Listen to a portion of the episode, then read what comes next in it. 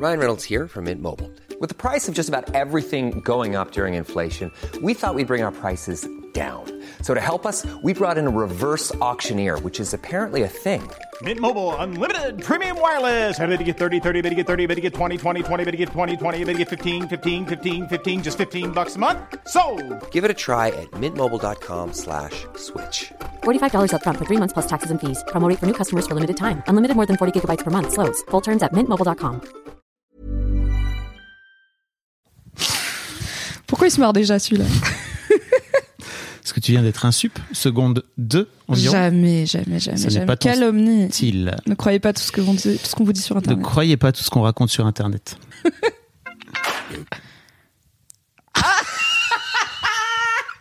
Spoiler Fail. Ah, tu t'es bamboozle Ceci est un total fail.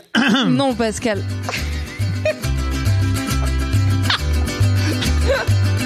C'est déjà le bordel Ce sera l'occasion. Ça, Je suis en train de me lasser. Ça y est. Pas moi. Ouais, je vois. Faut qu'on trouve un compromis entre nous deux. hein. Non. D'accord. Pas, C'est c'est lui qui a la main sur la console. son. pas là-dessus. pas là-dessus. Non, mais vas-y, la, la dictature, Non. immédiate. Pas Saran. J'ai fait allemand. C'est parti. Et on va rigoler. Tout à fait. Est-ce qu'on chine Bien sûr. Je vais m'accrocher. Ça part en dab. Direct. Je sais pas, ça dépend des gens. hein. Alors, non. Qui es-tu, Fabrice Il y a à boire et à manger dedans, sachez-le. Tout va bien se passer. Qu'on arrête de traîner ensemble. hein. C'est raté. Bref, Bien sûr, j'ai mis un slip. du jamais vu. Fab a un soundboard, comme vous le savez, sur Mm. lequel il peut assigner à de gros boutons colorés un son euh, spécifique, comme par exemple ce fameux Badoumts, qui émaille. euh, Double fail, putain. Est-ce que tu peux refaire la boule noire pour ce que tu viens de faire du coup Mais faut Cette pas, émission est un work in progress, on le rappelle. pas- À chaque épisode, une nouveauté. faut pas appuyer sur les deux boutons en même temps. J'aurais pu. Oui, on aurait. Voilà, mais vous le saurez. La science, c'est essayer, échouer et apprendre. Et comme tu me l'as dit, en off, toute expérience est valable. Toute expérience est toujours valable. À quelle occasion m'as-tu dit ça, Fabrice? Qu'as-tu fait juste avant euh, de lancer ce podcast? Je suis allé chercher un spot de plus puisque c'est désormais l'hiver afin d'éclairer euh, Il trouvait que j'étais pas assez ton shiny. fabuleux minois. Et effectivement, euh, en enlevant ce spot, j'ai fait tomber plein de, plein pièces de puzzle euh, qui traînaient là dans un, dans un petit bocal. Ah, elles étaient pas déjà posées. Non. Ok, c'est moins grave. Bah, T'as pas sont- fait tomber ton puzzle en cours, tu vois, Non. en mode. Au feu. Toute expérience est valable. Hot take, les puzzles, c'est chiant. Voilà. Euh, ouais, Je comprends l'aspect méditatif, je comprends que c'est censé faire partie du process, mais. Non. Non. Ok. Non. non. C'est pas. grosse pas take. Pour commencer. Ouais, non, je, voilà, j'en ferai pas un segmentier dans un épisode, mais je vous la donne. C'est un petit bonus. Voilà, Euh, bientôt payant sur Patreon, abonnez-vous. Tout ça pour dire que sur mon soundboard désormais, oui, c'était ça le sujet. j'ai plusieurs. euh, Attends, mais on va pas se faire striker tout YouTube là tout le temps Si. Ah fuck Oh non, tout l'argent qu'on se faisait grâce à cette Oh, émission, il va disparaître. Ah non, la YouTube Money. Contexte Euh, Uptown Funk, Mimi. Uptown Ouais, Funk. ouais, c'est ma petite boule noire historique. Hein. C'est le, le- la running boule noire de notre relation. Mm. C'est cette fameuse période où tu es parti en vacances à New York alors que je venais de devenir ton adjointe. C'est vrai. t'ai encouragé à déconnecter surtout et arrêter de travailler pendant tes vacances, Fabrice. Maintenant que tu peux me faire confiance car je vais tout gérer. Euh, le- C'était le 30 avril. Le 1er mai étant férié, je me suis piqué d'aller danser euh, afin de revenir au travail en pleine forme le 2 mai, bien sûr, sur deux jambes. Et non, après quelques verres de houblon,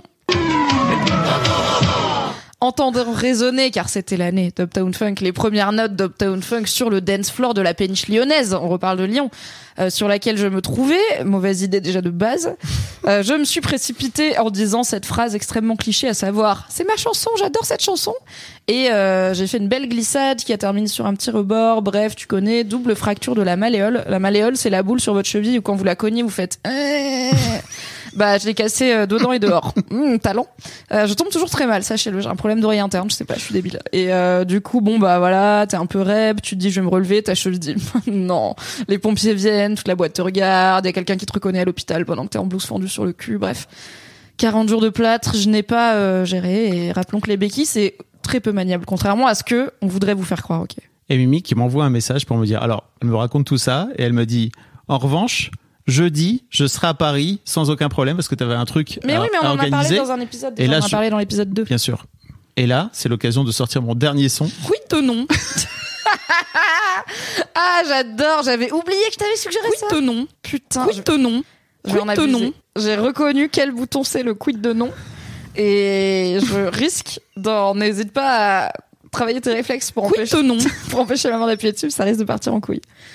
Comment vas-tu, Fabrice? Ça va, ça va. Ça fait longtemps qu'on s'est pas vu IRL et ça fait longtemps qu'on s'est pas vu dans le Fabien Émission. Effectivement. Euh, moi, je suis parti. Euh, Littéralement.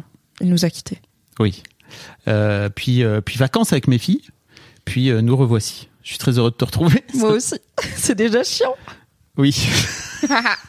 Est-ce qu'on a des follow-up par rapport à la dernière fois, à savoir des petits suivis sur des choses qu'on vous a racontées dans l'épisode 4, l'épisode précédent, voire l'épisode 3 ou 2 ou 1 Je crois que c'est dans l'épisode 3 où j'ai parlé du règne animal, où je raconte à quel point j'avais pas envie d'y retourner parce que j'avais peur que le film soit finalement nul. Le film avec Romain Duris Le film avec Romain Duris, Oui. euh, relation père-fils euh, incroyable, qui m'avait fait pleurer, qui m'avait foutu dans un. J'y suis retourné et j'ai repleuré. Donc, Magnifique. ça marche. Bah écoute, je suis très contente pour toi. Euh, je l'ai toujours pas vu. Hmm. J'ai vu que Kalindi Ramphel, notre maîtresse S cinéma, euh, qui est une ancienne collègue de Mademoiselle et autrice de talent, n'a pas adhéré autant que toi. Elle l'a détesté, Euh, elle a mais détesté, enfin elle a regretté en tout cas. Elle était là, ok c'est une bonne idée, c'est pas trop mal fait, mais franchement genre le jeu d'acteur et tout c'est pas possible quoi. pour On ne devrait moi- pas se contenter de si peu, c'est ça qu'elle a dit. Hmm. Mais pour moi, en fait, euh, ça fait partie des films dont, sur lesquels t'as plus la même vision une fois que t'es parent. Ah, yes. Parce que moi, en fait, peu importe que le film soit pas réussi, en fait, ce que le film véhicule et ce qui me fait, ça me touche moi, tu vois. Donc euh, Oui je comprends.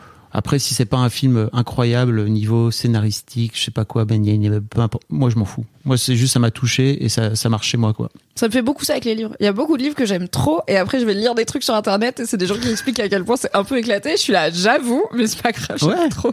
Exactement. Autre follow-up? Oui. On a reçu un message vocal Oui, on a reçu, merci beaucoup, un vocal d'un auditeur, d'un viewer qui a réagi à quelque chose qu'on a raconté. Rappelons que vous pouvez vous aussi nous envoyer des vocaux, que ça soit pour commenter ce qu'on dit, ajouter des points qu'on n'avait peut-être pas en tête, nous raconter des boules noires, nous poser des questions, par exemple pour la, pour la rubrique du cul pour l'instant. On s'appuie sur des supports, mais ça peut être vous, les supports, avec Oui. votre consentement bien sûr. Ça peut être anonyme, évidemment.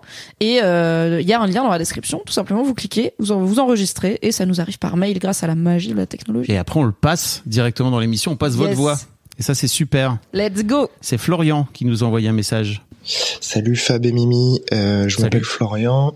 Euh, je vous écris parce je vous euh, laisse ce message parce que je vous ai écrit sur Instagram euh, pour vous parler de, de mon avis de sur le fait que quand Fab racontait euh, euh, le restaurant gastro qu'il a fait pour la première fois avec ses filles, sauf que vu que je suis pas très doué avec Instagram, j'ai pas pu mettre le message en entier parce qu'a priori je peux vous envoyer qu'un message et j'ai pas fini mon histoire.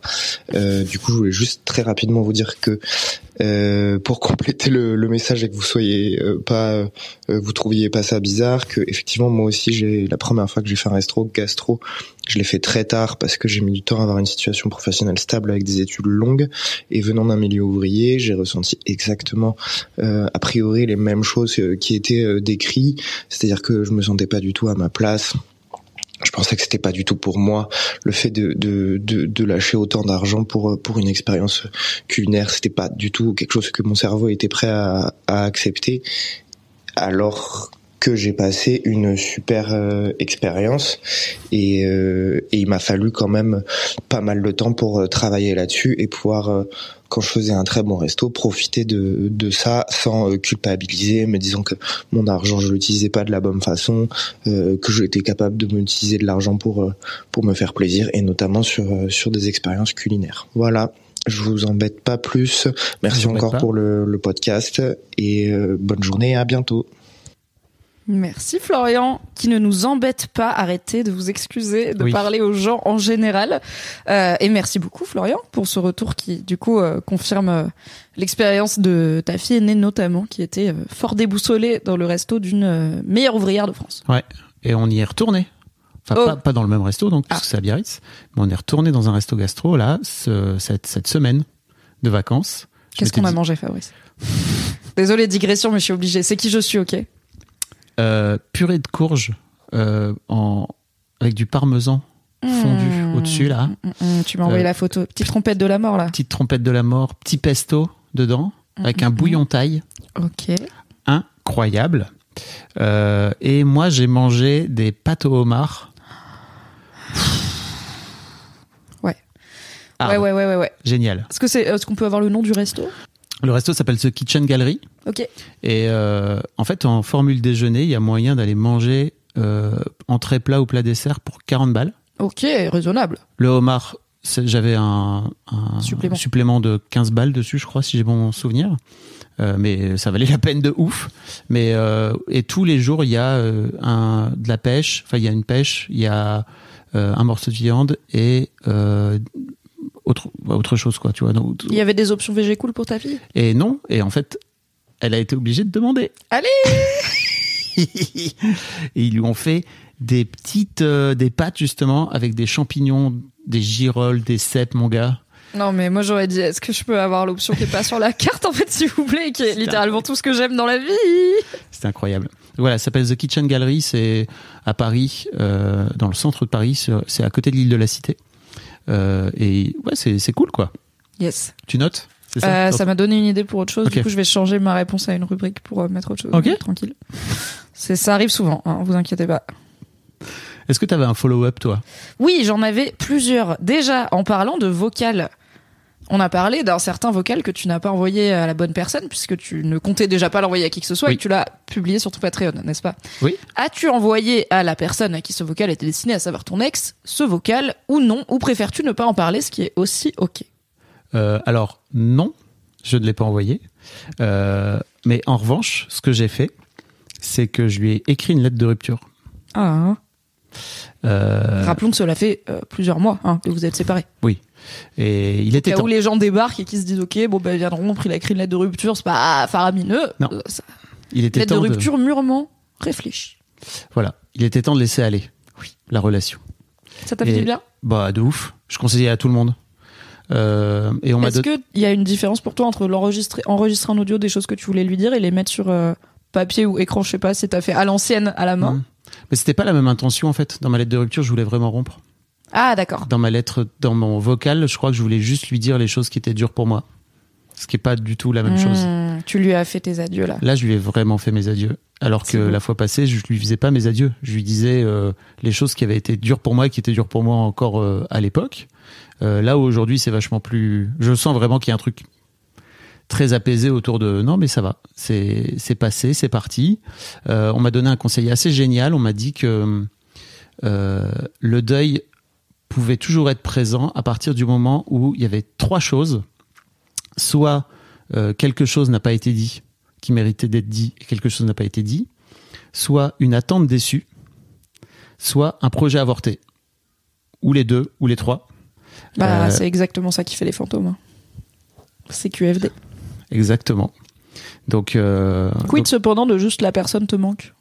Est-ce que c'est pas une bonne raison? Surtout quand, bon là on parle de deuil d'une personne qui est pas décédée en soi, donc ok, mais elle peut te manquer, et quand on parle du deuil d'une personne décédée, pour moi il y a un vrai truc de la personne me manque et les moments que je peux passer, que je pouvais passer avec elle me manquent et tout le petit langage et les, Ouais. la dynamique qu'on avait juste à nous me manque et ça bah mais tu vois il y, a ça, des ça génère aussi le deuil quoi. J'ai j'ai eu des relations qui se sont terminées aussi, mais qui se sont terminées de façon plus tranquille. Et en fait, les, ces personnes-là m'ont manqué, mais elles me manquaient pas et que cette tristesse-là, et c'était pas le même manque. C'était plutôt. d'inachevé. C'est ça. C'était Mmh. plutôt un manque, euh, tu vois, de ah c'était chouette. Et Il y avait de la, beaucoup de joie derrière ce manque aussi. De c'était cool d'avoir parti, d'avoir partagé ça.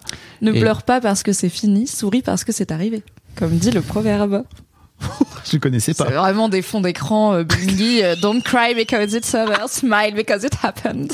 C'est mange prièmement, mais bon. C'est bien parce que comme t'es pas dans l'ordre des décorations de meufs un peu nulles avec des, des slogans dessus, je Je peux t'étonner régulièrement. Waouh. Je vais aller sur Pinterest, je vais choisir plein de quotes et je vais te les sortir régulièrement en Ouais, mode c'est de moi, oui, bien sûr. Moi, je prends. hein, Franchement, je. Citationinspirante.fr. je, je prends grand plaisir. Donc euh, ouais, voilà. Petit Bah, très bien. Ravi de savoir que ça a évolué là-dessus.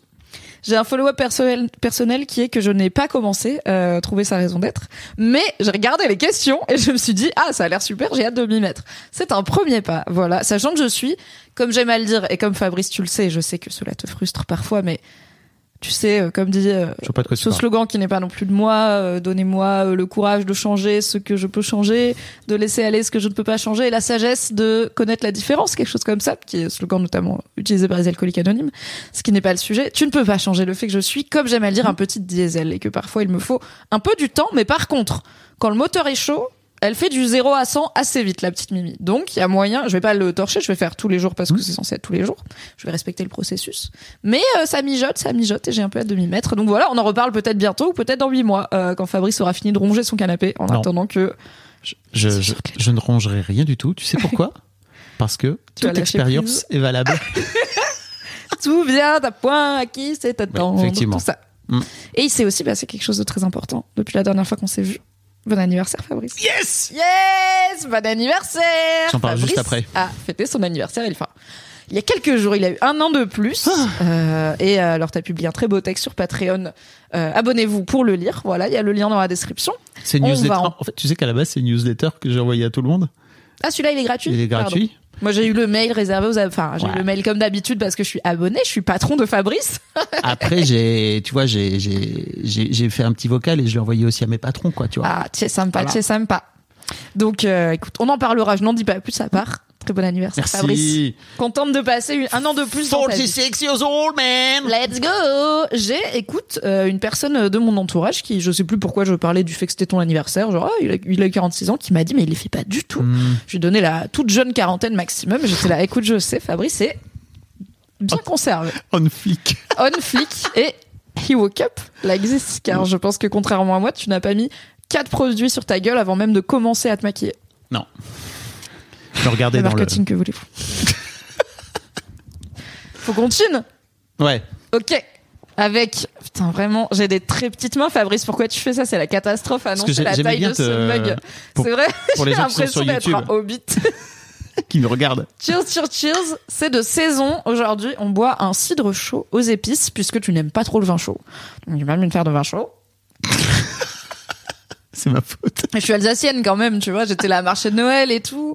T'aimes bien les petits sablés de Noël alsaciens, par contre? Les petits manala, là? Ah mais t'aimes pas la cannelle donc déjà on va avoir un problème sur tout ce qui est menu de Noël. Bref, je voulais faire du vin chaud, t'as pas voulu. Du coup je me suis dit attends Fabrice il aime bien le cidre et on peut faire du cidre chaud comme on fait du vin chaud. On prend une boutanche de cidre, on la fout dans une casserole ou dans une cocotte citrouille, euh, le creuset si vous avez ça chez vous. Sinon rendez-vous sur le compte Instagram du Fab et Mimi Chaud très bientôt.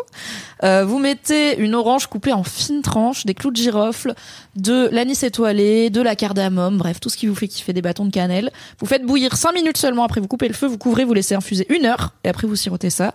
Et je pense que ça guérit la tuberculose. Au moins. En tout cas, la dépression saisonnière, c'est sûr, ça aide. Alors moi j'ai une autre take. Les sablés, c'est de la merde. Voilà. Quoi? C'est tout. Parce que c'est un peu étouffe chrétien? C'est sec, ça. ça Mais avec un bon petit café ou un verre de lait à côté. Non, on veut pas. Non, vaut mieux rien.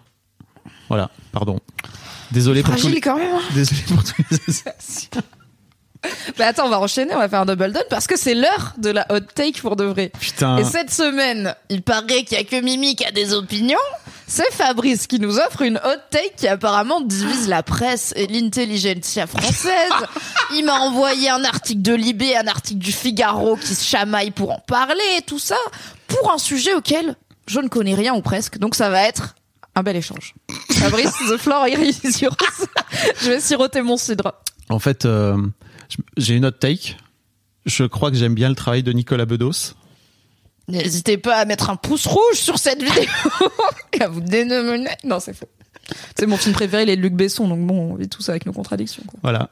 Euh, rappelons que Nicolas Bedos, qui est donc le fils de Guy Bedos, euh, vient de sortir il y a euh, quelques semaines euh, une série sur euh, Prime Video qui s'appelle Alphonse, Mhm. que j'ai découverte complètement par hasard, je crois comme plein de gens, Parce Euh, qu'il n'y a pas eu beaucoup de promos. parce qu'il pas eu. même- Pourquoi il n'y a pas eu beaucoup de promos Parce que Nicolas Bedos est sous le coup d'une enquête euh, pour euh, viol et agression sexuelle, si je me trompe pas. Multiples plaignantes, euh, voilà. Voilà. Et j'avais complètement raté cette information-là cet été, euh, parce que j'étais en vacances, et que Et que ça commence à être dur de tenir le compte, hein. exactement. Et puis surtout, j'allais dire maintenant que je suis plus chez Mademoiselle, j'ai plus besoin. Oui, oui, et puis Et on bien. parlait de saturer d'infos, de qu'est-ce qu'on a vraiment besoin de savoir. Tu vois, moi aussi Voilà. j'avais raté l'info.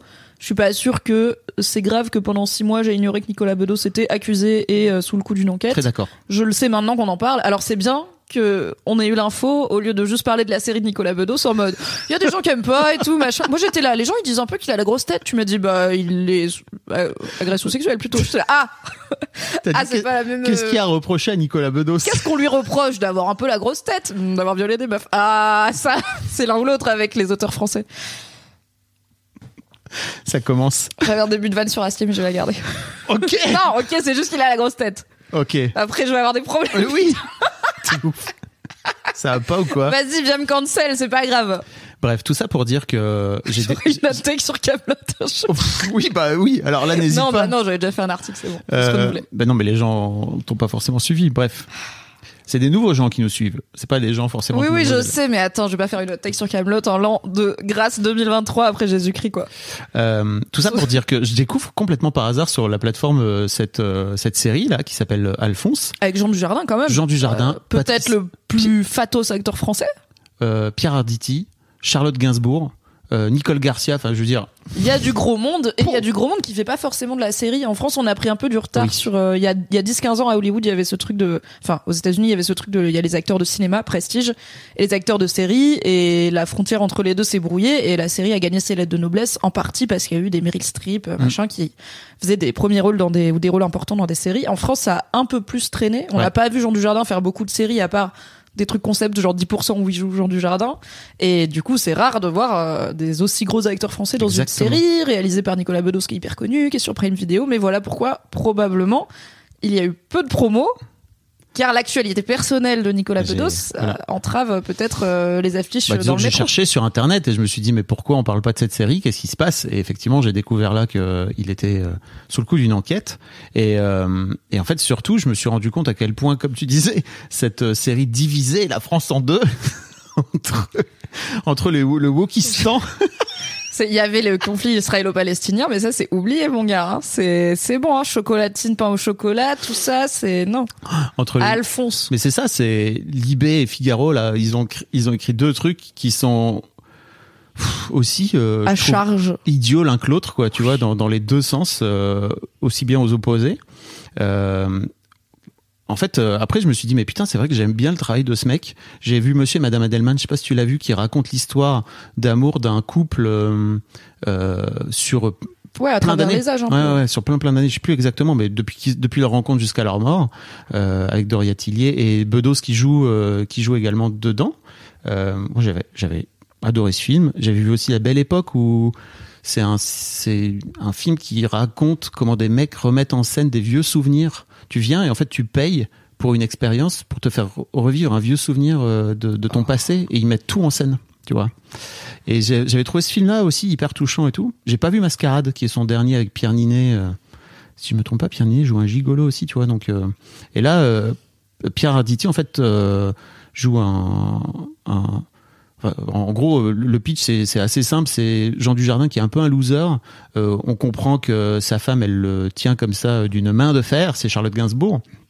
Et, en fait, il finit par retrouver son père, Pierre Arditi, qui a, qui a fait un malaise, qui a fait un arrêt cardiaque, et de renouer avec lui, parce qu'en fait, il l'avait perdu de vue depuis des années. Et tu comprends que assez rapidement qu'en fait, Pierre Arditi est un gigolo. Euh, qui et qui prend du Viagra euh, 14 fois par jour euh, pour pouvoir euh, faire euh, son taf quoi tu vois et que forcément ça lui a ça lui a fait des, des petits problèmes de santé Et il me semble de donc moi j'ai pas vu la série mais j'ai Mm. lu les deux articles que tu m'as envoyés avec attention. Il y a un truc de donc le personnage de Jean Dujardin, il en voulait à son père parce qu'il pensait que son père enchaînait les maîtresses Oui.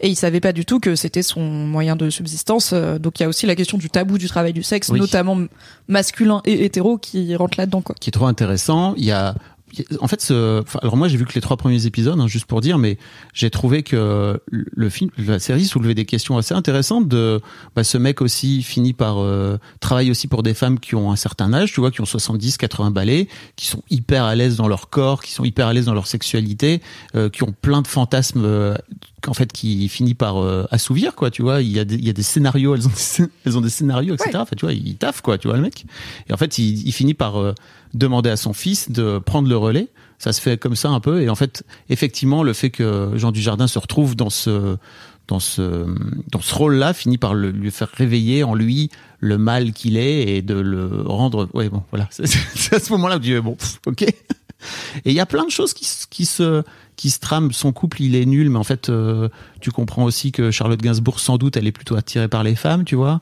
Euh, mais ils s'en parlent pas, ils s'en causent jamais. Bref. Moi, j'ai trouvé cette, j'ai trouvé cette série agréable. En bah fait, très bien, mais pourquoi t'as peur de le dire? Pourquoi c'est une hot take Bah, parce de que- dire j'aime bien? Parce que alors il y a le fait que il est accusé de violer Mm. d'agression sexuelle, la justice fait son travail, blablabla.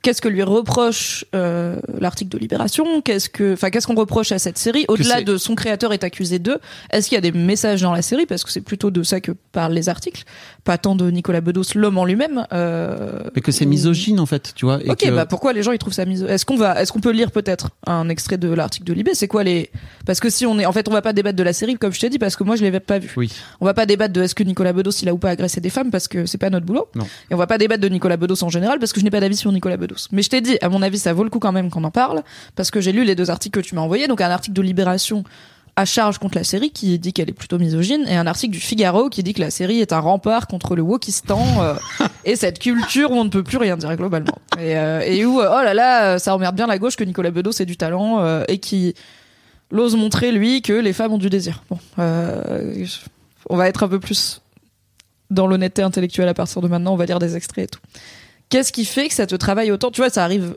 en fait il y a tellement de créateurs et de créatrices euh, d'artistes qui sont accusés d'être des mauvaises personnes à divers niveaux, qu'on est tous et toutes confrontés à un moment de Ouais. j'aime bien cette œuvre, même si euh, la personne n'a pas l'air dingo derrière, tu vois. Même, alors c'est souvent des histoires d'hommes qui agressent sexuellement des femmes, mais là, cette année, il y a eu euh, Lizzo, euh, pop star américaine, noire, en surpoids, extrêmement engagée pour la défense des femmes noires, des femmes en surpoids, le body positive, tout ça, qui a été accusée par plusieurs de ses danseuses, donc de ses employés, de harcèlement moral, de pratiques sexuellement border, de enfin de type harcèlement sexuel au travail, euh, d'être hyper toxique, même d'avoir des propos grossophobes ou de tolérer des propos grossophobes dans sa propre troupe.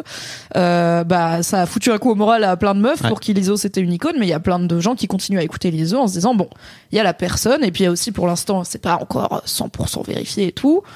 Et puis il y a quand j'écoute sa chanson je ressens ça et du coup bah l'émotion elle est quand même là tu vois. Donc Écoute, moi, ce que je trouve, pourquoi ça te travaille ce Nicolas Bedos là? Moi, ce que je trouve, c'est que Bedos vient appuyer chez moi sur des sur des ombres. Tu sais, on avait parlé de, Oui. de, de, de bosser sur nos ombres, etc. Et en fait, je trouve que Nicolas Bedos vient travailler chez moi sur des ombres que j'ai en moi et qu'en fait, il met en scène.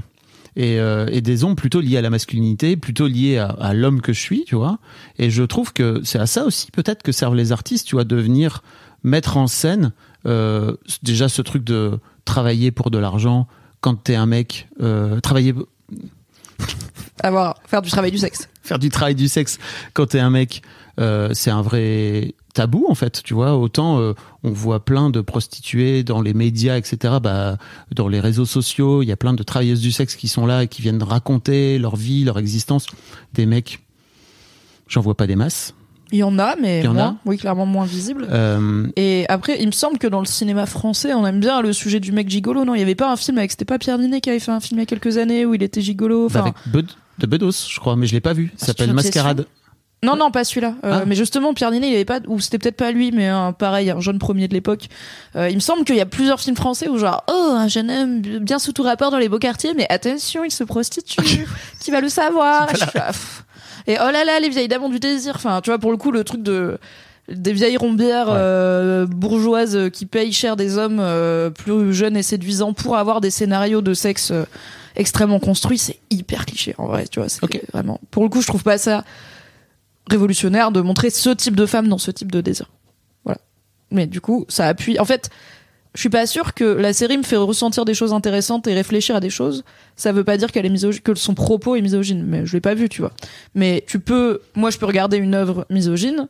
Et ça peut quand même réveiller des choses chez moi, Bien y sûr. compris des trucs où je me dis ah tiens cette scène j'ai beau savoir qu'elle est misogyne, elle me tu vois tout mon truc de syndrome de l'infirmière genre là je regarde Gen V sur Prime Video qui est une série avec des Mm. jeunes adultes euh, qui ont des super des super pouvoirs euh, à la fac et il y en a un qui a été kidnappé et euh, on a fait des expériences sur lui et tout il va très mal il est psychologiquement fucked up et très très puissant donc très dangereux et bon en plus ils ont pris un acteur on va pas se mentir extrêmement BG Oui. moi minute 4 j'étais là I can fix him Je l'aime trop. I would die for Sam.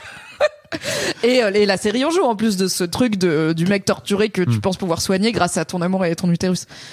Donc, tu, tu vois, je peux. Et donc, je dis pas que cette, cette dynamique dans Gen V, elle est misogyne, mais je peux reconnaître cette dynamique en moi. Et c'est pas quelque Ouais. chose que j'ai envie de nourrir, c'est une part d'ombre, tout en disant pas, bah du coup, l'œuvre est bien. Tu vois, c'est pas, enfin, en fait, mais c'est même pas une question de l'œuvre est bien ou pas. C'est l'œuvre peut avoir un message Oui. qui est misogyne, j'en sais rien, je l'ai pas vu. Ouais. Et quand même te faire réfléchir à des trucs intéressants. Bah oui. Sinon, on regarde, enfin, on n'aimerait pas grand chose parce Bah, que. Pour moi, en fait, euh, tu vois, par exemple, Monsieur et Madame Adelman, ce, la façon dont, dont, dont le couple est décrit est horrible en soi. Mais en fait, toute l'histoire, je vais pas vous spoiler, mais toute l'histoire est, super intéressante. Et surtout, Bedos se donne le mauvais rôle, tu vois, dans, dans le film. Donc, euh, et tu Il y a vois, peut-être quand- une question de conscience, euh, à quel point il a, enfin, tu vois, ah, entre montrer des choses Hmm. des choses problématiques entre guillemets pour les dénoncer ou parce que au fond t'en es persuadé tu vois tu dis il se donne le mauvais rôle est-ce qu'il et je le- je sais pas hein, est-ce qu'il sait que c'est le mauvais rôle tu vois il y a se des flagelle, je sais est-ce pas. qu'il se flagelle parce Hmm. que c'est comme ça qu'il est dans la vie tu vois enfin j'en sais rien je vais pas Non. psychan- psychanalyser euh, Nicolas Bedos mais dans Mais c'est un peu ce que Libé dit, pour le coup. oui mais Euh, tu vois l'article de Libé il est écrit par un homme Oui. qui, comme toi qui a aussi vu la série Ouais. et qui pour le coup n'a pas du tout a priori le même avis que toi bon bah c'est son boulot quoi. Il est journaliste culturel il fait une critique et je trouve la critique de Libé si je alors moi j'ai une critique à faire à ces deux articles qui est waouh! C'est empoulé du cul. Vraiment je suis désolée hein mais non mais chacun les goûts et les couleurs et tout et je dis pas hein, j'ai jamais travaillé pour euh, Libé ni euh, Le Figaro euh, qui sont des médias avec une plume un peu moins moderne que celle à laquelle je suis habituée mais putain les tournures de phrases les refs les machins quoi bah, ça reste quand même du journalisme culturel parisien, quoi. non, mais ça se l'est. Attends, il y avait une côte que j'avais où j'étais vraiment en mode, mais on se. On se moque de qui, quoi? Et lorsqu'il n'est pas vulgaire, il est immanquablement verbeux. On reconnaît ici le lointain héritier d'un odiardisme décati, pétri d'un goût ronflant, du bon mot à la papa, laissant au spectateur l'impression de se faire lourdement draguer par un pilier aviné du flore, à coups de vers hugolien et d'insinuations scabreuses. Mon gars, tu commences en critiquant que Nicolas Bedos, il est verbeux, et ton argument, c'est cette phrase qui était une seule phrase et qui fait référence sans donner le contexte au café de Flore, qui est un endroit que que les connards d'écrivains parisiens connaissent et les gens comme moi qui ont lu Bec BD à cause du marketing, tu vois. Je suis là, oh, libération euh, de gauche mais pas populaire, tu vois, en termes d'accessibilité. Désolé, c'était mon avis. Et pour le coup, le Figaro, c'est pas mieux. Donc là, il y a une balle pour tout le monde. c'est vraiment genre pas mieux écrit. Et euh, pareil, dans des trucs d'emphase. Un peu moins chez le Figaro, mais quand même. Regardez, je connais plein de mots, oui. Des vers hugoliens. Oh là là, vraiment. Mm. Je sais même pas si Victor Hugo il a fait des poèmes. Je suis vraiment un culte. Ouais, je vous jure, j'ai eu mon bac hein, quand même. J'ai lu des livres, mais il y avait des images. Et en fait, le truc, c'est que j'ai l'impression que l'article de Libé, donc qui s'intitule Alphonse de Nicolas Bedos, bouche d'égo, puisque euh, bouche Bouche et. Nicolas euh, Libé est connu pour euh, ses jeux de mots, hein, bien sûr. Et euh, j'ai l'impression que c'est un, article à charge contre la série et contre Bedos en tant que Mm. personne. Le chapeau, c'est sur Amazon, Bedos fait d'un père et d'un fils gigolo le support d'un étalage aussi attendu que révoltant de sa misogynie et de sa vulgarité, donc à lui-même. Alors que le Figaro, il dit Vlatipak, c'est un exemple de notre société. Il dit que c'est que Alphonse, donc le titre du Figaro, c'est Alphonse de Nicolas Bedos casse les codes d'une époque empreinte de puritanisme. Voilà. Et après, en gros, ça dit, voilà, comment con. cette série se place par rapport à la société. Libération dit pas, et euh, Libération aurait pu avoir comme angle, Alphonse de Nicolas Bedos, c'est le dernier sursaut d'un cinéma français misogyne qui, qui est en train de dépérir, Ouais. tu vois. Mais c'est pas ce qu'ils font. Ils disent l'œuvre est misogyne et le réalisateur et l'auteur n'en est pas à son premier coup d'éclat misogyne, que ça soit les accusations qui ont été portées ou d'autres de ses œuvres. Mm. Le Figaro dit, Alphonse de Nicolas Bedos, le phare dans la nuit du Wokistan, qui montre bien que, euh, attends, il vraiment l'audace de, de ce journaliste. Parce que j'ai quand même regardé un petit peu quand est-ce qu'il dit féministe. Alors, oui, parce qu'il dit vraiment. Je me doutais que j'allais la démarrer en lui envoyant Non mais ces attends, voilà, il dit en gros on a le seum parce que en dépit de son désespoir, la Légion des bonnes fées s'est penchée sur son berceau, lui offrant tous les talents en plus de la gueule de l'emploi. Si t'as le temps de Nicolas Bedos, mets ton pénis dedans, écoute question. Oh Mimi Bon, et pour, voilà, parce que je me suis moqué un petit peu de Libération, je vais quand même, voilà, vous lire aussi une phrase que je trouve particulièrement empoulée et avec des petites rêves littéraires que je les ai, vos rêves de merde, mais vous les expliquez pas. Bref, à l'heure où la cancel culture peut vous envoyer éternellement méditer sur la déconstruction de l'homme au fort Bastiani sur les traces d'un anti-héros de Dino Buzzati, pour une vanne grivoise mal reçue, la situation de Nicolas Bedos est désespérée ou presque. Une vanne grivoise mal reçue, plusieurs plaintes pour viol et agression Oui. sexuelle déjà. On va peut-être. Faut se calmer.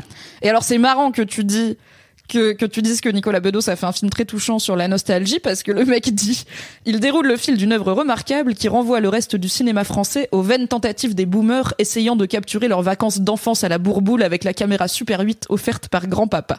Waouh. Bla bla bla bla bla et donc il disait un truc sur le féminisme. Oh là là. Quid de non? Ah oui, j'adore cette quote. Quand le Bedos eut l'idée de s'associer à notre Jean du Jardin National, lui-même en voie de cancelisation pour avoir déclaré sa, flamme à la France en mars de cette année, puis joué le Super Dupont de l'Ovalie durant la cérémonie d'ouverture de la Coupe du Monde de rugby, le beau fiasco était annoncé. Genre, Jean du Jardin est-il cancel La cancel culture, Jean du Jardin? Est-ce qu'on s'est un peu foutu de sa gueule parce qu'il veut jouer vraiment le franchouillard, franchouillard? Oui, c'est pas grave, c'est comme Emily in Paris, hein. Plus je lis cette quote, plus je l'aime. J'ai envie de l'encadrer. J'ai envie de m'en. Si c'était pas si long, je m'en ferais une casquette. C'est dommage, c'est des phrases très longues. Car oui, la série de Nicolas Bedos casse les codes de l'époque et avec une délicatesse jamais citée dans les chroniques l'éreintant, reconnaît aux femmes mûres des fantasmes qu'elles décident seules, des actions effectuées sans l'autorisation de Télérama, des licences qui n'attendent pas des hommes qu'ils soient déconstruits. Car oui, Alphonse n'accepte pas le dictat d'une gauche se voulant féministe, mais qui méprise le libre, le libre arbitre des femmes et assigne chacun à des identités victimaires. Merci le Figaro de nous rappeler ce qu'est le vrai féminisme, celui qui n'assigne pas les femmes à des identités victimaires. Qui sont les féminismes, les féministes qui laissent les femmes avoir du plaisir? On les cherche toujours. Heureusement, il y a Nicolas Bedos et Jean du Jardin. On est où là? Tu vois, genre j'ai pas l'impression que Libération généralise autant euh, dans sa critique. Oui. Donc euh, s'il y avait eu que le papier de Libé, je t'aurais dit vraiment j'ai pas vu la série, je sais pas si on peut en parler. Mais c'est plus sur ce truc de, en fait, j'ai l'impression qu'on est de En fait- plus en plus conscient que c'est compliqué de consommer aucune œuvre de qui que ce soit qui a été accusé de quoi que ce soit. Donc dire j'aime bien ce- cette série même si le gars est accusé de OK. Après, je pense que c'est aussi possible de dire j'aime bien cette série même si je suis d'accord qu'elle est misogyne, tu vois, genre Ouais. je sais pas, j'ai parlé dans l'épisode 1 du fait que je regarde Selling The aussi. Bon, après ça, c'est vraiment genre, c'est de la trash TV, tu vois, c'est fait pour être pas bien, mais genre, il y a des trucs que j'aime bien et je, je sais que c'est pas éveillé en termes de message social, tu vois, mais c'est pas, tout, tout ne peut pas euh, parler de tout tout le temps. Ouais, puis il y a des trucs que je regarde où je me dis, bah, cet angle-là ou ce moment-là, il est limite, et il y en a d'autres qui me plaisent. Et Oui. en fait, moi, c'est vraiment ce truc de venir toucher un truc en moi dont j'ai un peu honte. Et tu vois, le journaliste de Libération, j'aimerais bien discuter de ça avec lui. En fait, je lui dis, mais pourquoi, en fait, Bah, vite t'es- le dans Histoire de mec. Pourquoi t'es aussi violent euh, avec ce truc, en fait Qu'est-ce que ça vient réveiller chez toi qui fait que t'es à ce point-là en colère contre Bedos?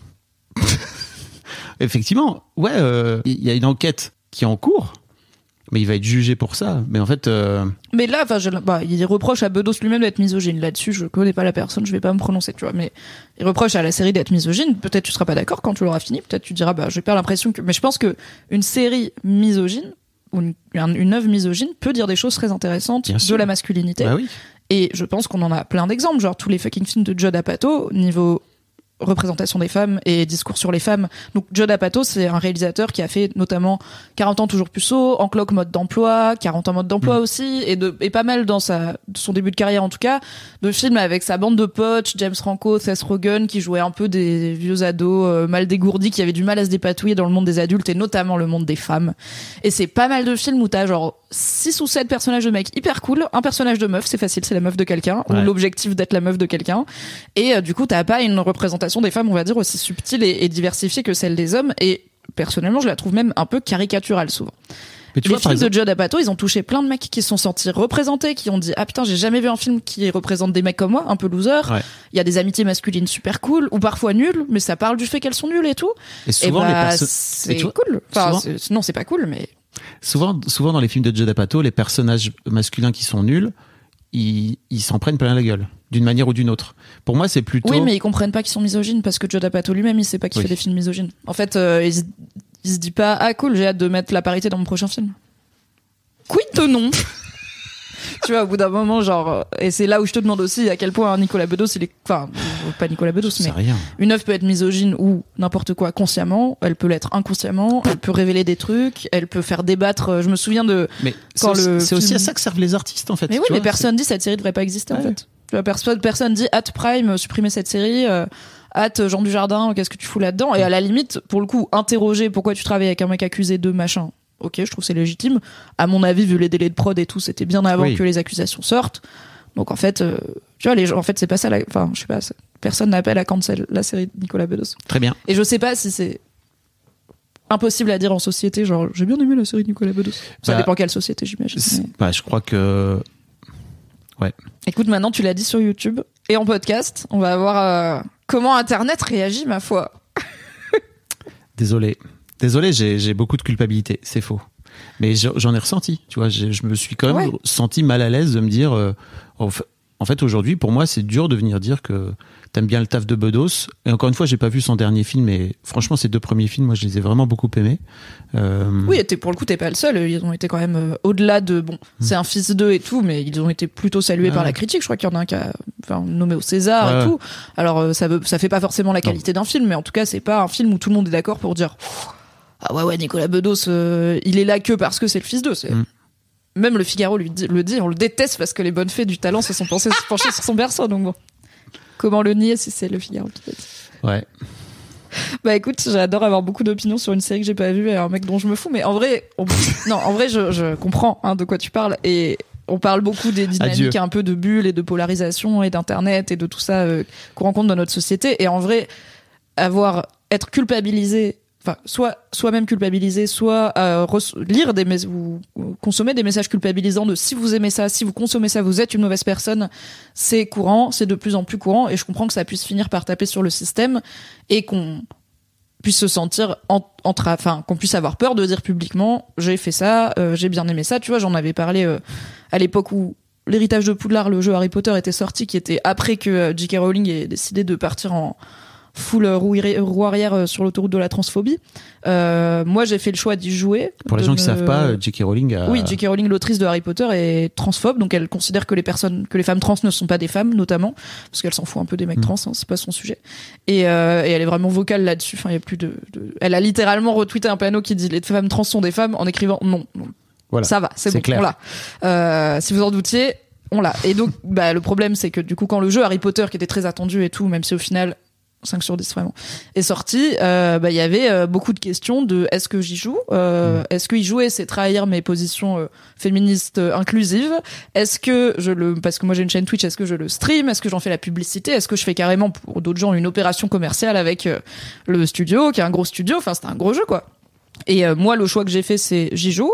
Je le stream pas parce que j'ai pas envie de faire de la pub euh, à un contenu euh, qui va à la fin rapporter des royalties à J.K. Rowling et que franchement, tout le monde le stream. Enfin, c'est bon quoi. Si tu veux voir à quoi ressemble le jeu, il y a des, y a ressources, ouais, c'est tu bon. peux le voir.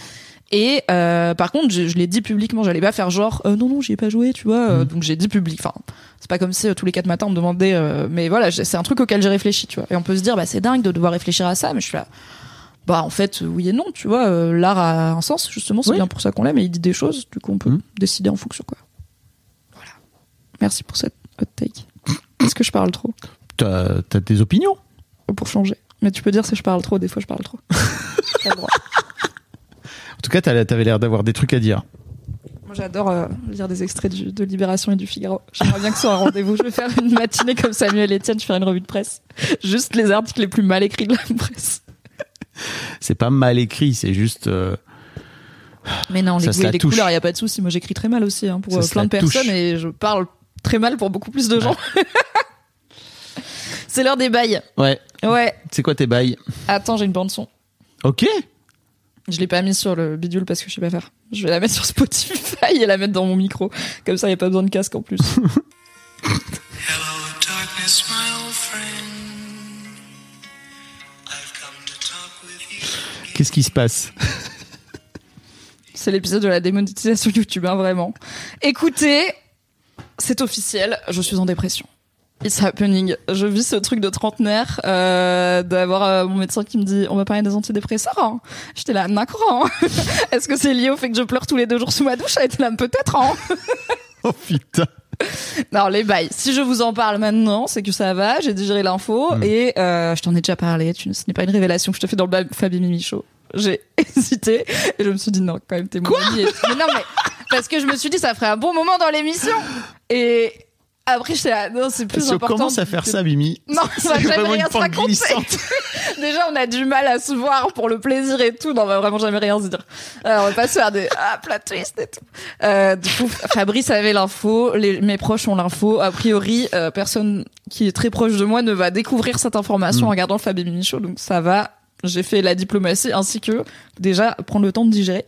Ouais. Donc pour le contexte, ça fait un petit moment, euh, un peu plus d'un an que niveau moral ça va pas trop et que euh, j'ai du mal à comprendre pourquoi. Donc j'ai intensifié un petit peu ma, mes rythmes de séance avec ma psy après avoir arrêté de l'avoir pendant six mois parce que j'avais pas envie de parler de moi et du coup bon bah on a tra- laissé traîner un petit peu. Voilà, euh, on a essayé pas mal de choses et euh, On pourra en parler de pourquoi t'as arrêté pendant six mois. bah j'en ai déjà parlé avec elle et puis bon je la paye et tout Oui. mais bah, parce que j'avais peur hein, tout Oui, simplement. Donc, merci. Merci, On c'est tout ce Au que début, c'est parce que c'était les vacances, et après, c'est parce que j'avais peur, et après, c'était parce que une fois que t'es là, tu vois, t'es dedans, t'es là. On va voir où ça va. Bon, dans le mur globalement. Mais non Mais non, mais non. Aucune Non. expérience, c'est quoi je crois Toute pas- expérience est valide Toute expérience est valable. est valable. Pardon. Même non, les c'est plus- tes émotions sont valides. Même les plus tragiques. Oui, et ça va, franchement, en termes de tragique. Oui. ça va. Euh, donc voilà, bah ça fait euh, un peu plus d'un an. On a fait plusieurs trucs. On a commencé à travailler sur plusieurs gros sujets qu'on n'avait pas encore trop déboursaillés. En plus de ça, bah je te parle, je parle à mes amis, je parle à mon amoureux, je parle à ma famille, blabla. On tente des trucs, mais euh, il y a eu du mieux, il y a eu du moins bien, mais bon. Ça ne passait pas et là on était sur une phase de moins bien, Ouais. alors que fondamentalement euh, c'est ça qui est un peu chiant euh, souvent avec la dépression, c'est que je suis là, ça va, tu vois, genre ma vie est franchement très cool, euh, j'ai pas de problème d'argent, je suis pas riche mais j'ai pas de problème d'argent, j'ai un mec qui est super, j'ai une relation qui a le format qui me convient, j'ai des super amis, j'ai un super appart, j'ai un super chat, il y a des super jeux vidéo qui existent, genre les girolles existent, que demander de plus à la vie. D'habitude, ça me suffit et là, euh, on pleure sous la douche. Bon, euh, qu'est-ce que c'est que cette Zumba? Et euh, une première fois, j'en avais, ma psy m'avait conseillé de, ok, c'est peut-être, donc ma psy c'est une psychologue et euh, du coup elle n'est pas, elle n'est pas diplômée de médecine, elle ne peut pas prescrire des médicaments. C'est la différence avec un psychiatre, si vous ne le saviez pas. Donc elle m'a dit, écoutez, peut-être qu'il serait temps de parler à votre généraliste euh, de ce que vous traversez et de voir ce que elle, elle en dit. Et elle a fait un petit topo avec moi de, est-ce que vous, c'est quoi votre rapport aux antidépresseurs, au- à tout ce qui est médication pour la santé mentale? J'étais là, bon, j'en ai jamais pris, mais j'ai pas de tabou là-dessus et je suis assez bien renseignée. Heureusement, j'ai eu beaucoup de euh, comment dire ça de pédagogie qui a été faite par plein de super assos, par plein d'articles sur Mademoiselle, par plein de gens que je connais aussi. Il y a beaucoup de choses qui font que je suis pas de la génération de prendre des antidépresseurs, c'est pour les fous euh, et euh, ou alors euh, ce truc de non mais ça fait toi un zombie, euh, après t'as plus d'émotions et tout. Donc je te là, franchement, pour moi c'est comme n'importe quel médicament que vous me conseillez de prendre, c'est j'ai pas d'avis. euh, si un professionnel de santé me dit prenez ça, je vais le prendre. Franchement, ça va. Et euh, elle m'a dit ok, bah parlez-en avec votre généraliste. La première fois, ma généraliste m'avait, en gros, elle donc on a établi que j'avais un trouble anxio-dépressif. Euh, Enfin, je sais pas, c'est un trouble. En gros, ça veut pas dire que c'est forever, tu vois. Ça veut pas dire que c'est mon terreau d'être anxio-dépressif. C'est là, je, je- En ce moment. voilà, j'ai des symptômes anxio-dépressifs et euh, donc avec de l'anxiété et de la tristesse. Et du coup, la première fois, ma médecin, on a travaillé ensemble pour essayer de calibrer anxiété, tristesse, les deux. Est-ce qu'il y en a un plus que l'autre? Et elle m'avait dit, bah là, vous vous me faites plus état de problème d'anxiété. Donc moi, je vous verrais plutôt prendre un anxiolytique, qui est du coup un truc ponctuel, comme quand t'as mal à la tête, tu prends un médoc. Bah quand tu sens l'anxiété qui monte trop ou trop vite, tu prends un Xanax en l'occurrence et euh, Normalement, tu arrives à traverser la journée avec un petit peu plus d'aisance. Euh, c'est ponctuel, ça perd en efficacité au fil du temps, tout ça. Enfin, ça pose des problématiques, mais c'est pas un traitement longue durée, en tout cas, à prendre tous les jours. Et euh, du coup, on a fait ça. Elle m'en a prescrit une boîte. Elle me dit voilà, je vous en prescris une boîte. Voyez comment vous le vivez.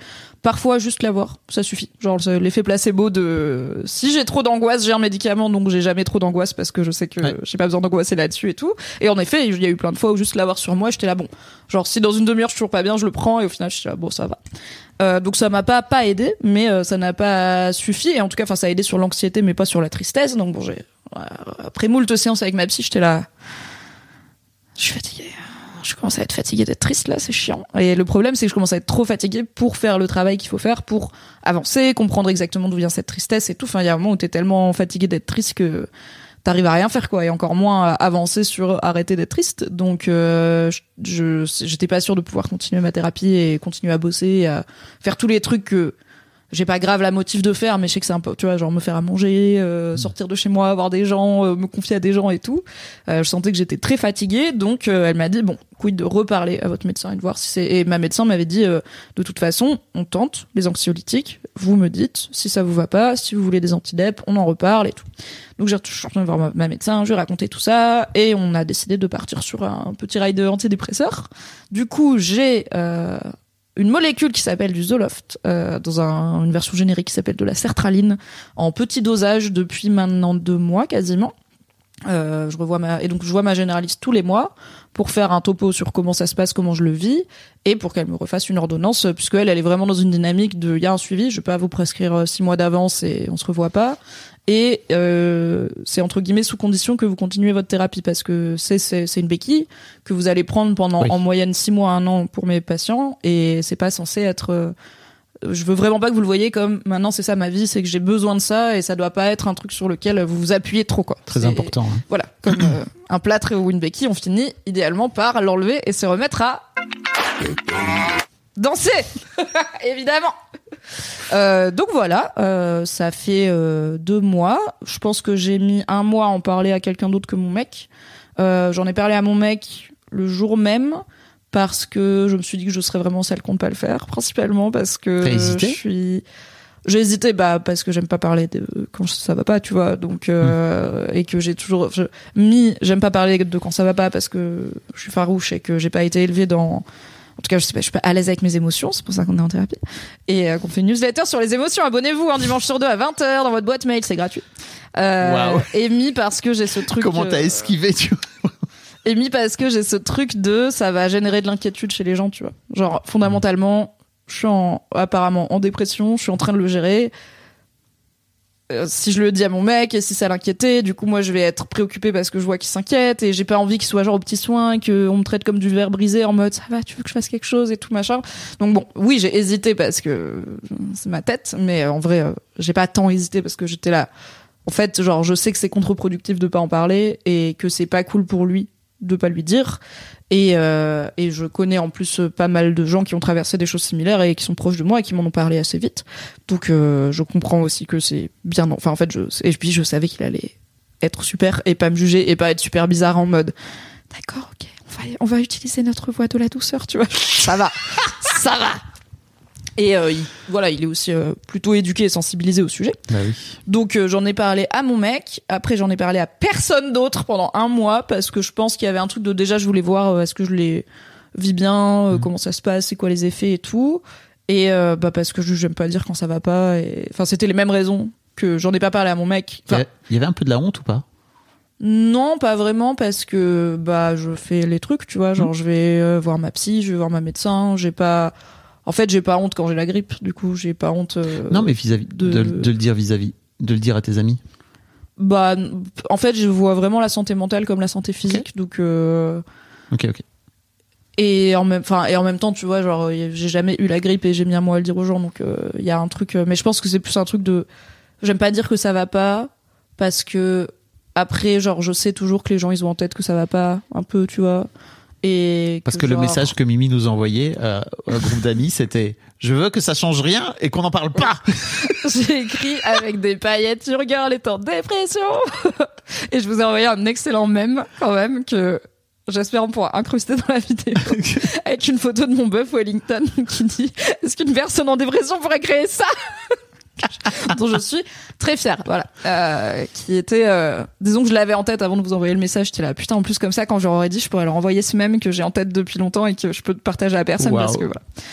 Bref, La meuf fait des trucs et elle crée des mèmes en même temps en direct. C'est vous dire le niveau. ça affuse, hein, c'est épuisant. Tu m'étonnes qu'on prend des médocs après. Oui.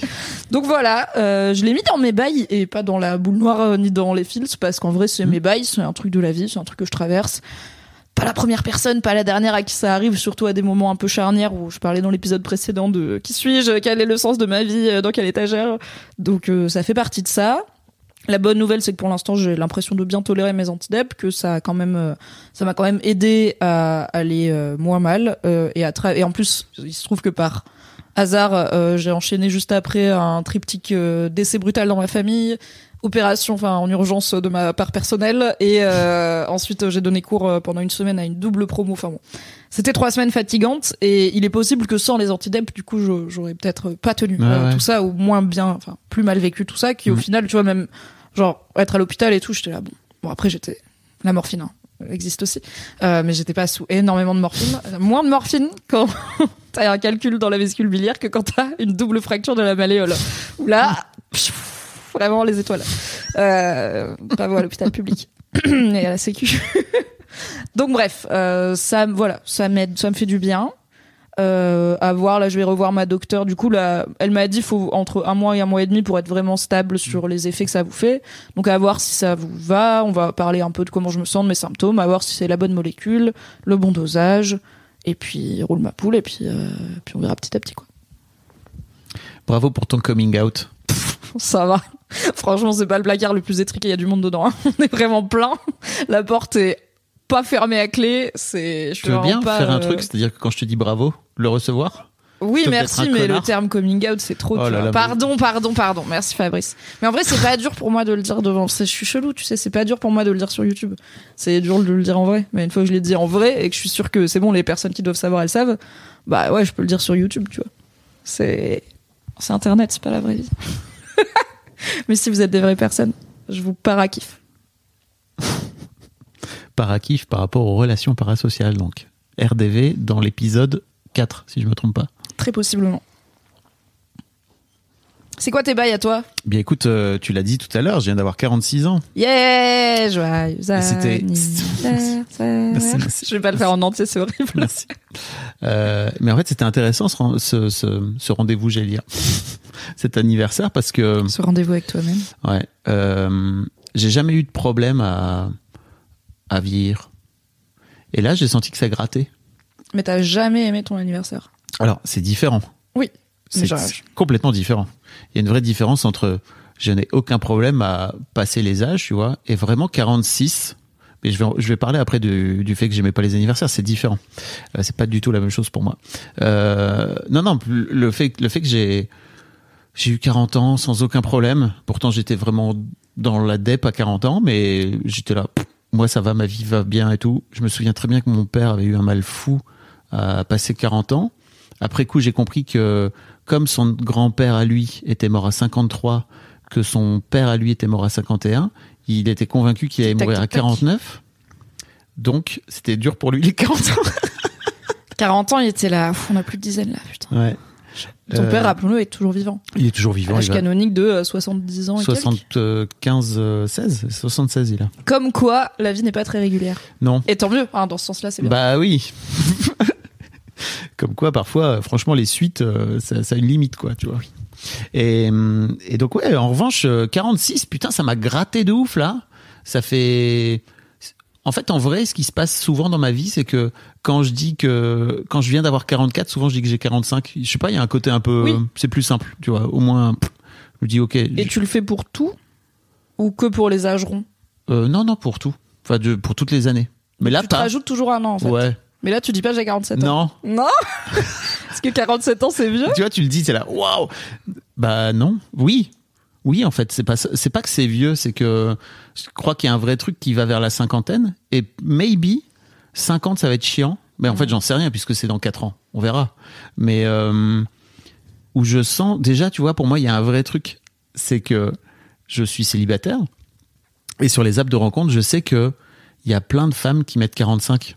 Mais des femmes de quel âge? Bah peu importe, tu vois, c'est a priori Bah oui et non, parce que les femmes de 45 euh, ou de 46 ou de 47, elles sont là aussi, tu vois. Oui, mais l'expérience m'a prouvé, l'expérience m'a prouvé que je fit moins avec elle d'une manière générale. On en a déjà parlé Non, je sais plus si on a parlé dans le. Toi et moi, oui, dans le Fab et Mimi Show, je sais pas. Du coup, je te propose de préciser un peu, parce que ça fait un peu genre, non, mais je m'entends plus avec les petites jeunes, je sais pas pourquoi, Non, euh, disons comme par hasard. Non, pas du tout. Euh, non, disons que j'ai une forme de décalage culturel assez fort euh, entre euh, les gens qui ont mon âge et euh, et ma pomme en fait, tout simplement parce que ma vie, toute ma vie, ça a été de traîner avec des gens qui avaient plutôt ton âge Mhm. ou en tout cas euh, qui ont aujourd'hui entre 30 et 40, on va dire, euh, et d'avoir cette culture-là, cette culture de l'internet, cette culture de la connerie, cette culture. Bon, bref. Bah, on a quand même créé un lexique pour notre émission, quoi. Donc, Voilà. euh, et c'est pas pour dire vous êtes vieux si vous, vous avez Non. pas notre langage, parce qu'on a déjà établi que c'est aussi potentiellement très parisien, très internet Oui. et tout. Mais c'est un exemple de. Oui. Euh, t'es Vous aurez un un drôle d'oiseau quand même. C'est ça. dans ta Et catégorie. Pour avoir testé euh, de, de, de dater plein de femmes qui ont plutôt mon âge, etc. Bah, je me rends compte qu'il y a un truc culturel qui gratte un peu et qui frotte et qui est pas fluide en fait. C'est pas euh, une généralité non plus, mais Bien quand sûr. même. Mais statistiquement, c'est sûr que t'as moins de Voilà. chances de tomber sur une meuf de 46 ans qui est qui a les mêmes passions et centres d'intérêt que toi, quoi. Voilà. Euh, ça, ça doit exister, ça peut exister, ça existe peut-être, euh, mais en tout cas pour l'instant, euh, je l'ai pas trouvé.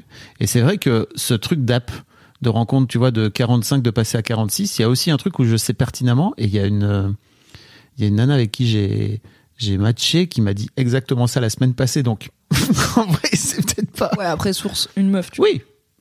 Je sais pas s'il y a des stats en C'est vrai, très ouais. marrant que j'avais ce truc là en tête, tu vois, qui était que j'avais sur lequel j'avais pas mis le doigt et en fait qu'elle me l'a elle me l'a amené comme ça quoi, tu vois.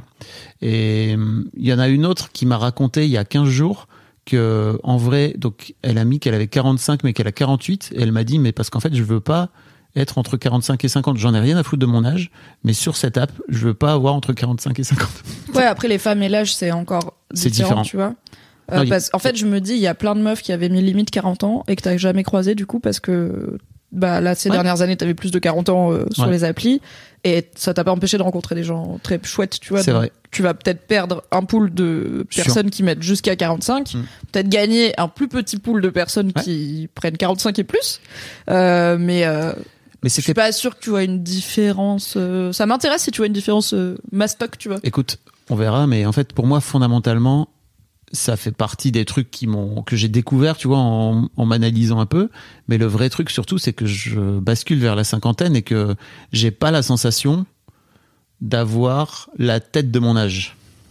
Bon, on a déjà établi que tu fais pas trop ton âge. Après, il y a aussi un Je truc de de- d'attitude, ouais. Dans la tronche, quoi. Ah, le cerveau de ton âge. Non, mais la, enfin, la tronche, la, la façon de, la façon de voir les choses, la façon de voir la vie, la vie même, tu vois, globalement. euh, Mais pourtant, j'ai l'impression que tu connais quelques personnes plus âgées que toi, euh, genre Eric, Christian et tout, Hmm. qui non seulement, euh, alors je dis pas que c'est qu'ils ont forcément les mêmes centres d'intérêt et tout que toi, pour le coup, je sais pas s'ils sont très connectés et tout, mais qui en tout cas te challenge, te font voir la vie différemment. Euh, donc, qu'est-ce qui fait que tu te représentes une personne de 50 ans comme telle et telle façon d'être et du coup pas moi? Tu vois genre on a on avait ensemble enfin tu avais ton ami euh, Denis et associé euh, qui était plus âgé que toi donc qui avait la cinquantaine Ouais. avant de décéder et qui était clairement pas non plus un mec de 50 ans hyper euh, classique. Alors euh, par certains aspects oui genre il aimait bien manger de la viande rouge et boire du rouge. C'est comme ça qu'on meurt tôt. Mais euh, j'ai le droit de le dire j'aimais bien. Mais euh, il était quand même extrêmement chelou hein, comme oiseau aussi. Donc Qu'est-ce qui, est-ce que t'as pas d'exemple de personnes de 50 ans qui te ressemblent et du coup tu te dis ah bah ça me fait bizarre de m'imaginer avoir 50 ans parce Ouais, qu'en fait les gens de 50 ans ils sont pas comme ça tu ouais, vois. et puis tu vois, les gens que tu cites là, euh, c'est pas des gens avec qui j'ai beaucoup d'atomes crochus culturels, tu vois. Oui. Je Oui, parle, je surtout de ça. Je te parle de, je te parle de centre d'intérêt pur et dur. Mm. Donc, euh, donc voilà. Et, et j'ai trouvé ça intéressant. D'ailleurs, je me suis, j'ai aussi, je me suis aussi servi de cet anniversaire pour me dire, ça va être intéressant parce que je vais faire en sorte de d'envoyer donc une newsletter et que j'ai partagé à mes patrons, et- etc. Mais aux gens qui qui, qui me donnent de l'argent euh, pour euh, pour euh, faire un exercice de recevoir. Parce que recevoir, c'est pas facile pour moi. Et j'ai. Bah ouais tu m'as fait un compliment et j'ai dit euh, c'est pas un coming out. Donc on est ensemble. Oui, je sais. Tu vas pas, tu, oui, tu vas pas m'apprendre que t'as du mal à recevoir. Mais non mais je le dis aussi pour les gens pour leur dire regardez c'est ce qui vient de se passer. C'est à ce moment-là si je te dis rien que tu sais déjà je vais pas te dire grand chose on se parle beaucoup Fabrice. Et donc, euh, donc ouais, c'est un vrai travail que je fais depuis depuis deux trois ans.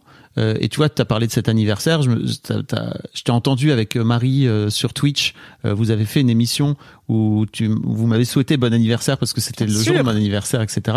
Et tu racontais ce fameux anniversaire que vous avez organisé avec euh, avec mon ex-femme, etc. Gros anniversaire surprise. 37, euh, je crois. Quelqu'un qui isole Fabrice euh, en mode non viens on va boire des coups pendant que tous ses proches se réunissent au bureau à l'époque. Ah là là. Il doit revenir, on lui fait croire non mais il y a machin qui a un problème au bureau, faut que tu reviennes parce que toi t'étais là mais non rejoignez-moi, on va dîner et tout. T'es là ben non il faut parce qu'il y a du monde. La porte, il y a tout le monde. Ah, bon anniversaire, il part. Je suis parti. je suis On se regarde en mode. Bon, euh, bah, Trop d'émotions. trop compliqué, trop de OK, il y a trop de gens qui sont en train de te souhaiter bon anniversaire, qui sont là pour toi, tu es le centre d'attention. Ça veut dire qu'il y a plein de gens qui t'envoient de l'amour. Qu'est-ce que tu fais pour le recevoir? Bah tu le reçois pas, tu te casses. Bon, il est revenu quand même. Je suis revenu. Il a fait mais- deux pas dans l'escalier, il a respiré, il est revenu. il a quand même demandé à sa femme qui s'occupe des enfants, qui était plus petite à cette époque. Et, et en fait, euh, ouais, je me suis- j'ai vraiment utilisé ce, cet anniversaire pour me dire, tu vas en faire un bon exercice et tu vas. J'ai envoyé une newsletter, bon, on mettra le lien si vous voulez, euh, pour euh, pour dire aux gens, en fait, si, si mon travail vous aide d'une manière ou d'une autre, n'hésitez pas à, à me donner de l'argent, c'est le plus beau cadeau que vous puissiez me faire. Euh, et j'ai reçu des sous, donc je suis trop heureux. Merci, pour tout. Allez Merci à tous les gens qui m'ont donné de Happy l'argent. birthday Ça fait trop plaisir. Euh, C'est plus ou moins bien que le chèque de mamie que tu recevais quand t'étais gosse euh, bah, par la c'est poste. c'est beaucoup mieux parce que le chèque de mamie, Yes. euh, le chèque de mamie, j'avais pas besoin de le demander. Il venait automatiquement. Ah, il a un petit goût d'obligé, un petit goût d'automatique. Non, ouais, de, c'est normal quoi, tu vois, euh, de pas se rendre compte aussi que c'est super bien que ta mamie elle te fasse, euh, Un petit chèque. elle te fasse un petit chèque quoi. Euh, donc non, et puis là, là, il y a un vrai truc de, je sais d'où je viens et je vois où je suis et je me dis c'est trop cool quoi, tu vois, j'arrive à faire ça aujourd'hui sans sans être en train de me décomposer et de me dire oh, putain mais qu'est-ce que les gens vont dire de ça? Et surtout quand les gens m'envoient des messages j'ai un vrai truc maintenant où je sens que ça ça c'est c'est ancré en moi maintenant le- la la joie et la gratitude des gens qui m'envoient tu vois de juste leur dire merci. Avant je crois que je leur disais de merci de façon un peu automatique et surtout je savais pas comment faire. Donc j'esquivais un peu l'émotion que ça créait Mhm. même quand c'était en, en- en- par message quoi tu vois. Je te dis même pas quand c'est des gens que je croisais dans la rue de façon un peu random et qui me disaient Ah, merci c'est toi Fabrice et tout. J'étais là Ah Ou des gens avec une pinte d'eau dans le nez aux soirées Mademoiselle qui parfois étaient très euh, j'ai changé ma vie! T'es là bon. C'est dur à je vais chanter Kyo je reviens. Ça c'est toi. C'est pas moi. Mais ouais, ouais, c'est c'est très dur à faire et c'est un et c'est un chemin que je suis trop heureux de d'avoir euh, embarqué sur lequel j'ai embarqué et, et je sens que c'est vraiment beaucoup plus fluide en moi aujourd'hui quoi et donc euh, voilà j'ai 46 ans euh, bientôt 50 peut-être que je dis tout de suite que j'ai 50 ans comme ça au moins c'est réglé quoi Peut-être que tu devrais juste accepter ton âge et arrêter de dire un faux âge. Allez. Tu l'as fait toute ta vie.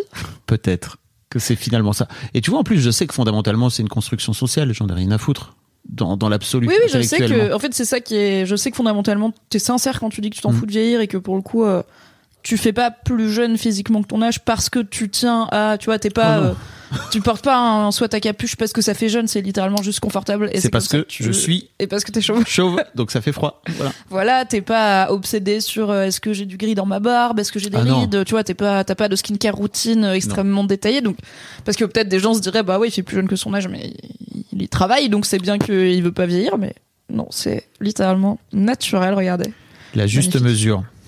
Les bons gènes, le bon air du Nord, Peu d'alcool et peu de clopes.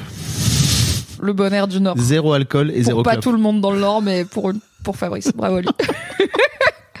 bon anniversaire Fab. J'ai une question Oui. et une réaction. Tu veux laquelle en premier? Je sais pas comme tu veux. Ok. Question. Est-ce que tu penses que l'année prochaine, dans la saison 2 du Fab et Mimi Show, on se racontera qu'on a fêté ton anniversaire? Euh, ouais, on peut. Est-ce que tu penses être prêt? C'est pas on peut, genre on peut toujours, tu vois. Je peux te dire, non, non, je- vas-y mec, on fait un petit dîner d'anniversaire, j'invite des gens que t'aimes bien, tu viens, je pense que tu viendras, tu vois. Tu seras là, ouais, euh, Oui. me mettez pas mal à l'aise et me fais pas une surprise avec tous les gens que je connais. une fois, pas deux. Non, mais d'avoir un vrai truc. euh, Est-ce qui que tu l'organiserais toi? Est-ce que tu dirais, Ouais. comme font plein de gens, tu vois, bah c'est mon anniversaire le 2 novembre, réservez votre soirée, je fais un truc chez moi ou je fais tel truc, enfin ce que tu veux, hein, c'est ton anniversaire. Franchement, je serais plus à l'aise de l'organiser moi que quelqu'un d'autre l'organise pour moi. Bah, je à l'heure où j'en suis. Quelle idée de merde. non mais en vrai, je suis sincère. C'est-à-dire que non seulement j'ai appris en t'organisant un anniversaire surprise que quand les gens vous disent j'aime pas les surprises, faut les croire. Il y a pas de message caché. C'est pas genre ah je déteste, je détesterais tellement qu'on me fasse ça genre. C'était pas la- le mood, ils détestaient vraiment. Et en fait, je suis tellement anxieuse et tellement aussi des fois genre pointilleuse sur certains trucs et tout comme personne que je j'aurais vraiment du mal à ce qu'on m'organise un anniversaire. Là, je pour mon anniversaire qui arrive bientôt parce qu'on est né à pas grand monde Oui. d'écart, euh, je je vais faire plusieurs plusieurs petits trucs avec mes différents petits cercles et du coup je proposais à un groupe de potes euh, est-ce que ça vous dit euh, on se fait voilà une soirée on se va se boire des coups pour mon anniv et il y en a un qui a dit bah on peut même si tu veux faire euh, ça chez toi et euh, genre euh, je fais la cuisine comme ça toi t'as pas à faire les allers-retours tu peux rester au salon et je lui ai dit attends t'es mon ami et tu penses qu'être chez moi avec quelqu'un d'autre qui cuisine dans ma cuisine et qui est pas moi ça va m'apaiser genre The girl is not sereine avec cette idée. Parce que je vais juste être en mode, qu'est-ce qu'il fait? Est-ce qu'il trouve les trucs? Je suis sûre que ça serait meilleur, c'est moi qui le fais. Est-ce qu'il sait vraiment comment se saisir du bœuf? Mais putain, en plus, il mange bien cuit. Attends, il se souvient que machin est végé? Waouh. Ok, je vais aller. folle. Mais oui, je sais. Ok. Je- Enfin, Toi et moi thérapie. hein. Toi et moi, resto gastro. Allez, hâte. Voilà, du coup. Euh, On prendra un je- petit, on, on prendra un petit enregistreur pour faire euh, des réactions en direct. Du coup, je confirme, je comprends pourquoi tu serais moins anxieux si c'est toi qui organise Oui. ton propre anniversaire. Que, mais est du coup, est-ce que peut-être, bah peut-être l'année prochaine, tu auras l'impulsion, quelques semaines avant le 2 novembre, de dire tiens, je vais organiser un truc pour célébrer le fait que Fabrice Florent est sur cette terre depuis 47 révolutions 47 baby. autour du soleil. Bah et c'est ouais. beau quand même. Ok, franchement, euh, je prends le, le défi. Ok. C'est même pas un défi d'ailleurs, ce serait un plaisir. Tu vois, c'est pas comme si je disais oh non. Oui, il y aura pas de gage si tu le fais pas. hein, c'est juste euh, maintenant que t'as quid ton nom. Maintenant que tu fais cette démarche de redemander et recevoir de l'amour Ouais. monétaire, mais aussi des messages Ah, tout le et reste, tout, tout. le reste. bah faisons aussi un truc cool d'anniversaire qui est de célébrer le fait que t'existes et c'est trop cool. Avec grand plaisir. Trop bien. Et ma, ma réflexion, c'était juste, je, je, je suis étonnée de jamais avoir eu ça parce que ça, j'ai jamais eu ce truc de, pardon, waouh, j'ai été vite dans ma tête. Ce truc de quand je lis des messages euh, de gens qui me disent merci pour ton travail, etc. Je sais pas quoi en foutre, ou je le prends, je mets de la distance, ou je pense que c'est, enfin, je me dis que c'est pas hyper sincère, ou je réponds mais un peu automatiquement et tout. Et j'ai essayé de réfléchir à pourquoi moi qui suis quand même pas mal inhibée sur plein de trucs, pour le coup, tous les messages et on en a reçu euh, merci encore euh, énormément chez mademoiselle et depuis. Donc merci encore d'être encore là. Et merci aux gens qui nous écrivent aussi pour le Fab et Mimi oui Show. et qui font des stories en disant qu'ils écoutent le Fab et Mimi Show c'est trop Et qui bien. nous disent à quand toutes les semaines? Bientôt regardez-le il en peut plus bientôt. Déjà il était là. Ok on tourne dimanche est-ce qu'on peut tourner aussi la semaine d'après? J'étais là Fabrice je n'ai pas assez de choses dans ma vie pour raconter des choses tout le temps. Let's go. On arrive. Euh, ça va arriver vous le savez de toute façon donc il y a plein de gens qui m'ont envoyé plein de messages pour me dire que je leur faisais ou que je leur fais du, enfin Mhm. que mon travail leur faisait ou leur fait du bien et euh, merci. Mais ça m'a toujours sincèrement touché et ça m'a jamais, j'ai jamais eu ce truc de oh non cette émotion là. Et je pense que ça vient de j'ai moi-même été aidée par tant de meufs et de gens que j'ai lus sur internet que en fait je sais que c'est sincère, je comprends complètement l'émotion de la personne, je sais aussi les limites qu'elle a. Genre je suis là en mode euh, Ah, c'est pas je ça. suis c'est pas que- sa sauveuse. J'arrive pas. C'est c'est pas ça. C'est pas le truc de chez la personne parce que je sais pertinemment que c'est toujours sincère. C'est plutôt comment je le reçois moi. Tu Ouais, vois, ouais, je comprends, mais oui, je, ça m'étonne. Mais c'est peut-être un truc aussi de les femmes, on reçoit plus souvent des compliments et je sais qu'il y a pas mal de réflexions dans les masculinités sur le fait que les hommes sont très rarement complimentés. Je crois qu'il y a un vrai Je truc où, en fait, c'est tellement beaucoup. Et tu vois, encore là, j'ai croisé une nana qui m'a dit, en fait, je serais pas la même personne si, en gros, Mademoiselle avait pas existé. Que je suis là, c'est beaucoup. Je- Tu vois, c'est vraiment, ça prend beaucoup de place. Qu'est-ce que je fais avec ça? Je sais pas. Et c'est beaucoup. Je sais jamais quoi en faire. Et tu vois, aujourd'hui, je suis juste, je le prends et je suis là, putain, ça me touche vraiment. Mais en vrai, au fond de moi, je suis là, mais qu'est-ce que tu veux que je fasse avec ça? Si je le prends premier Doug, Qu'est-ce que tu voudrais en faire? Mais si je le prends premier Doug, moi je pars, je, pars sur la planète Mars, tu vois, comme Yacine, tu vois. Ah ça c'est super ça. Tu, c'est- Yacine Bellous avait Là, un allé super vite dans ta sketch. tête aussi. Il y avait, Yacine Bellous avait un sketch incroyable où il parlait des meufs qui se trouvent bonnes. Ça c'est parfait ça Ça c'est parfait ça moi Oui ça c'est parfait ça moi Moi c'est parfait ça moi Tous les autres non Moi c'est oui Moi c'est parfait ça moi Et sa connerie et son autosatisfaction ça a créé une sorte de carburant je pense et elle s'est autopropulsée Comme Iron Man a dit ça c'est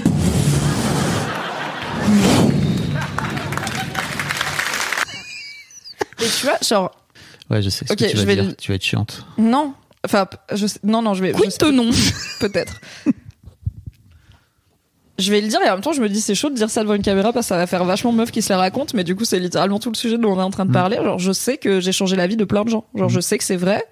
Et je le sais autant qu'on peut le savoir consciemment euh, parce que j'ai du mal avec les grands nombres tu vois. Mais genre je sais que mon travail en tout cas sur Mademoiselle les messages et les trucs que j'ai produits et le travail que je continue à produire en indépendante a changé le cours de la vie de plein de gens Mais je pense que ce qui m'empêche peut-être de partir sur Mars, c'est de me dire si ça avait pas été moi, ça aurait été quelqu'un d'autre. Le mouvement du féminisme et de et de tout ce que Mademoiselle a pu porter, entre autres, il existe.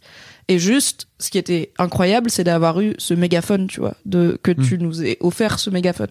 Mais j'ai changé la vie de plein de gens, comme plein de gens ont changé la mienne. Alors que je les connais pas vraiment parce que Ah c'est juste des gens sur internet. Mais genre, je- j'ai pas ce truc de. Ou alors, j'ai la grosse tête de fou et personne me le dit. Ou les gens me le disent, mais j'ai tellement la grosse tête que je suis là. Moi, c'est super, moi. Peut-être. Dites-le moi dans les commentaires. Mais c'est, en fait, c'est, tu vois, je te parle de ça, je vais partir avec une tête énorme et tout, mais c'est juste, je sais littéralement, en fait, je crois que jamais je serais capable de faire ça. Ok. C'est, c'est, ça ne. Et tu vois, faut juste en prendre un petit bout.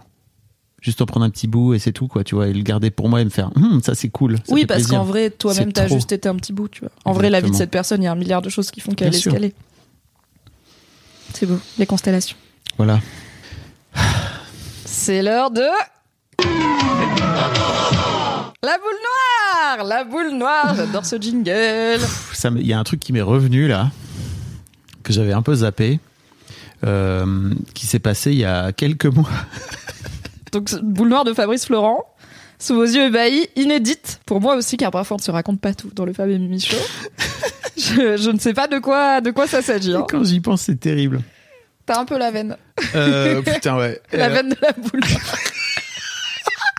En fait, euh, il y a quelques mois, euh, j'ai rencontré une jeune femme hyper sympa et tout. Euh, on a un date. Ça se passe euh, plutôt super cool. euh, on, on, on se rencontre et tout, machin. Euh, Parce qu'elle aussi, elle était de droite? non, ça n'est pas. On n'est pas du tout sur euh, sur le même souci, tu vas voir. Quel type de souci? Elle me et euh, elle me donne rendez-vous euh, euh, euh, un soir dans un hôtel dans le bar d'un hôtel tu vois pour voilà pour catch up un peu quoi elle elle y était et en fait je me pointe et je vois euh, une nana. Je me dis ok c'est elle trop bien. Je vais la voir. Et je lui dis hey salut ça va? Elle me fait elle était dans son téléphone. Elle se lève Oh! Je suis là bah ça va? Elle me dit bah oui! Je lui dis bah ah! Je vois qu'il y a quelqu'un qui a un manteau en face tu vois. Je me dis bah ah t'es avec quelqu'un? Elle me dit bah oui et je fais bon bah et c'est qui? On voit qu'elle n'a pas, parce que je pense que dans sa tête, elle est là. Je le connais, j'ai oublié qui c'est. On voit qu'elle n'a pas écouté l'astuce du Fab et Mimi Show pour quand t'as oublié le prénom des gens. Car elle aurait pu te demander comment ça s'appelle déjà euh, ton prénom? Tu aurais dit Fabrice, elle aurait dit ouais, c'est ça, on se connaît pas. Ouais, vraiment. et je lui dis euh, euh, bah comment ça va? Elle me dit bah bien T'as demandé beaucoup de fois si ça allait à la suite. Et là, il y a le serveur qui vient et qui fait Monsieur, je crois que vous, la personne que, que vous cherchez est là-bas. Le serveur, il a dû voir ça tellement de fois. Les gens en date, Tinder qui se connaissent, app qui se cherchent et tout.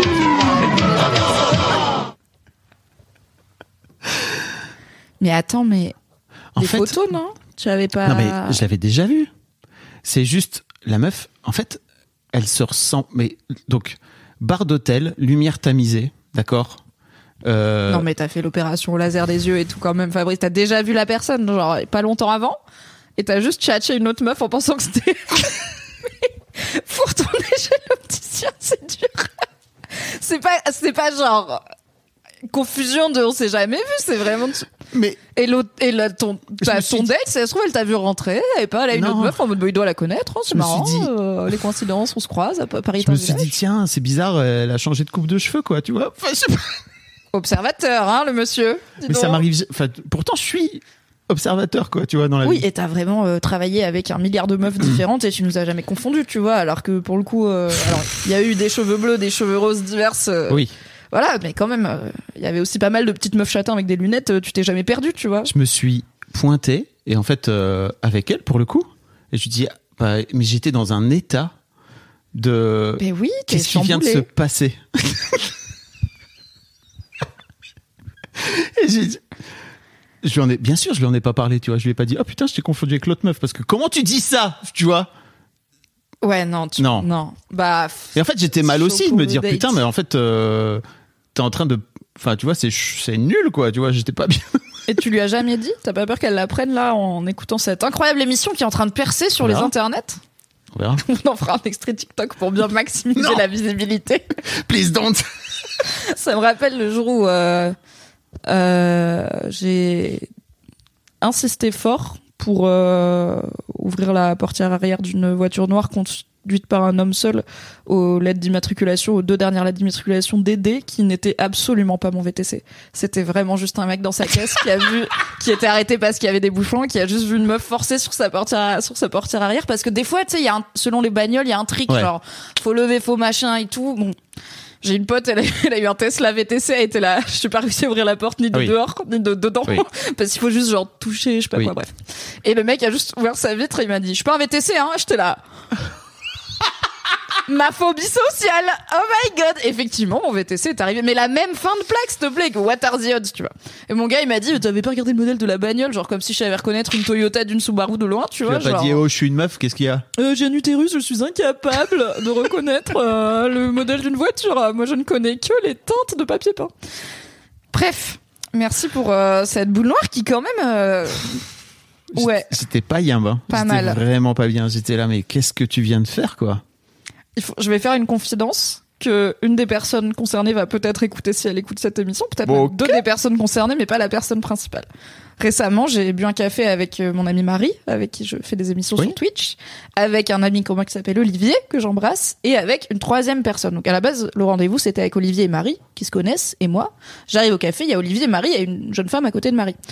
Et les tables sont pas collées, tu vois, donc je sais pas si c'est une jeune femme qui était à côté d'eux et qui s'est mis à tchatcher, ou une femme qui est avec... Bon. J'arrive, je dis bonjour à Olivier, je dis bonjour à Marie, je vois que la femme elle continue à tchatcher avec eux, genre visiblement c'est une table pour quatre. Moi je sais pas qui c'est, euh, je lui dis euh, salut euh, Mimi. Et elle m'a fait bon t'es sérieuse? Et là j'étais là oh putain je la connais je sais pas qui c'est. Oh, mais. et j'ai bluffé de fou. J'étais là mais oui mais attends mais je suis désolée je suis pas du tout physionomiste et tout.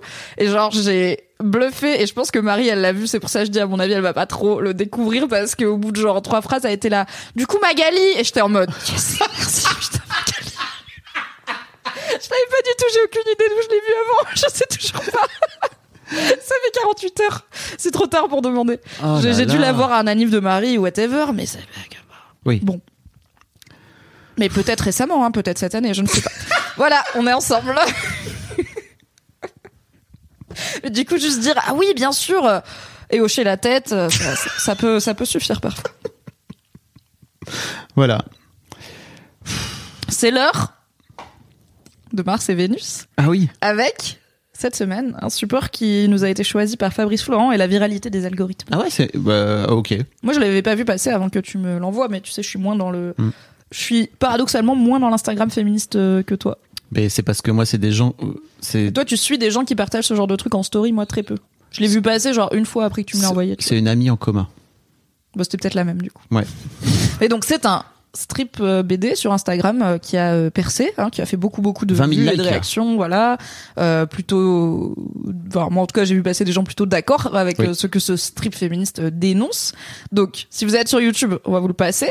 On peut faire Oui. ça. hein. On va le mettre là. l'incruste, là. voilà.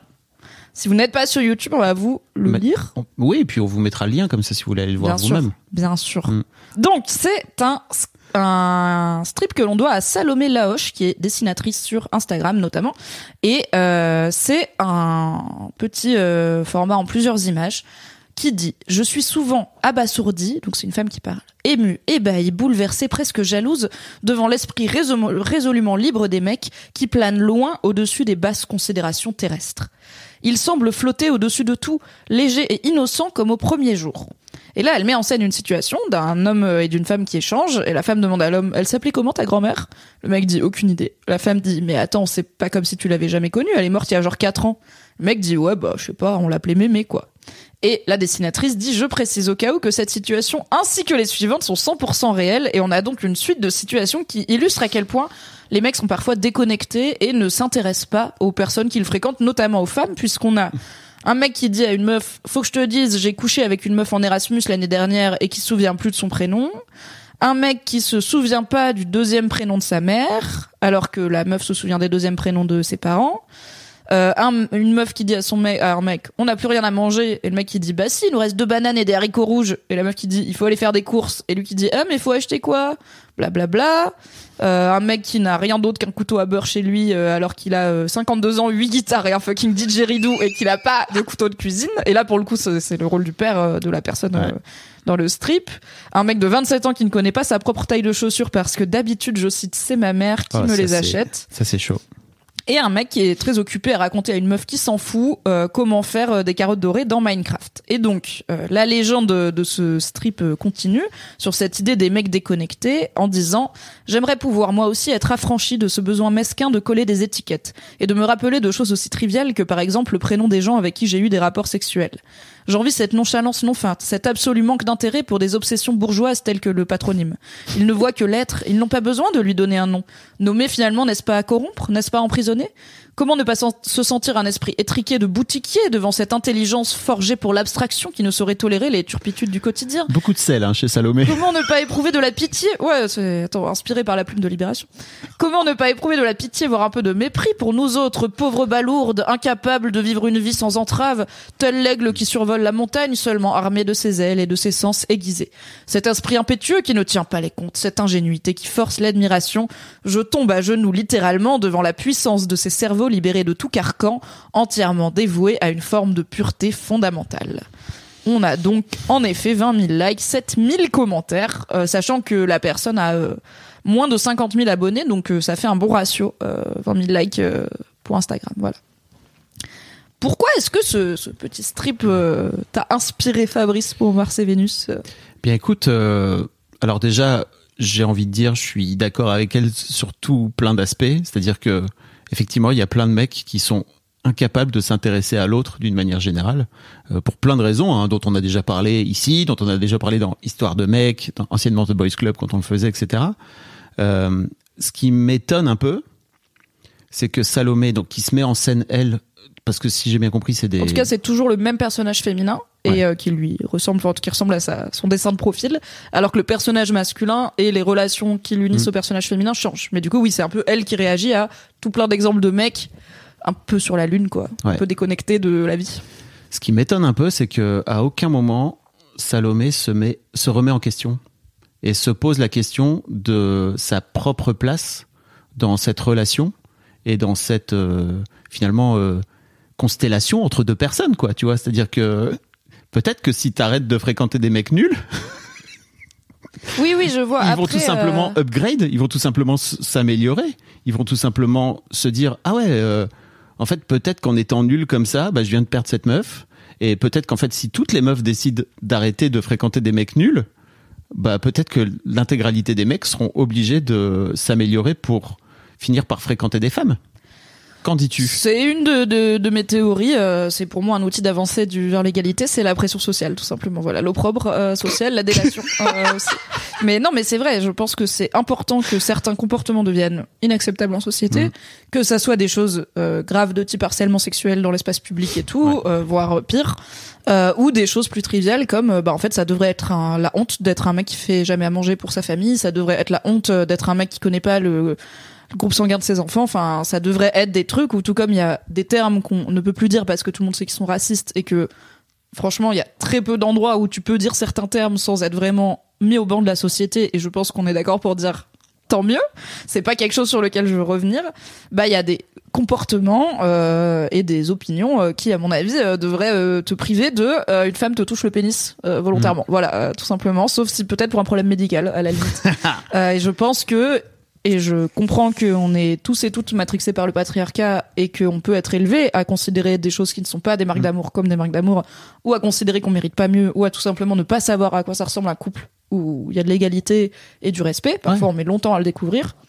Mais il y a, et je pense que c'est arrivé à plein de, de gens, et y compris à plein de meufs féministes, de- d'entendre des fois des meufs parler de leur gars et d'être là, mais juste barre-toi en fait. Enfin, pourquoi il a droit à ton temps, tu vois? Pourquoi il a droit à ton et ça t'épuise visiblement, mais pourquoi il a droit à ton temps, à ton attention, à ton amour, à ta sexualité aussi, mais pas que. euh, je dis souvent euh, le jour où on arrêtera de sucer les mecs nuls, ils apprendront à changer, mais euh, parce que je suis un bon con, mais je réduis évidemment pas ça à une question de fellation.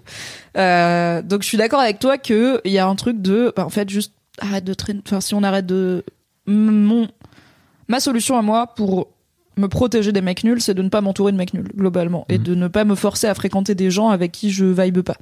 Donc je suis d'accord avec ça dans une certaine mesure. Après, bon, bah, dans les exemples des strips, il y en a où c'est son daron, etc. Et c'est pas forcément des offenses, genre, arrête de fréquenter ton daron parce qu'il a pas de couteau de cuisine, tu vois. Genre, il a pas dit un truc hyper misogyne.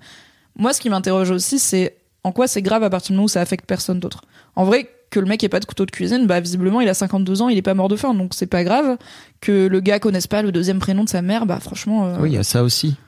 Y a ouais, un- ok, j'ai le un- deuxième prénom de mon père, mais en cogitant, tu vois. euh, Il y a aussi un truc de, il y a plein de choses. En fait, des fois, il y a des trucs, c'est genre juste personnel, tu vois. Ouais. sent- mec qui connaît pas sa taille de chaussures. Pour moi, le problème, c'est qu'il dit, bah c'est ma mère qui me les C'est achète. ça le souci. Ou là, j'aurais envie de dire à sa daronne, bah vas-y, il a X années, euh, pourquoi tu continues à lui acheter des pompes On y revient. le jour où il aura des trous dans ses oui mais c'est pas son problème à la Salomé de la Non, BD euh, c'est pas elle qui lui achète les chaussures donc Mais- en fait moi je vois un mec qui connaît pas sa pointure il me dit bah non c'est ma mère qui lui achète ça va pas m'énerver je vais me dire Oh, t'es un tocard quand même désolé hein.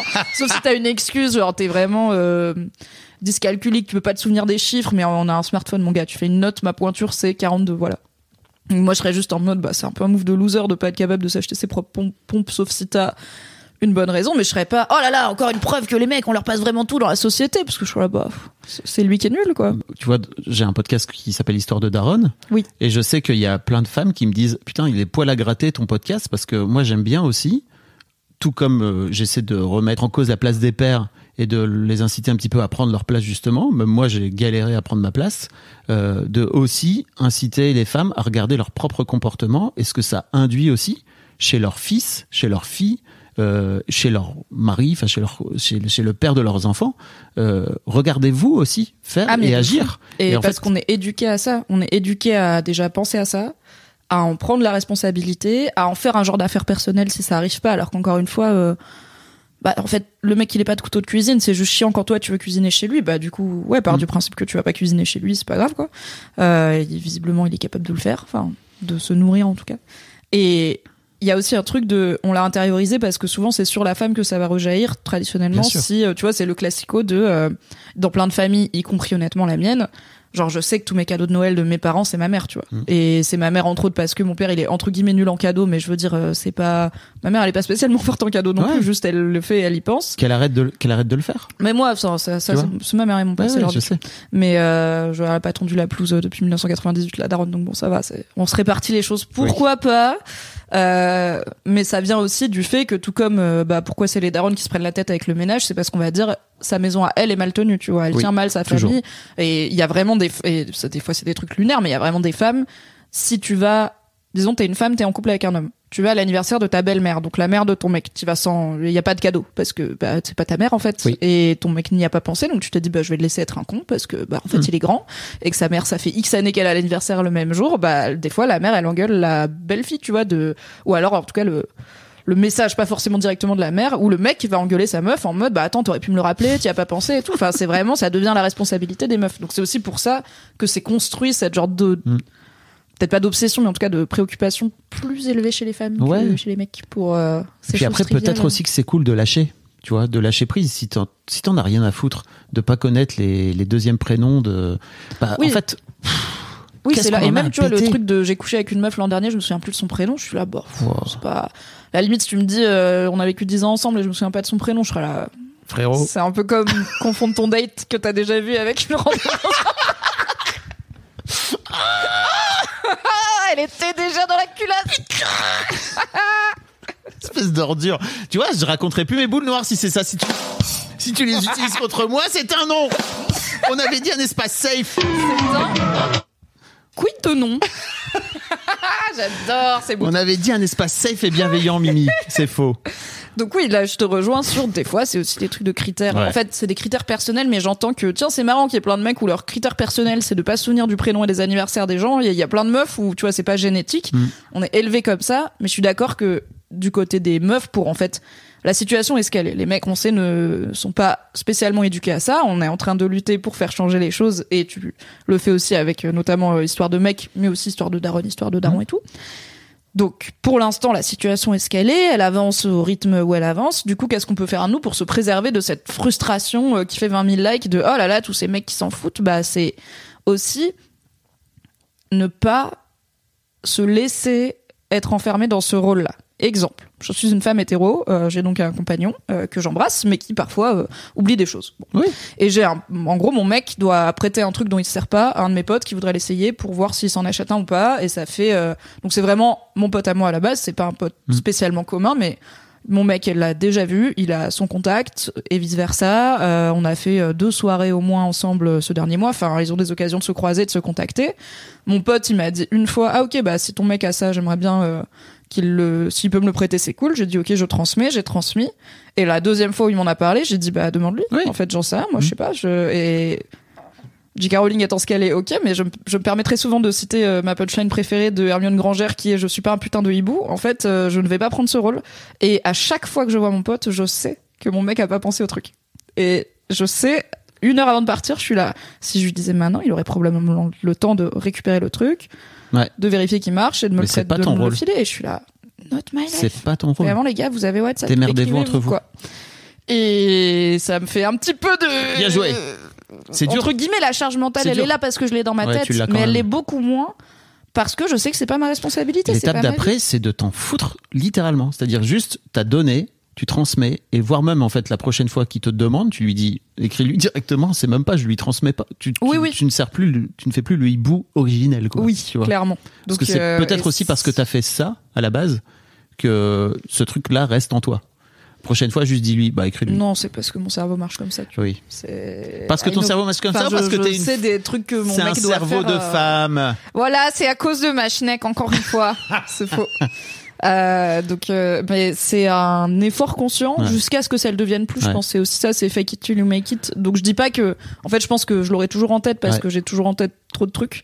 Euh, mais en tout cas, je suis entièrement libérée de cette responsabilité et j'ai zéro honte quand je dis, je sais pas, c'est pas Ouais.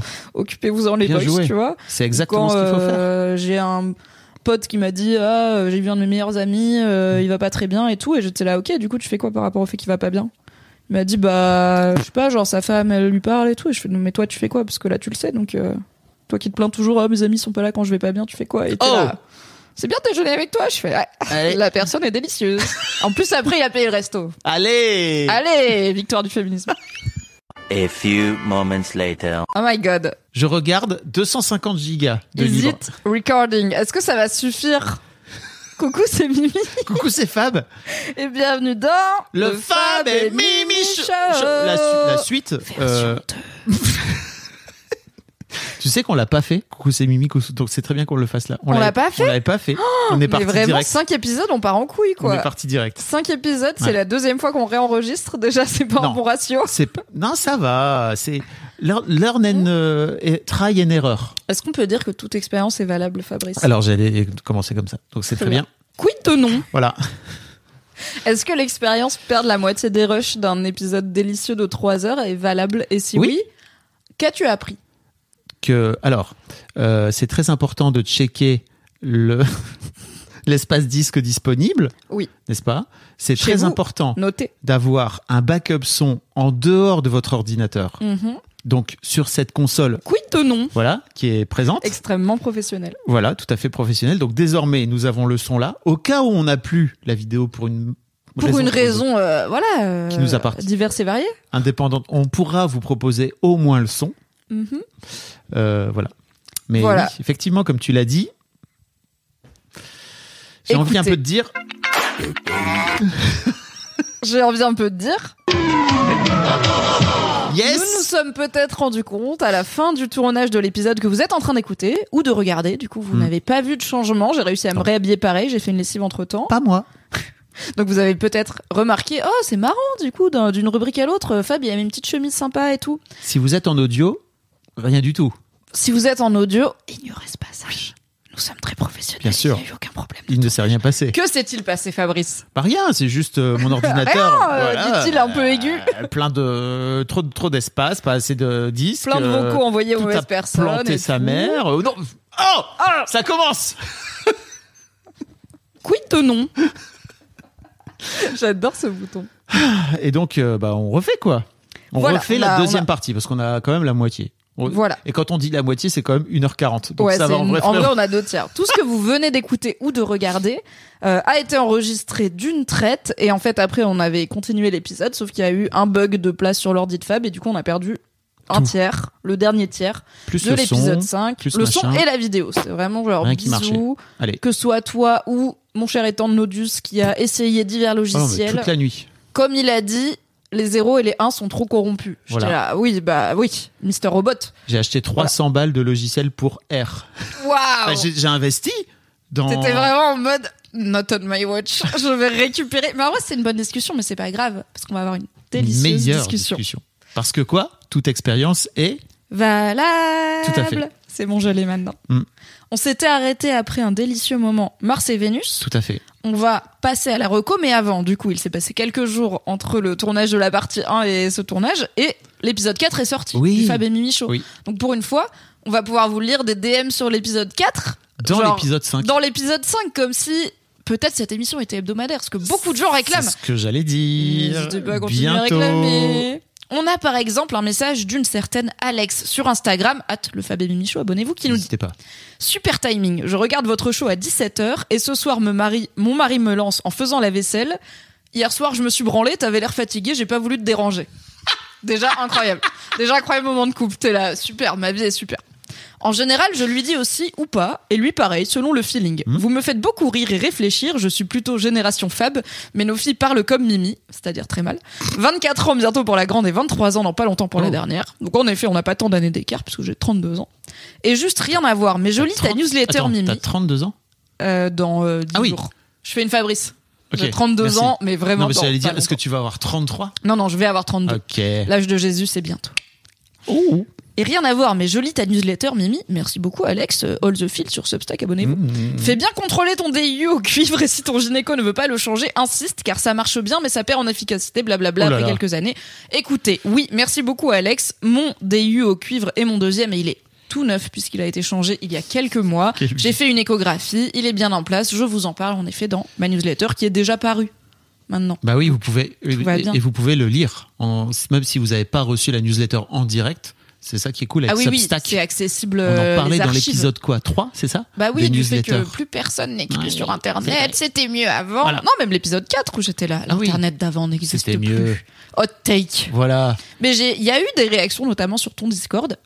Inscrivez-vous au Discord de Oui. Fabrice Florent. Venez réagir. De gens qui étaient aussi nostalgiques d'un certain aspect communautaire de l'internet et qui disaient euh, maintenant on est réunis en communauté autour d'une personnalité et pas en et moins en communauté autour de centres d'intérêt comme il pouvait y avoir sur les forums Ah par oui. exemple. Du coup, l'échange entre les gens est beaucoup moins simple parce que bah, c'est dans des commentaires ou des choses comme ça et du coup c'est moins des espaces de discussion. Sauf le. Discord par exemple, parce que là pour le coup, effectivement, c'est autour d'une personnalité, mais en fait, en vrai, c'est autour de sujets. Oui. Et après, on peut parler de plein de choses, comme Oui. sur le Discord de Fabrice Florent. Abonnez-vous. Ah, on a Ralph qui dit Coucou Fab et Mimi, j'ai écrit un truc à la Reddit pour la section Mars et Vénus. Hmm. Dedans, je parle de ma meilleure amie et de son mec. Est-ce que vous voulez que je vous envoie le doc sur une adresse email? J'adorerais entendre vos opinions sur le sujet. Je vais envoyer un petit audio à cette personne. Hello, je suis actuellement en train de répondre à ce message pendant le tournage du Fab et Mimi Show. N'hésite pas à nous envoyer ton document sur coucou at. On le lira avec plaisir et peut-être qu'on y réagira dans l'épisode suivant. Bon, Merci de nous écouter. Des bisous. Dans le prochain épisode, on répondra aux mails en direct aussi. Sauf si c'est craignos de fou, mais il y a moyen, ouais. non, c'est pas ce que je veux dire. C'est imagine, parce que là, tu viens de répondre à ce message. Oui. Je trouverais ça marrant qu'on fasse vraiment une section. Alors, on va répondre à vos mails Ah, on en peut, hein. direct. Non, mais ce serait chiant. Après, on fait des fautes de frappe et tout, c'est long, quoi. Un message, un dernier message qui va te parler, Fabrice, de Mélanie qui dit Hello Fab et Mimi, j'espère que vous allez bien. Je vous écris car j'écoute le dernier épisode du podcast en rentrant du travail et le sentiment que Mimi ressent envers sa podcasteuse, donc Joanna Robinson, envers qui j'ai une relation parasociale de Oh, je suis si fière d'elle, ma fille Alors qu'elle est plus vieille que moi et qu'on se connaît Ouais. pas. Ça me fait beaucoup penser à une émotion que j'adore, que je chéris et à laquelle j'essaye de m'accrocher le plus quand je la sens venir envers quelqu'un. Attention Fabrice, la compersion. La compersion définit le sentiment éprouvé lorsqu'on se réjouit du bonheur d'autrui. Voilà, voilà, c'est la meilleure émotion. Merci de me faire passer tous ces bons moments et bonne soirée. Fabrice, quelque chose à dire sur la compersion? Pourquoi t'ai-je voilà, un petit peu pétillé sur ce terme? Parce que j'adore ce terme. Oui. Voilà. J'ai rien, voilà. rien à partager de plus sur ce sujet. Ah non, non, c'était pas pour C'est un, c'est hein. un, un sujet. je sais que un peu quand même. En vrai, c'était pas un piège, c'était plus pour un truc de point contexte, qu'est-ce que la compersion et pourquoi on en a pas mal parlé toi et moi, euh, mais principalement parce qu'on a parlé relations libres et tout. Oui. hein. Parce que, bah, comme elle l'explique, c'est vraiment It's not a trap. comme elle comme explique. Alors, je sais plus son Mélanie. Mélanie. euh, c'est vrai que la compersion est un est un sentiment, une émotion qu'on dont on parle assez peu finalement dans, dans notre société, euh, mais qui est un peu, on pourrait dire, l'inverse entre guillemets de la jalousie, c'est-à-dire en gros quand tu finis par euh, res- ressentir du bonheur parce que l'autre en face est en train de prendre du bonheur, en train de prendre du plaisir, Même si c'est sans toi. Même si c'est sans toi et même si ça pourrait entre guillemets aller à ton encontre. Parce qu'en fait à un moment donné euh, quand tu peux rompre avec quelqu'un tu peux aussi être très heureuse pour l'autre parce ou heureux pour l'autre parce que ça libère aussi quelque part l'autre personne en face quoi. Oui, bien ça sûr. peut être ça. Euh, ça dépend comment on voit la vie et comment on voit les choses quoi. Donc euh, effectivement on a beaucoup parlé de compersion et c'est vrai que comme tu le soulignais c'est un c'est une émotion dont on parle beaucoup dans les milieux euh, euh, au- autour du couple libre, quoi, tout simplement, parce que l'idée c'est de se dire, euh, bah, l'autre ne m'appartient pas, euh, peut-être réfléchir à ça, réfléchir à là-dessus, sur ce sujet-là, etc., et d'aller développer cette compersion. Oui, voilà, c'est l'idée de dans des couples ouverts comme moi par exemple, je suis en relation libre, bah tous mes T'es en relation, et putain, je l'avais jamais entendu sur Internet. Incroyable. Je suis en relation libre, du coup, j'ai le droit de coucher avec d'autres gens parce qu'il y a des gens qui savent lui. pas forcément, Oui, voilà. Pardon, je c'est vrai qu'on n'a pas fait de point en relation libre dans le Fab et Mimi Show. Du coup, je suis depuis maintenant plus de 10 ans euh, dans un schéma de relation qui s'appelle la relation libre, où en gros, c'est un type de couple ouvert où j'ai pas plusieurs amoureux, j'ai un amoureux, c'est Nodus, on l'adore. Euh, par contre, dans notre contrat de relation, on a le droit d'avoir des relations sexuelles avec d'autres gens, tout simplement, tant que ça n'est pas une relation euh, amoureuse, Mm. euh, de couple, etc. Donc, euh, c'est pas mon premier compagnon qui est avec qui j'ai cette configuration, c'est mon troisième ou quatrième. Et à Elle a roulé sa bosse, hein. Ah, on a parcouru des kilomètres de relations libres. Et euh, De à relation libre entre autres, entre autres, ça va avec du coup car je suis hétéro. Euh, et à chaque et ma mon interrogation dès le début, euh, donc à ma première expérience de relation libre, c'était bah ok moi je dis ouais ouais je suis cool avec le fait que t'ailles coucher ailleurs, mais peut-être si ça arrive j'aurais grave le seum. Et en fait à chaque fois qu'un de mes partenaires euh, amoureux m'a dit bah écoute euh, moi aussi j'ai, enfin moi j'ai consommé notre relation libre, c'est-à-dire j'ai couché avec quelqu'un d'autre, j'étais là. Machallah, t'as pécho, bravo! Tout comme je l'aurais dit à un de mes potes, parce qu'en fait, euh, j'étais sincèrement contente que la personne ait vécu un truc cool. Dans la mesure où c'est cool, euh, c'est super. Mm. Voilà. Et en fait, c'est une émotion. C'est marrant que je l'ai découvert, j'ai littéralement découvert ce terme euh, dans le, les réflexions autour du couple ouvert, alors qu'en fait, c'est une émotion qu'on a beaucoup dans la vie. Genre, en enfin, il y a un peu que dans le couple qu'on s'interdit de l'avoir, tu vois, mais genre en Oh, amitié, ta pote, elle vit un super voyage avec une autre de ses amies, tu vas être là contente pour elle, tu vois. Tu peux te sentir, ça peut arriver d'être là, pourquoi c'est pas avec moi qu'elle a fait ce voyage, Mm. mais c'est beaucoup moins attendu et la compersion et être content que des gens que t'aimes passent des bons moments, même sans toi, c'est assez courant en vrai. C'est pas dans le couple, c'est dans le couple tel que euh, la société euh, patriarcale, hétéronormative. Hétéronormativité judéo-chrétienne, tout ça. Enfin, le couple classique, quoi. C'est vrai Oui, que oui, c'est pas des choses qu'on qu'on peut voir dans les films, euh, qu'on peut voir dans les histoires d'une manière générale, quoi. Il y a un peu ce truc de tu es en couple avec moi, tu m'appartiens désormais. Bah en tout cas, t'as pas le droit de trouver du plaisir amoureux et sexuel ailleurs, quoi. Parce Ouais. que tu vas être content si ton mec euh, il a une promotion, mais pas s'il dit. Et du coup, j'ai pécho la petite meuf qui me plaisait au boulot. Alors ça non. en termes de victoire, euh, c'est non, on va pas fêter ça. Alors que pourquoi pas célébrer? Pourquoi pas? Je vous pose la question. Voilà pour le petit point DM. Merci euh, pour euh, ce petit point DM. N'hésitez pas donc à bah nous oui. envoyer des DM sur Merci euh, surtout à vous. Instagram où on a de plus en plus de followers. Hein. On est presque à 1000. Waouh, Je pense que quand cet épisode paraît, on est à 1000. incroyable. Allez là. Touche du bois. Ah bon? Oui, c'est bon. C'est du, c'est du- pas du placo. Non, pas du tout. Qu'est-ce que tu veux que ça me foute de toucher pas, C'est comme faire la bise, tu vois. C'est La base. la base. Tu sais pourquoi on trinque? Euh, J'ai su ça. Chin, c'est ça? C'est en rapport avec Chin? Non. Enfin, le terme, je sais pas pourquoi on dit chin chin, tu vois. C'est un truc superstitieux? Non, c'est fut un temps, on trinquait assez fort pour que les liquides se mélangent Ah et oui. ça permettait de montrer que c'est pas empoisonné. J'avais entendu ça. C'est vraiment le genre de truc que j'entends et je m'en bats les couilles. ça disparaît. Alors que moi, je vis sur Reddit et les fun facts, du coup, j'en ai plein, Et mais je vois- ne me souviens pas de mon numéro euh, à la banque postale. Genre. Le jour où mon ordi l'oublie, je suis là, pff, je peux plus me connecter à mon compte bancaire de ma vie. Quoi. Ou alors il faudrait aller parler à quelqu'un de physique et c'est très compliqué. Mais c'est ouf quand même parce que je me dis, putain, c'est des tas de choses comme ça que j'entends et mon cerveau fait, oh putain, c'est hyper malin. Et je suis, là, Pff, rien à foutre, plus rien à foutre. Mais après, quand je l'entends, je me dis, putain, j'ai déjà entendu. Est-ce que ma mémoire est. Non, je suis trop vieux Bah, pour peut-être qu'elle les sélectionne mieux, tu vois. Genre, moi, je pourrais peut-être arriver au 4 à la suite à question pour un champion si je tombe sur des bonnes questions. Mais à quoi ça sert? Gagner un dictionnaire? Me rappeler que je suis. Oui, oui, oui, oui, oui. Merci à tous les gens qui ont adoré On s'en fout, voilà.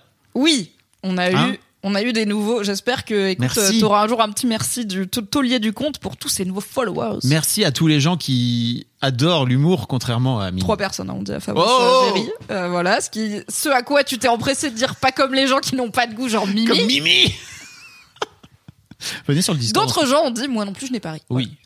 Euh, euh, ouais. Moi aussi, moi aussi, j'ai pas de goût. Voilà. Hâte de voir la réaction des gens ton ce qui m'a fait rire de cet épisode. On verra si on est ensemble ou pas. Mais en attendant, c'est l'heure de la reco. Je vais peut-être changer, tiens, ça t'apprendra. T'assumes pas non, j'assume pas. Ah Maintenant, je t'ai dit t'assumes pas, donc tu vas être là. Non, je vais le garder, sinon on va croire que Mmh, j'assume ouais, tu pas. m'as, tu m'as, tu m'as. Double bluff, triple bluff. C'est le moment reco. C'est quoi ta reco, Fab Flo? Alors, la reco dont j'aimerais vous parler cette semaine, c'est une reco euh, qui se situe sur Apple TV Plus, Plus, TV Plus. Je ne sais pas comment on l'appelle cette. Est-ce la cette meilleure plateforme. plateforme de streaming C'est à mon sens, en tout cas, l'endroit où j'ai trouvé les, les séries qui m'ont le plus parlé ces dernières années. Je vous rappelle que cette série a produit notamment, Ted Lasso, For All Mankind.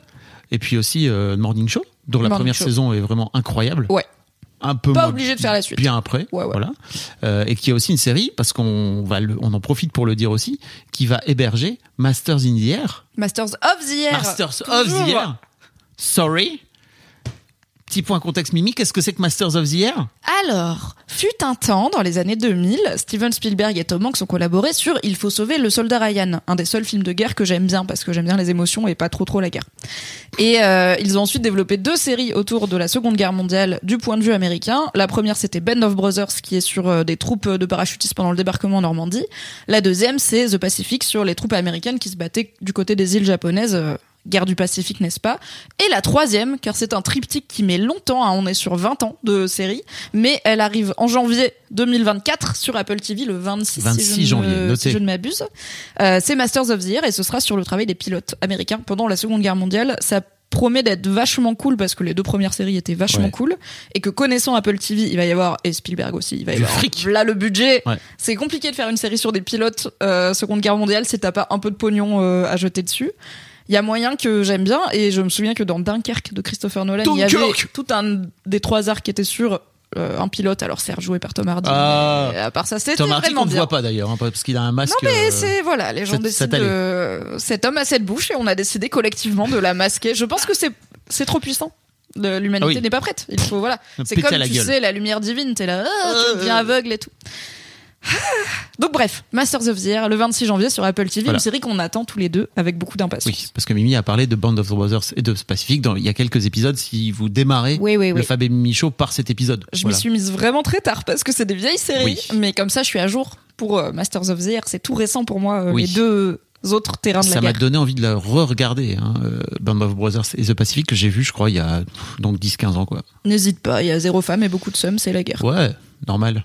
Est-ce que t'as vu 1917 en parlant de film de Non, guerre euh, j'ai peur de le voir. Je pense que j'aurais trop d'émotions euh, parce que c'est sur Ah. la Première Guerre mondiale qui est genre c'est compliqué de faire une échelle de horrible, mais je pense que j'ai un truc de les trancher, c'est vraiment compliqué et Oui. tout, et ça a l'air d'être très réaliste. euh, très bien fait comme film. C'est très. euh, Bah, tu vois, tu parles de films qui ont des de films de guerre qui sont dans l'émotion. On point. Yes, un jour je le regarderai. Voilà, c'est pas du tout Marocco. Non. c'était pas Marocco, mais c'était une Digression digression. Apple TV+. Voilà. Mais en fait, pour vous, ça fait 1h45 que vous êtes là. Pour nous, on vient de se retrouver Ouais. là. Nous, c'est comme on si est on- de nouveau en forme. J'ai bu un café et tout là. On va refaire deux heures, y a pas de souci. Non, partez pas. Oui, mate. Oui, possible. Euh, on sait que vous voudriez 3 heures de Fab et Mimi Show. Toutes les semaines, Pas tout idéalement. suite, pas tout de suite. Calmez-vous. Euh, donc ouais, euh, ma, ma série que j'ai envie de vous que j'ai envie de vous proposer cette semaine, c'est une série qui s'appelle Lessons in Chemistry, leçons de chimie j'ai envie de dire. Cours de Euh, SVT, mais c'est moins sexy. quoi. Ouais. Et puis ça parle pas de SVT, ça parle vraiment de chimie, ma gueule. D'accord. Confonds pas. Mais moi, je me suis arrêtée à quand la chimie, ça C'est faisait partie de la SVT. J'ai pas été au et point où les la atomes chimie, et les ça ions. Voilà.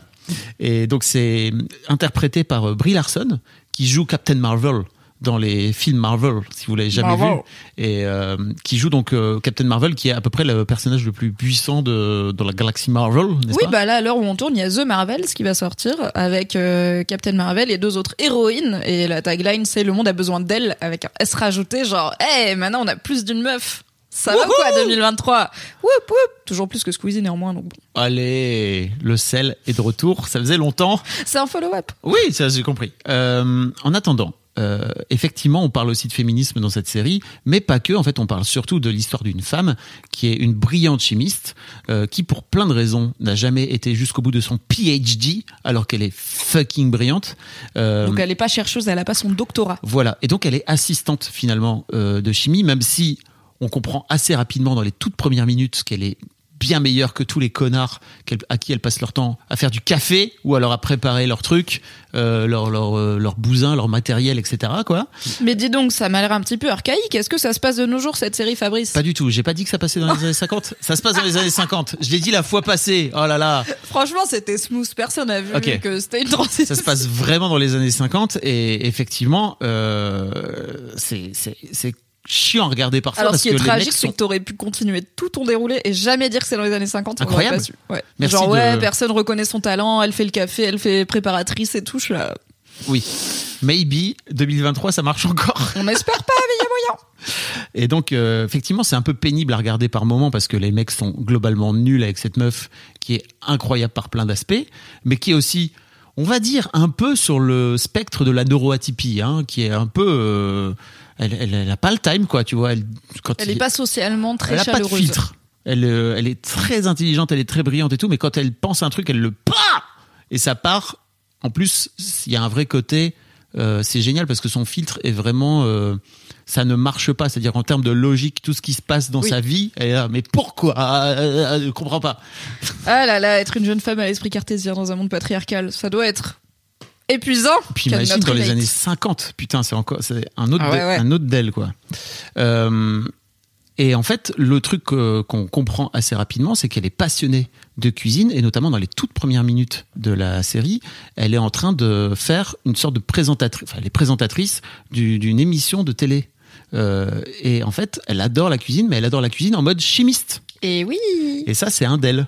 Car c'est comme, en vrai, c'est comme ça qu'on on a compris aussi euh, plein de trucs de la haute cuisine et de Ouais. qu'est-ce qui fait que les trucs sont bons. En fait, c'est de la chimie, c'est comment les protéines et la graisse réagissent à tel niveau de chaleur, etc. Enfin, Voilà. c'est- de la science. Il y a un boug à un moment donné qui vient lui dire, un gars qui vient lui dire, euh, c'était On le incroyable. mettra dans le lexique, Oui. hein, Boug. C'était un, c'est ma fille qui dit ça, donc je, je m'y suis mis. Euh, euh, Il y a un gars qui lui dit c'était incroyable, c'était encore meilleur réchauffé. Et en fait, elle lui explique de façon très. Bah, c'est parce qu'en fait, il y a tel ion et tel machin qui se sont mis avec les enzymes et tout, donc c'est tout à fait normal. Et le gars, il était là. Genre tout ce qui s'est passé pendant la nuit de tes lasagnes au frigo, elle est là. I know. Elle a un rayon X à lasagne. Et donc, en fait, la, la série démarre là-dessus. Et on revient après dans le passé, on comprend d'où, pourquoi, comment elle arrive là. Et, euh, et en fait, elle est complètement dingo de, de, ouais, de cuisine, quoi, mais vraiment en mode, ok, comment ça marche la chimie et tout. Oui. C'est hyper smart. Je vous en raconte pas plus parce qu'il se passe un truc incroyable. Euh, Ça m'intrigue ce truc. Genre tout ça est déjà un bon pitch, mais en plus il y a un truc que tu dis pas. Je suis là. oui, Et je le sais toujours pas. Donc. oui. Et waouh, waouh. Waouh. Waouh. Donc euh, voilà, n'hésitez pas à les regarder. Euh, c'est en train, c'est en cours de diffusion là, donc euh, vous pouvez. C'est chaque épisode nouveau, un nouvel épisode le vendredi. Et je crois que quand ça sortira, ce sera encore en cours de diffusion. ce Ouais, sera pas on terminé. sera mi-saison, deux tiers de saison. Très possible, ouais. On est souvent sur 8 des trucs 10. de, ouais, de 10 épisodes. Et là, on est au 4 ou 5, je sais plus exactement. Donc c'est super. Je vous invite à aller regarder. Je vous invite à aller kiffer. Et surtout, à quel point Brie Larson joue incroyablement bien euh, cette nana qui ouais, on prend quand même plein la gueule, tu vois, euh, dans, et qui est en mode ultra déter en même temps, euh, par rapport à Captain Marvel, qui est un personnage hyper euh, joyeux et charismatique, etc. Là où elle est hyper introvertie dans les Sense and Chemistry. Franchement, bien wesh. Bien, Yes. bien wesh. Et très contente de voir un personnage de génie euh, socialement inepte qui est une femme, parce que c'est très souvent des hommes. Oui. euh, N'est-ce pas Sheldon des hommes blancs, voilà, Sheldon, Sherlock Holmes, etc. et toutes ces itérations. Et c'est rare de voir des femmes qui ont le droit d'être intelligentes, socialement pas très chaleureuses, et j'ai envie de dire jouées par une actrice qui est dans les codes de beauté conventionnels, parce que parfois c'était, enfin pendant longtemps c'était soit t'es Oui. une jolie femme et tu joues des jolies femmes, soit t'es une femme moche et du coup tu joues des femmes différentes, dont des génies, mais qui vont être, euh, Ouais. voilà, pas considérées comme désirables, alors que bon, Brie Larson c'est quand même superstar d'Hollywood Oui. euh, dans les canons de beauté. donc, Tout à euh, fait. cool. On peut dire que Brie. Larson est bonne. On peut le dire. Hmm. Voilà. Je, je permets. La- C'est une bonne ouais. meuf ou pas? C'est une bonne meuf. Bonne meuf. si vous n'avez pas la ref, allez écouter Orelsan, bonne meuf. Oui, on vous en Voilà. a déjà parlé dans l'épisode précédent. Peut-être que ce podcast sera un jour sponsorisé par Avenir, la marque d'Orelsan. Comme ça, j'aurai des fringues Avenir. N'hésite pas Aurel si tu nous écoutes. Et toi Mimi Moi, ma reco, c'est un petit jeu vidéo euh, pour changer parce que je regarde beaucoup de séries télé en ce moment, mais je me suis dit, tu vas parler d'une série, donc je vais revenir à mes amours de l'épisode 1. Ce n'est plus Baldur's Gate, mais c'est aussi un jeu qu'on fait en coop avec mon mec et qui du coup fait qu'on n'a pas avancé sur Baldur's Gate depuis 15 jours, alors qu'on n'est toujours pas arrivé à cette putain de porte de Baldur. Mais je ne vais pas me plaindre car c'est un jeu qui est Quelle très détermination. Mais non, mais ça s'appelle Baldur's Gate, c'est la porte de Baldur. Et ce que je savais pas, c'est que- c'est que la porte de Baldur, c'est une ville, tu vois. Et tu commences le jeu, t'es pas du tout dans la ville, t'es dans un vaisseau spatial qui s'écrase. Et en fait, tout le jeu, l'acte 3, c'est la ville. Donc ça fait depuis le début du jeu, à savoir vraiment 75 heures de jeu, que j'entends parler, parce que je fais toutes les quêtes secondaires, que j'entends parler de la porte de Baldur et que j'y suis pas. Et je sais quand je vais y arriver, ce sera ce que moi j'aime bien dans les jeux de rôle, c'est-à-dire des tavernes, des auberges, des PNJ qui ont besoin que t'ailles récupérer leur poule et tout. Parce Alors. que là, je suis dans des fucking souterrains maudits, accueillir des champignons maudits avec des êtres maudits, et je suis là, je veux juste aller à la ville et acheter un cheval. Je tiens à dire un truc pour tous les publics là qui nous écoutent, la- l'audience, Tous les Fab, publics. les, Fa- les Fab et Mimi Show. Les Fab et Mimi. Chos- Non. On va trouver autre chose. Bref, euh, quand je dis à Mimi quid de passer en hebdo, elle me dit j'ai pas le temps. Voilà. Mais j'ai même pas le temps d'arriver à la porte de Baldur, Fabrice. foutre. Je te jette sous Si j'avais le temps, j'y serais à la porte de Baldur. Est-ce que j'y suis? Pas du tout. 75 heures. Et je n'ai pas le temps, entre autres. C'est combien que d'épisodes du Fab et Mimi Show 75 heures? 2 Voilà. Une demi-saison au max, voilà, si on les coupe en deux. Euh, mais si je ne suis pas arrivée à la porte de Baldur, c'est en partie parce que je dédie mon temps à des projets professionnels aussi épanouissants que celui-ci. Euh, et en partie parce qu'on a lancé un nouveau jeu vidéo de Oui, con, euh, aussi. qui, sur lequel on peut passer beaucoup de temps. Notamment, comme j'en ai parlé dans cet épisode, je ne vais pas très bien en ce moment et en Mm. vrai, c'est réconfortant. Ça s'appelle Fae Farm. F-A-E plus loin, farm, comme une ferme. Donc la ferme des fées. Fae, c'est le terme euh, anglais un peu euh, tard l'époque. Fairy. euh, le monde, voilà, le monde féerique. Euh, et c'est donc un jeu inspiré d'une, enfin, c'est tout un genre de jeu qui s'appelle des jeux de gestion de ferme, euh, dont un des plus grands représentants c'est Stardew Valley ou Harvest Moon.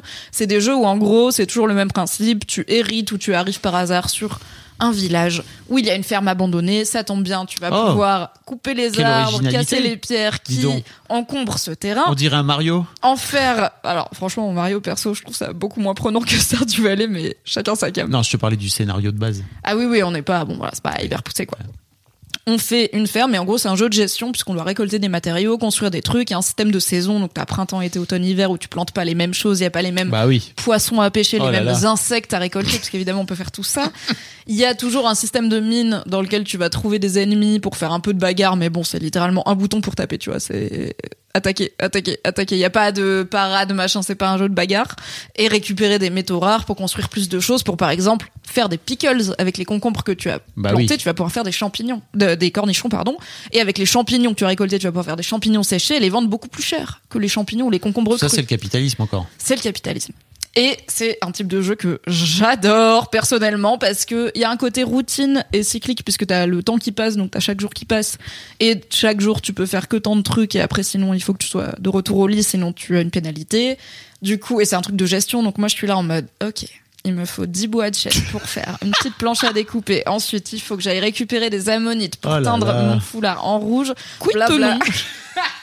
moi, c'est ma cam. C'est mon petit Excel à moi. Genre, le moment long. où je joue à un jeu et où je me dis faut que je sorte un cahier que je prenne des notes à la main de ce dont j'ai besoin je suis là ok we are cooking ok là maintenant on est dans une zone de confort tu vois je sors mon cahier je suis là alors il me faut 8 bois de chêne pour faire la planche à découper Tu vraiment un il cahier me faut ouais j'ai plein de cahiers où j'ai des notes de parce que sur mon téléphone c'est chiant tu vois quand je suis en train de jouer j'ai pas envie d'allumer mon téléphone et tout genre de Mimi est ton roman. Quel roman, Fabrice? De quoi Mm. tu parles? Écoute, je jouais à ce genre de jeu bien avant euh, d'avoir la velléité d'écrire un roman, donc euh, ça fait partie de, tu vois, mon bien-être personnel. Et du coup, on joue maintenant à Five Farm avec mon amoureux. Depuis combien de temps là? Combien d'heures Euh, de au jeu? petit 20 heures. Ouais. Je pense, 15-20 heures. Facile. Moins d'une semaine, c'est pas mal. Et euh, c'est un jeu qui est dispo sur Switch, sur PC, sur différentes plateformes, qui coûte, je vais pas mentir, un petit peu cher à l'achat, notamment sur Switch, où il est à 60 balles, ce qui est le coût des jeux parmi les plus chers, alors que honnêtement, en termes de graphisme et tout, c'est pas bon, c'est pas Red Dead 2, tu vois, et Red Dead 2, il a déjà pas mal d'années.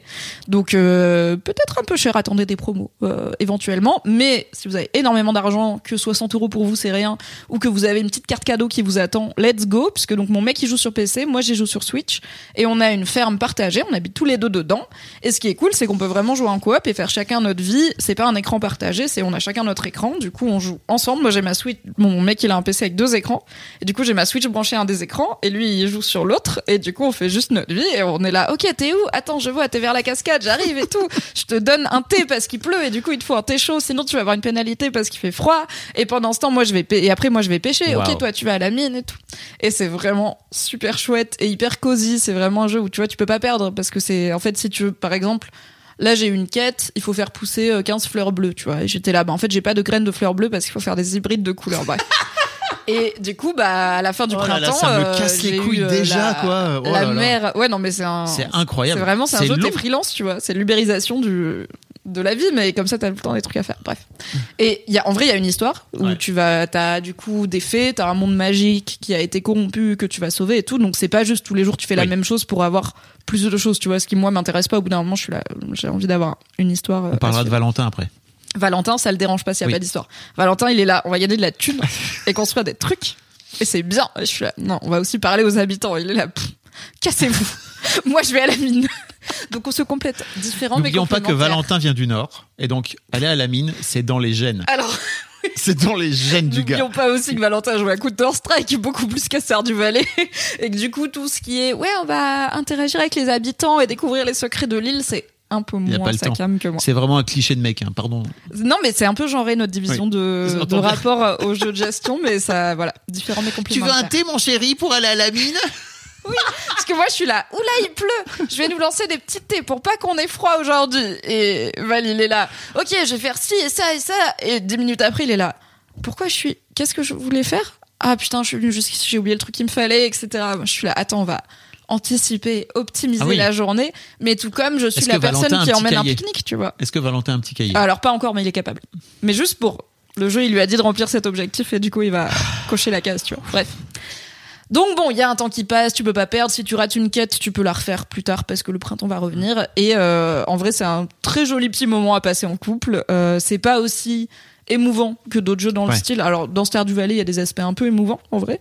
Euh, dans Spiritfarer, qui est aussi un jeu de gestion sur Switch, c'est très différent parce que le thème c'est le deuil. Euh, donc euh, rien à voir. Là, le thème c'est planter des radis ainsi que parler aux êtres magiques. Et du coup, c'est quand même mince. Oui, Spiritfarer, que je vous recommande parce qu'on a joué beaucoup avec ma fille. Et elle, aujourd'hui, là, je la regarde jouer parce que moi, ça me casse les couilles. Ça y est, c'est devenu trop dur. Trop de gestion. Trop, trop de trucs, là. Vraiment, il y a. Faut sortir le cahier, faut être Faut- c'est ça. Et elle, elle adore. Elle est là, oui. euh, Alors, elle sent pas les cahiers, tu vois, mais quand euh, on s'est retrouvés là ce week-end, elle a commencé à jouer. Tu veux jouer avec moi Je dis, ah, non.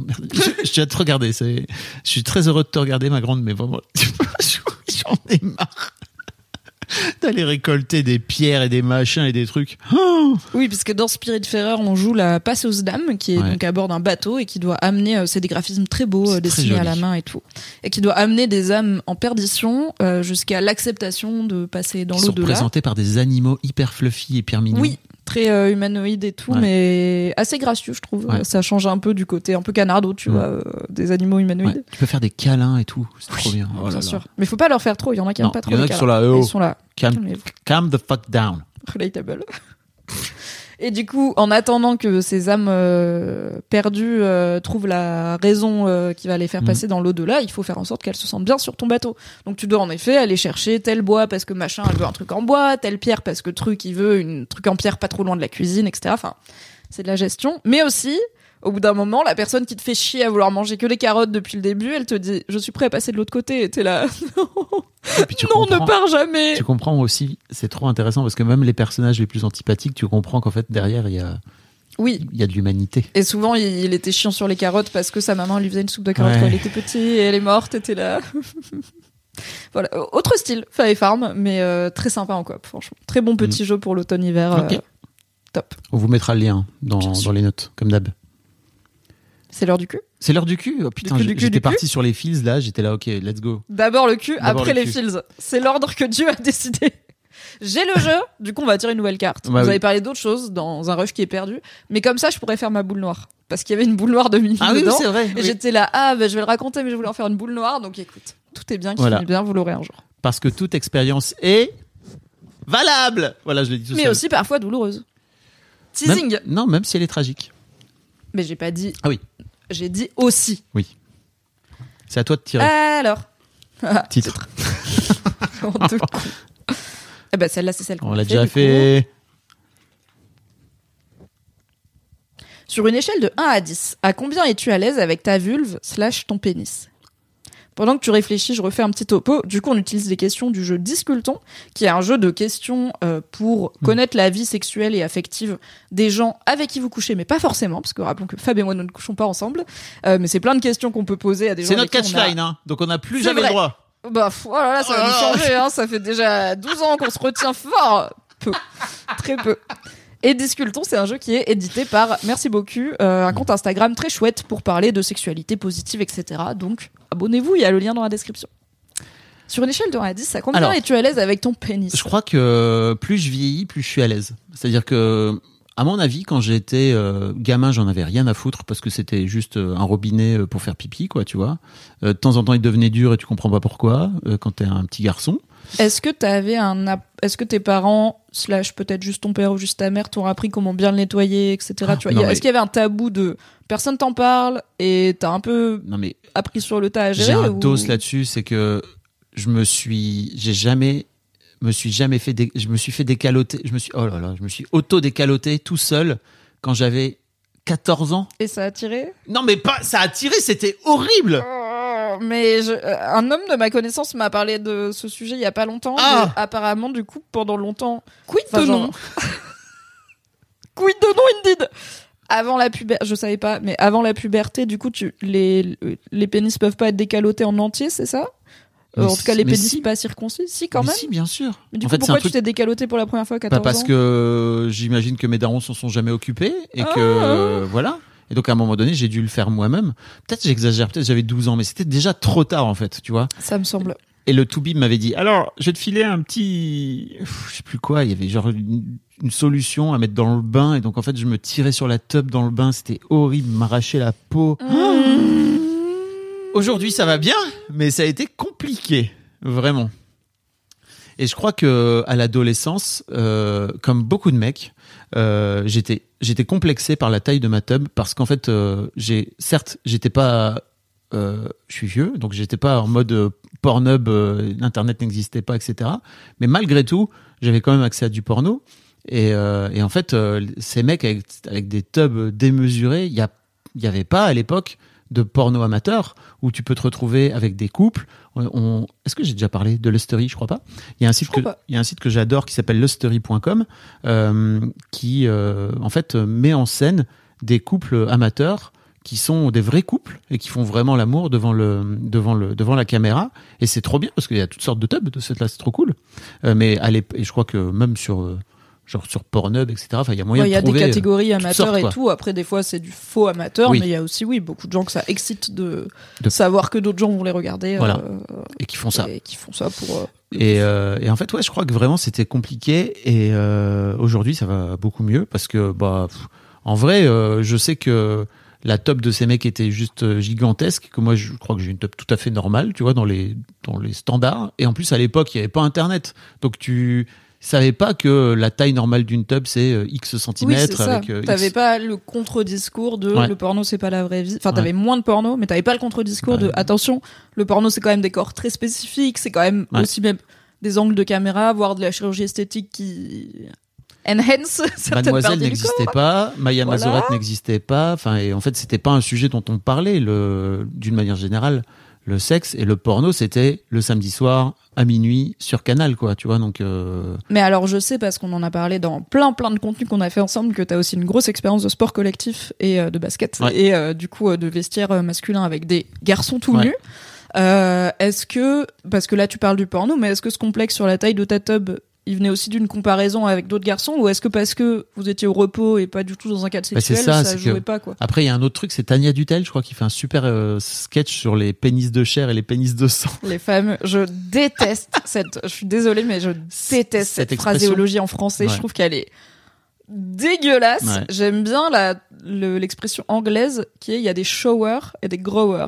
Oh Donc, L'idée, c'est que les showers, tu vois tout de suite. What Ouais. you see is what you get, comme on dit. Donc, tu vois à peu près la taille que ça va avoir en érection. Et les growers, bah, en fait, ils peuvent être beaucoup plus Ouais. gros en érection qu'au repos.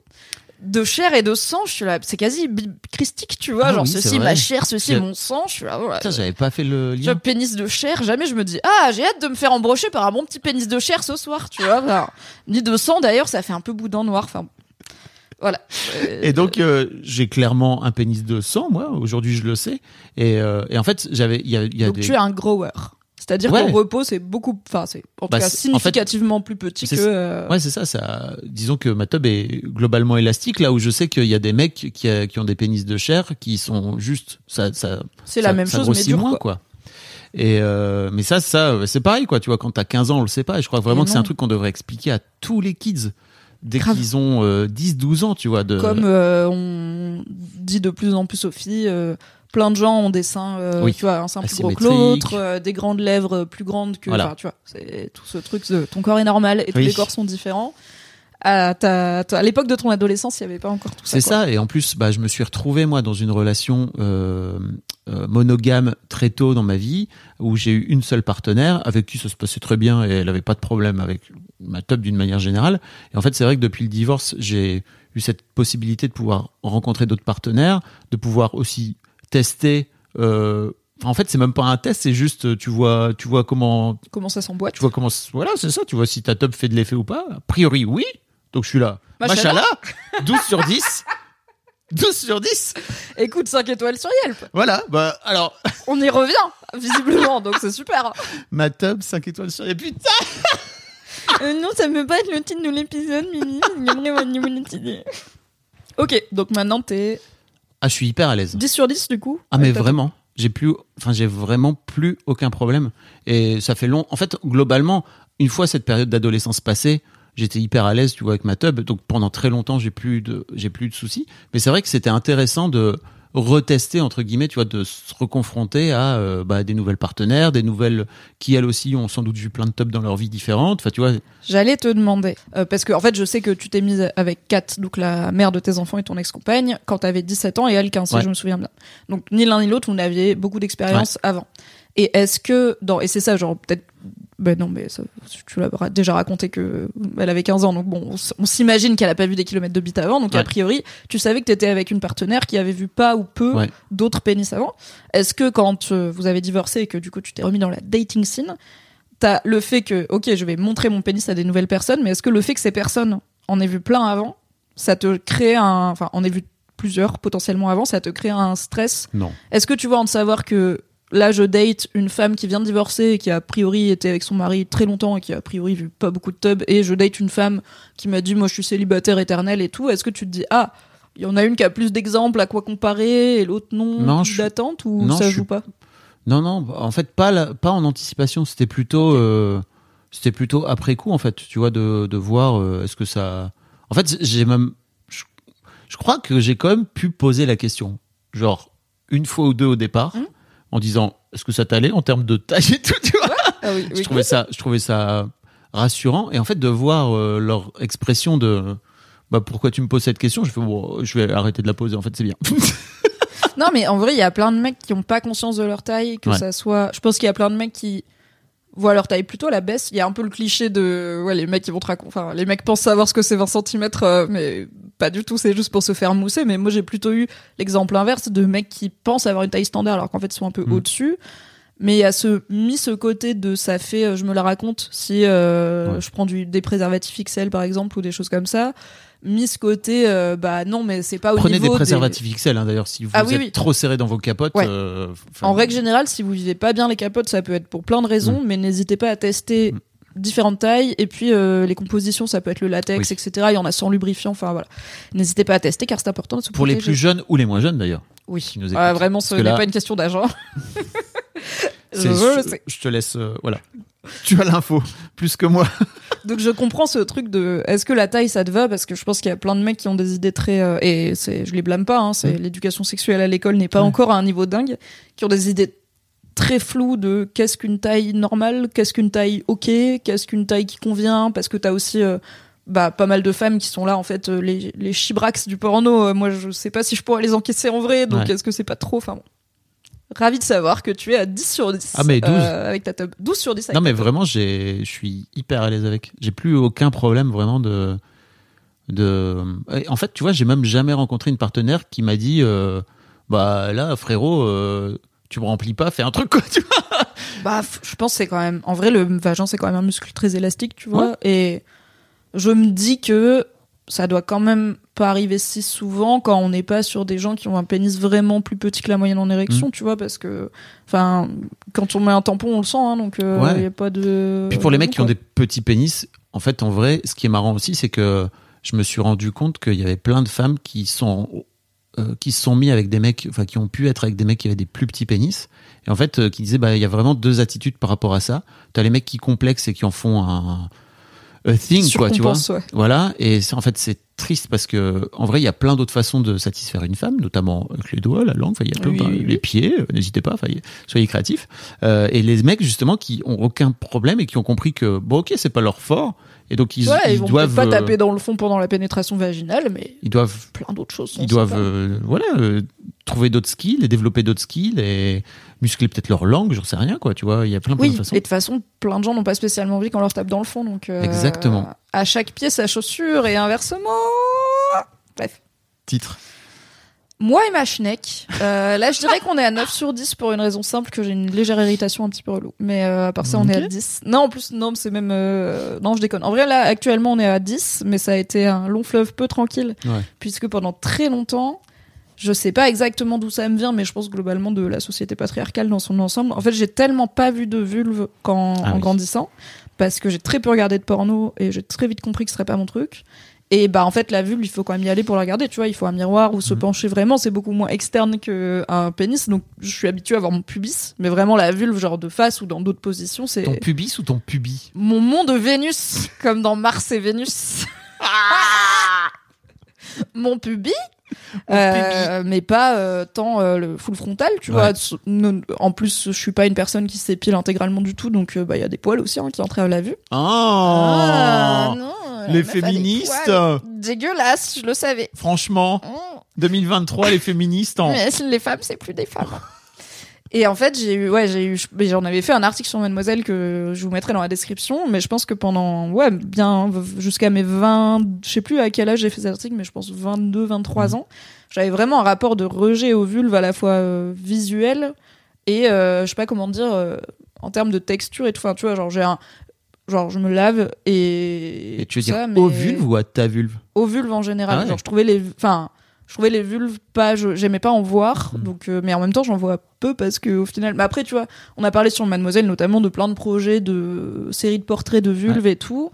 Ça me dérange pas, tu vois, je suis pas en mode ah, ah, ah, mes yeux ils brûlent, mais j'ai jamais trouvé ça, enfin pendant longtemps j'ai pas trouvé ça joli.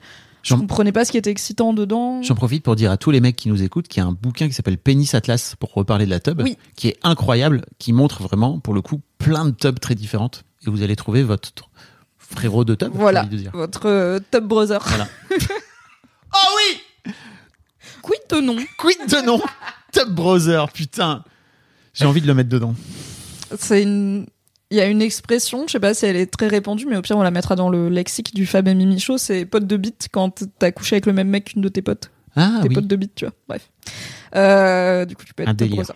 Euh, donc j'avais ce truc de rejet, j'aimais pas en voir, euh, j'aimais que, enfin c'était un peu moins.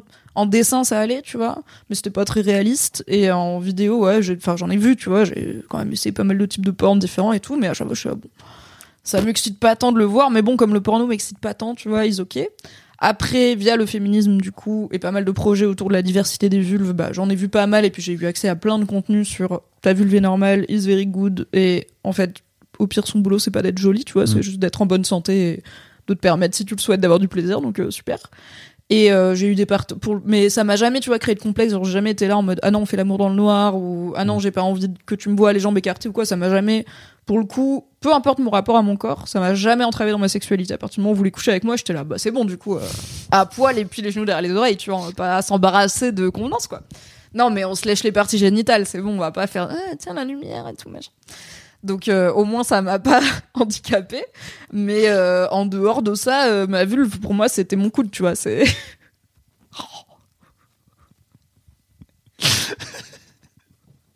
bon Bon.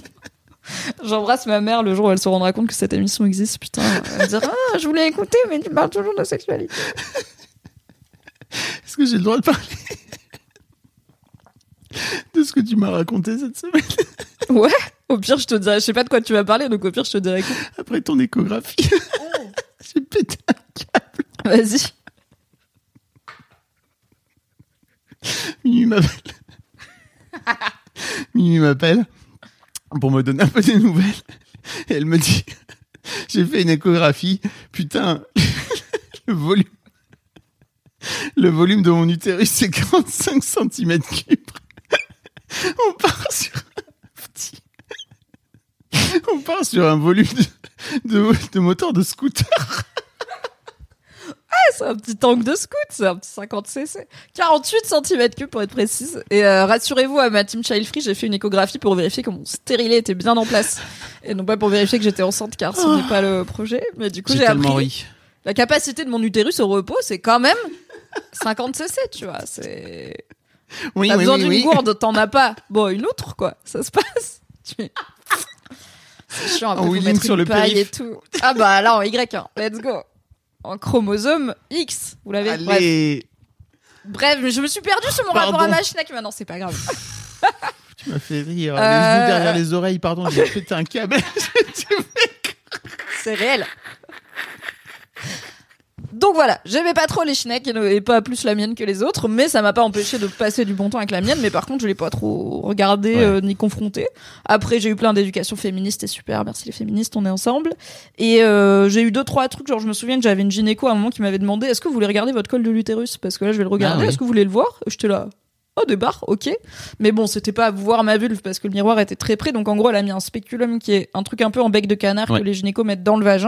Parce qu'en fait, le vagin au repos, c'est comme, pour les gens qui en ont pas, c'est comme quand vous fermez la bouche. Genre, si vous fermez la bouche là, il y a pas vraiment de place dedans. Tout est à peu près collé, quoi. C'est pas une cavité euh, vide, tu vois, comme Oui. euh, une narine qui reste euh, pas fermée a priori. Et du coup, bah, quand on va chez le gynéco, c'est pas parce qu'on se met les pieds dans les étriers que c'est open Oui. bar, euh, on peut y mettre tous les doigts et les instruments qu'on veut, ça risque de faire mal. Donc généralement, les gynécos, les sages-femmes mettent un spéculum pour ouvrir l'entrée du vagin et pouvoir euh, travailler dedans sans que la personne euh, soit euh, très tendue. Et du coup, bah, c'est un truc comme un bec de canard qu'on rentre Oui. dedans, idéalement avec un peu de lubrifiant et en l'ayant chauffé un peu parce que sinon c'est froid, et avec un petit, une petite vis, la personne l'ouvre et ça lui permet d'accéder, n'est-ce pas, dans le vagin. Pourquoi je raconte ça Parce que oui, la- et la- du coup, ma gynéco m'avait proposé de regarder mon col de l'utérus. Donc, c'était un miroir vraiment collé assez près du, de l'entrée du spéculum pour que je puisse voir de là où j'étais. Et en gros, le col de l'utérus, c'est une membrane rose avec un truc qui palpite au milieu, euh, bah, un orifice, quoi, voilà. J'étais là, intéressant, captivant. En vrai, je savais pas du tout à quoi ça ressemblait, donc je suis à des barres. Mais elle m'aurait dit, est-ce que vous voulez voir vos poumons? J'aurais dit oui aussi, Mhm. tu vois.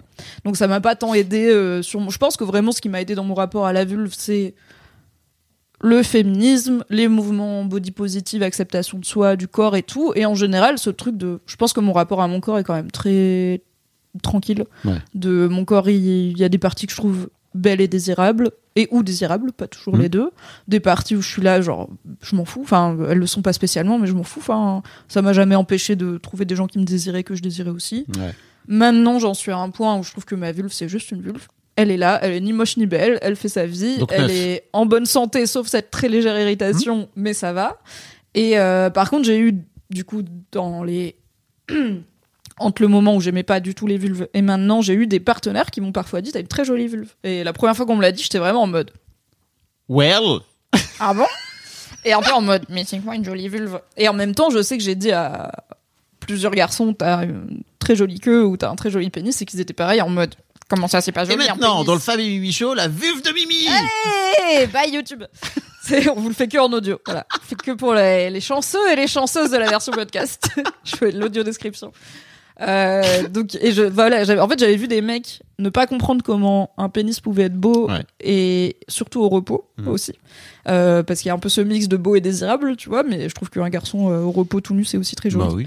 Et bah du coup quand des mecs m'ont dit t'as une jolie vulve et que j'étais un peu là en mode quoi, je me suis dit bah c'est pareil. Comme moi je trouve leur Reçois le compliment. Et maintenant je reçois et ça me fait plaisir et je suis très euh, et en vrai je disais au début euh, on est à 9 sur 10 parce que j'ai une petite irritation mais même pas parce que du coup j'en ai parlé à ma sage-femme au moment de cette échographie euh, 50 cc et elle m'a dit bah écoutez ce que je vous conseille c'est déjà laver que à l'eau genre même pas de gel douche ni rien laisser le truc se reposer et acheter une huile d'amande douce euh, en magasin bio ou quoi et euh, bah hydratez-vous la peau avec et voyez si ça passe. Et du coup tous les jours j'ai ma petite huile d'amande douce et je me fais un petit massage j'hydrate ma petite schneck et tout et je suis là tu vois c'est du soin c'est du care on passe un bon moment ensemble et tout et ça marche. Donc on est ravis. Bravo. Bravo Big de up. prendre soin de ta chèque. Ça fait 53 minutes là, on est parti vraiment sur un dit, hein. épisode de 3 heures les gars. oui et on arrive aux fils mais comme on n'a pas grand chose à se raconter dans cette rubrique mais les gens ne seront pas fâchés Fabrice les gens seront contents n'est-ce pas que vous êtes contents? Ah oui, dites-le nous. Oui. Sinon, on va faire des épisodes de 40 minutes et vous aurez grave le seum. Ouais. Les fils. Qu'est-ce qui se passe dans tes fils, Fabrice Alors, Merci je- pour cette discussion euh, génitale, c'était super. Avec grand plaisir. C'est bizarre. Merci pour cette discussion génitale. Euh, euh, peut-être le titre de l'épisode. J'ai parlé d'un truc qui me concernait dans les fields. Là, donc, euh, quand on a enregistré la première fois. Et en fait, euh, il y a eu une énorme update. Donc, je vais pas en parler tout de suite. Oui. Parce que sinon, Tout seul. tout soon. Voilà. Follow-up euh, plus tard. Plus tard. Tranquille, gardez la pêche. En revanche. Abonnez-vous au Patreon de Fabrice pour avoir ses vocaux. Peut-être que vous aurez l'info en avance. Oh C'est très possible. tu as vu?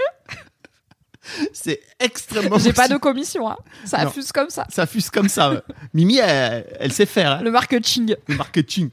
Euh, non, alors le truc que dont j'aimerais bien parler, c'est que en fait, euh, je reviens d'un stage qu'on pourrait appeler de développement personnel, mais en fait, c'est plutôt de la thérapie de groupe, je crois, euh, sur le sujet de la mort. Je me suis retrouvé dans ce stage euh, incroyable qui m'a permis tout simplement de me débarrasser, je crois, profondément de la peur de la mort.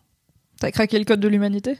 Bah, ouais, en fait, j'ai craqué le code, je crois, de l'humanité occidentale. Parce qu'à mon avis, ailleurs dans le monde, et surtout en Orient, tu vois, en Inde et tout, ils ont un rapport beaucoup plus apaisé à la mort. En Inde, au Japon, euh, ils ont un rapport beaucoup plus apaisé à la mort, qui considèrent faire partie de la vie. Euh, là où en, Fran- en France et partout ailleurs en Occident, on voit ça vraiment comme une fin brutale et un truc euh, qui fait peur, tu vois. Là où moi, quand je suis allé en Inde il y a six ans de ça, j'étais assez étonné de voir la détente qu'ils ont par rapport à la mort, en fait, qui est présente en plus partout. En Inde, d'une manière générale, il y a, vraiment. Il y a des, il y a, dans les dans les villes les plus dures, il y a des gamins qui meurent dans la rue, quoi, tu vois. Donc, euh, bon, il est là, quoi, tu vois. Bon, bah, il est mort, bah, il va. C'est pas grave, son âme elle est remontée, et puis en fait, euh, il va retrouver une autre enveloppe charnelle plus tard. Ouais. Mais je pense que ça fait partie de ce que j'appelle les méthodes pour craquer le code de l'humanité. De décider que la mort c'est pas la fin, ça Ouais. permet de plus avoir peur de la mort. Voilà. C'est une façon comme une autre, quoi. Ouais, exactement. Et franchement, j'ai compris ça, je crois, profondément, je l'ai intégré. Euh, et hum, j'aimerais bien vous parler, parce qu'en fait, d'une manière générale, j'ai fait tout un cycle de stage, euh, j'en ai déjà un peu parlé dans, dans divers podcasts, etc. Euh, et en fait, généralement, on parle pas de ce qui s'y passe, et on parle pas du tout de euh, des exercices qu'il y, a- qu'il y a dedans, parce qu'il y a un côté euh, confidentialité qui est important, euh, et puis globalement, il- c'est important de vivre le truc plutôt que d'en parler, quoi. En revanche, il nous donne la possibilité de pouvoir parler d'un exercice dans ce stage. Donc je vais vous le raconter. Est-ce que, avant de le raconter, tu peux faire un tout petit point contexte sur c'était quoi ton rapport à la mort avant de faire ce stage? Euh, mon rapport à la mort, c'est marrant parce qu'il y a Doro qui est notre amie monteuse qui m'a demandé et elle elle est euh, euh, Doro si je me trompe pas sa sa daronne est philippine non Ouais. c'est ça?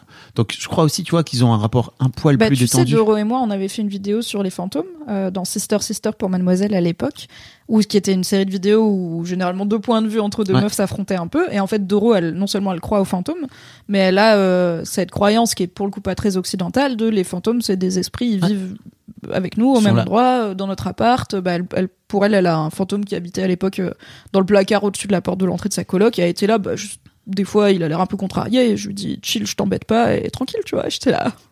What? Parce que moi, ça me terrifie. Donc oui, en effet, non seul, enfin, c'est pas une Ouais. invention de ta part. En effet, euh, de, de par sa double culture, elle a aussi un rapport différent à l'au-delà et à l'âme et à qu'est-ce qui se passe quand on meurt. et donc Doro m'a demandé quand je lui ai expliqué que j'allais faire un stage elle m'a dit mais c'est quoi ta peur c'est quoi euh, la note que tu mettrais sur 10 sur ta peur de la mort Après ta tub, note sur 10, t'as peur de voilà.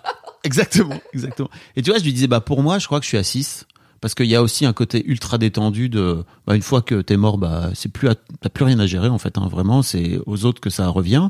Euh, et je crois que la peur qui est présente à ce moment-là c'est plutôt euh, j'ai envie de accomp- d'accomplir dans cette vie tout ce que je peux accomplir quoi Oui, tu vois. c'est la peur de pas avoir fini. voilà. Et je disais en revanche pour mes filles je crois euh, 25 quoi tu vois 25 sur 10 c'est La peur que tes filles elles meurent. euh, avant moi. Euh, et franchement là, alors je vais pas souhaiter que qu'une de mes filles meure, hein, parce que c'est pas du tout l'objectif, mais je sais qu'il y a un truc hyper apaisé quand j'y pense et quand je le et quand je, je- je le ressens de façon tellement plus tranquille qu'avant. Quand tu vois, ça me vient en tête, je me dis non mais c'est ok, c'est cool. Oui, bonsoir. Est-ce que cet apaisement, il veut dire que tu... En fait, pour moi, dans... quand on dit la perte d'un enfant, c'est truc, le truc le plus tragique Mhm. qui peut s'arriver et tout, et c'est tellement tragique qu'on n'a pas de mots pour ça, tu vois. Genre, on est orphelin, mais on n'a pas de mots pour des parents Ouais. qui ont perdu leurs enfants. Pour moi, euh, c'est compliqué à imaginer à 100% parce que j'ai pas d'enfant et tout ça, mais il y a une grande part de tristesse de la personne te manque et ce petit être que t'as connu plus intimement que Mm. la plupart des gens dans ta vie euh, n'est plus là.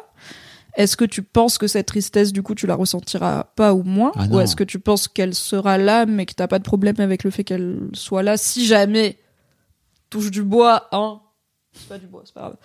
Parce que de toute façon, j'y crois pas. Euh, L'une de tes filles devait trépasser avant toi. Ouais. Comment, du coup, qu'est-ce qui. Dans. Ok, il y a avant ce stage, t'imagines qu'une de tes filles meurt. Qu'est-ce que c'est dans ta tête Et maintenant, t'imagines que de tes- qu'une de tes filles meurt. Qu'est-ce que c'est dans ta tête? Bah, dans ma tête avant, c'est je sais pas comment tu peux faire pour t'en remettre, tu vois. Euh, et vraiment, c'est un truc, euh, c'est une peur qui est, qui est, euh, enfin, c'est dur à expliquer en fait parce que c'est dans le bide. Et comme tu dis, tu vois, tu as du mal à imaginer, mais je crois que c'est comme, je parlais au tout début de l'épisode du règne animal, tu vois. C'est dur de projeter un truc quand t'as pas vécu ce Ouais, c'est, c'est, enfin, on est des animaux en fait. Tu vois, globalement, on est des putains de mammifères. Et en fait, quand tu mets au monde et quand tu as un enfant comme ça dont tu prends soin pendant toutes ces années et tout, ça te change ton rapport à cette personne, quoi. Tu vois, euh, et, et ça t'ouvre un, je crois, un amour que tu peux, enfin, que t'as du mal, je crois, à imaginer. C'est voilà. euh, Bah oui, c'est enfin, je- c'est pour ça que. Comme je le jour où j'ai découvert euh, l'orgasme prostatique, quoi. Tu vois, j'étais là, ok, c'est nouveau, C'est quoi? Same shit. c'est pareil. Avoir mettre au monde un enfant, jouir du cul. Mais ça t'ouvre une porte que tu connaissais pas jusque là. Et peut-être il y a d'autres portes derrière et tu fais ah. Bref.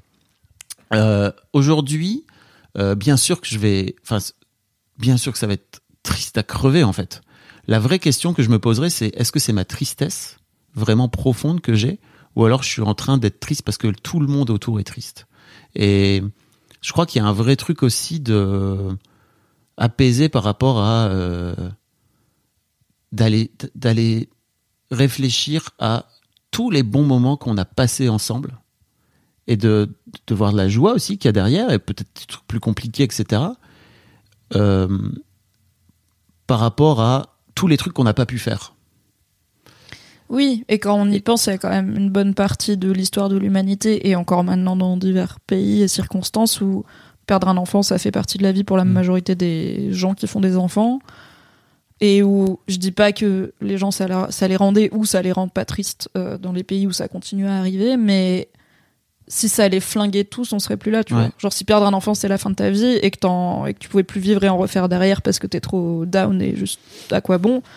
Je pense que statistiquement il y aurait plus trop de, Ah. il y aurait pas 7 milliards d'êtres humains en, en tout cas. Donc oui, c'est sûr qu'on est calibré pour pouvoir Hmm. y survivre et qu'on a aussi cette, je sais pas, cette pulsion de vie qui fait que ça continue quoi. Et tu vois, j'ai interviewé euh, dans Histoire de Daron un mec qui s'appelle Manukos, euh, qui vient raconter euh, qu'ils ont perdu avec sa femme euh, sa belle-fille à l'âge de 17 ans d'un cancer. Et en fait, il dit un truc incroyable. Il dit, en fait, maintenant, en fait, avant, c'était compliqué parce qu'on s'engueulait beaucoup, tu vois. Et là, aujourd'hui, moi, ce qui me manque, c'est que, en fait, elle est plus là pour qu'on s'engueule. Mm. Et c'était, je trouve que cette phrase est dingue, en fait. Et ça fait vraiment écho en moi à profite de tous les moments que tu as avec Même tes ceux gamins. qui sont entre guillemets négatifs. Voilà. ouais. Oui. Et tu vois, je c'est des gens vivants. je l'ai envoyé à la mère de mes filles en leur disant, bah, tu vois, j'aimerais bien que tu écoutes et que tu prennes conscience aussi que on va, on a des moments compliqués avec nos filles et qu'en fait, euh, il faut vraiment les prendre comme aussi des moments géniaux, quoi, tu vois. Euh, parce que effectivement, quand ils sont plus là, ils sont plus là, quoi, tu vois. Du coup, c'est quoi l'exercice? Cet exercice. ce petit topo. Donc, on est euh, dans une, il y, a- il y a une grande salle en fait dans cet endroit incroyable, euh, et le formateur nous demande de ne pas y aller avant la fin de la journée, euh, parce que ce soir on va faire un rituel. Le soir arrive et ils nous font rentrer dans cette salle qui est baignée, complètement plongée dans le noir et remplie de bougies partout. Et en fait, c'est une soirée. Ça, ça ressemble un peu à une soirée de veillée, en fait, clairement de veillée des morts. Et au milieu de la salle, il y a trois cercueils, Des vrais cercueils. des vrais cercueils, qui sont vraiment allés acheter aux pompes funèbres. Let's go Euh, et c'est dur d'expliquer ce que ça fait, parce qu'il il nous le prévient, tu vois. Il nous dit, OK, vous allez voir, ça risque de vous faire éventuellement un choc, parce qu'en fait, dans notre société, la- le rapport à la mort est compliqué, et en fait, le rapport au cercueil, en tant qu'objet, qui est vachement relié, l'air de rien, à la mort, c'est aussi intrinsèquement, on, on l'a intégré, quoi. Plus l'aspect un peu claustrophobe qui peut déjà entraver plein de gens. quoi. Ouais. Parce que j'imagine que du coup, tu te mets dedans et il ferme le Oui. couvercle, sinon Wait ça marche pas trop. Euh. Non, non, mais ouais, il y a effectivement cet aspect-là aussi. euh, mais juste prenez, prenez, Déjà face à l'objet. prenez conscience de, voilà, prenez conscience de, en face de quoi vous êtes, quoi. C'est un vrai cercueil avec des vrais poignées euh, et un vrai couvercle, etc. Et dedans, c'est ouvert et en fait, euh, bah, il y a un petit coussin. Enfin, c'est un vrai cercueil, quoi. Moi, c'est molletonné, quoi. que le coussin. Euh, et, et en fait, euh, il nous propose, si on veut, hein, tu vois, bien sûr, on n'est pas du tout obligé, de, de rentrer dedans et de passer, euh, alors je sais plus, 10 minutes ou un quart d'heure, dedans, et bien sûr, ils referment, et ils te disent, on aimerait bien que vous réfléchissiez à à quoi vous allez mourir en rentrant dedans. Donc, qu'est-ce que vous avez envie de faire mourir en vous? Et quand vous ressortez, qu'est-ce que vous avez envie de faire naître en vous? Lazare sort. Et bah, j'y suis allé en prums, en fait, parce que je crois que j'avais vraiment envie d'aller vivre ça. Euh, faut dire que j'étais, euh, c'est le deuxième jour, hein, donc, euh, mais j'étais déjà bien mûr. T'étais chaud. Ouais, J'étais ouais. bien chaud. Euh, et en fait, c'est incroyable. Je suis rentré dans ce cercueil, Il était quelle couleur? Euh, bois, euh, pain. Ça pue le pain d'ailleurs, c'est incroyable. Ça sentait très fort le pain dans la salle, c'est très marrant. Euh, et en fait, il te, il ferme et tu te retrouves.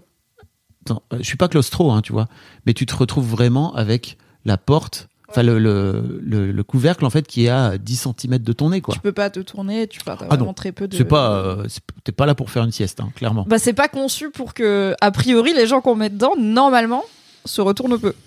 Voilà. Et euh, c'est incroyable. En fait, il m'a fallu, je crois, 15-20 secondes pour me mettre à pleurer. Euh, mais pleurer fort. Pleurer des larmes, euh, je crois, au départ, qui n'étaient pas vraiment mes larmes. Je crois que c'était. Des larmes de la mort, c'est triste, on me l'a dit. Hmm, Non, je crois que c'était des larmes. euh, je lui en ai pas encore parlé. Je crois que je vais lui en parler avant que cet épisode sorte. Euh, c'était les larmes de mon père, je crois, qui a toujours du mal. J'ai interviewé mon père il y a il y a quelques années dans Histoire de Daron et Un euh, épisode exceptionnel. on parle de on parle de la mort de son père. Il a perdu son père quand il était très jeune, il avait 30 ans. Euh, son père est mort d'une maladie respiratoire. Et Comme beaucoup de gens du Nord qui ont été dans les mines. hein. bah lui, il était dans les usines textiles, mais bon, Ça marche Kiff, kiff. à l'époque en tout cas. Euh, et vraiment, j'ai pas eu la sensation au départ que c'était c'était mes larmes. C'est très bizarre de tu sais de ressentir que t'es en train de pleurer, mais qu'en fait euh, Mm. ça t'appartient pas. Il y a un truc, euh, sans doute, tu vois, de je me dirais, je crois que c'est un peu du transgénération, tu vois. C'est aussi de la tristesse que mon daron a pu. J'ai entendu cette histoire souvent. J'ai vu mon père pleurer très peu, mais quelques fois quand on parlait de son père. Enfin, tu sais, c'est c'est c'est c'est c'est- mon daron, il a pas vraiment taffé son deuil, quoi. tu Ouais, vois. il il a a pas pas fait le stage de digéré, la mort. Oui, très peu. Et aussi, je sais qu'il avait vraiment peur de mourir jeune. Oui, Du coup, t'as grandi avec un daron persuadé qu'il allait mourir à la quarantaine. 49 ans. Et au final, bah, ça va, il est toujours il là. est toujours hein. vivant. Bernard still going strong. On l'a dit, je crois, dans le. Ok, c'est peut-être qu'on l'a dit dans l'épisode d'avant, je savais plus. Je me perds dans, tu sais, tous ces enregistrements. Et euh, effectivement, euh, Mais est-ce que, pardon, est-ce que c'était les pleurs de ton daron par rapport à la mort de son daron à lui, ou est-ce que c'était les pleurs de ton daron si tu mourais, pour non, c'est les pleurs de mon daron par rapport à son père à lui, qui est mort. Tu t'es pas mis dans, la, dans le truc de imagine mon père comment Non. il réagirait si j'étais vraiment Non. mort. Ok. Non, non, non. Parce que, et en fait, après, il y a d'autres pleurs qui me sont venus, qui étaient des pleurs de joie, je crois, euh, de prendre conscience qu'en fait, tu finis entre quatre planches, et c'est vraiment pas qu'une expression, c'est vraiment entre quatre planches. T'as pas aucune possibilité de bouger, tu peux rien faire, Euh, et tu vois un- une sorte de sursaut de vie. De, mais en fait, euh, faut en profiter tant que. Mais tu, tu- en profiter tant que t'es là, quoi, tu vois. Et c'est bizarre parce que je crois que c'est un truc que tu peux te dire intellectuellement, tu vois. Mais là, je l'ai ressenti dans le corps, dans le bide, dans tout. Ça me change ma vie, ça va me changer ma vie à tout jamais cette expérience. Parce que je sais que je l'ai intégré. Tu sais ce fameux truc de non mais faut en profiter. Non là c'est dans ma tête. C'est pas que dans ma tête, c'est dans mon corps quoi. Je l'ai imprimé. Vraiment mon. J'ai pleuré pendant environ 10 minutes à lâcher tout ça quoi. J'ai pleuré de nid en passant, en me disant euh, putain ce con, j'aimerais bien qu'il soit là. Euh, ça m'arrive très rarement, tu vois, d'avoir des, des moments où je me dis putain, euh, il me manque, tu vois. Et là, ouais, il me manque en fait, tu vois. Si vous l'avez pas, Denis, c'est mon associé, qui a aussi été mon, qui était aussi mon meilleur ami, qui était aussi mon partenaire, enfin mon associé chez Mademoiselle, mon partenaire, mon mentor, ma figure paternelle aussi. Quand Denis est mort, je crois que c'était aussi dur pour moi que de perdre un père, hein, parce que c'est vraiment un mec qui m'a amené dans la vie adulte. Euh, donc ouais, c'était une expérience incroyable. Et je suis sorti de là métamorphosé à tout jamais quoi. Et tu vois, je sais que le reste des jours, euh, enfin des journées de tout ce qu'on a pu apprendre, vivre, etc. euh, m'a aussi détaché vachement ou, tranquillisé par rapport à la mort. Mais cette expérience-là, elle est transformatrice, quoi. Tu vois, je sais que je sais pas, sais que c'est un mot à la con euh, dans les dans les entreprises et tout, mais c'est un vrai truc que je vais garder pour le coup tout le reste de, de ma vie, en tout cas de cette vie. C'est pas her- hermétique les cercueils, genre tu respirais bien? Ouais. Ok.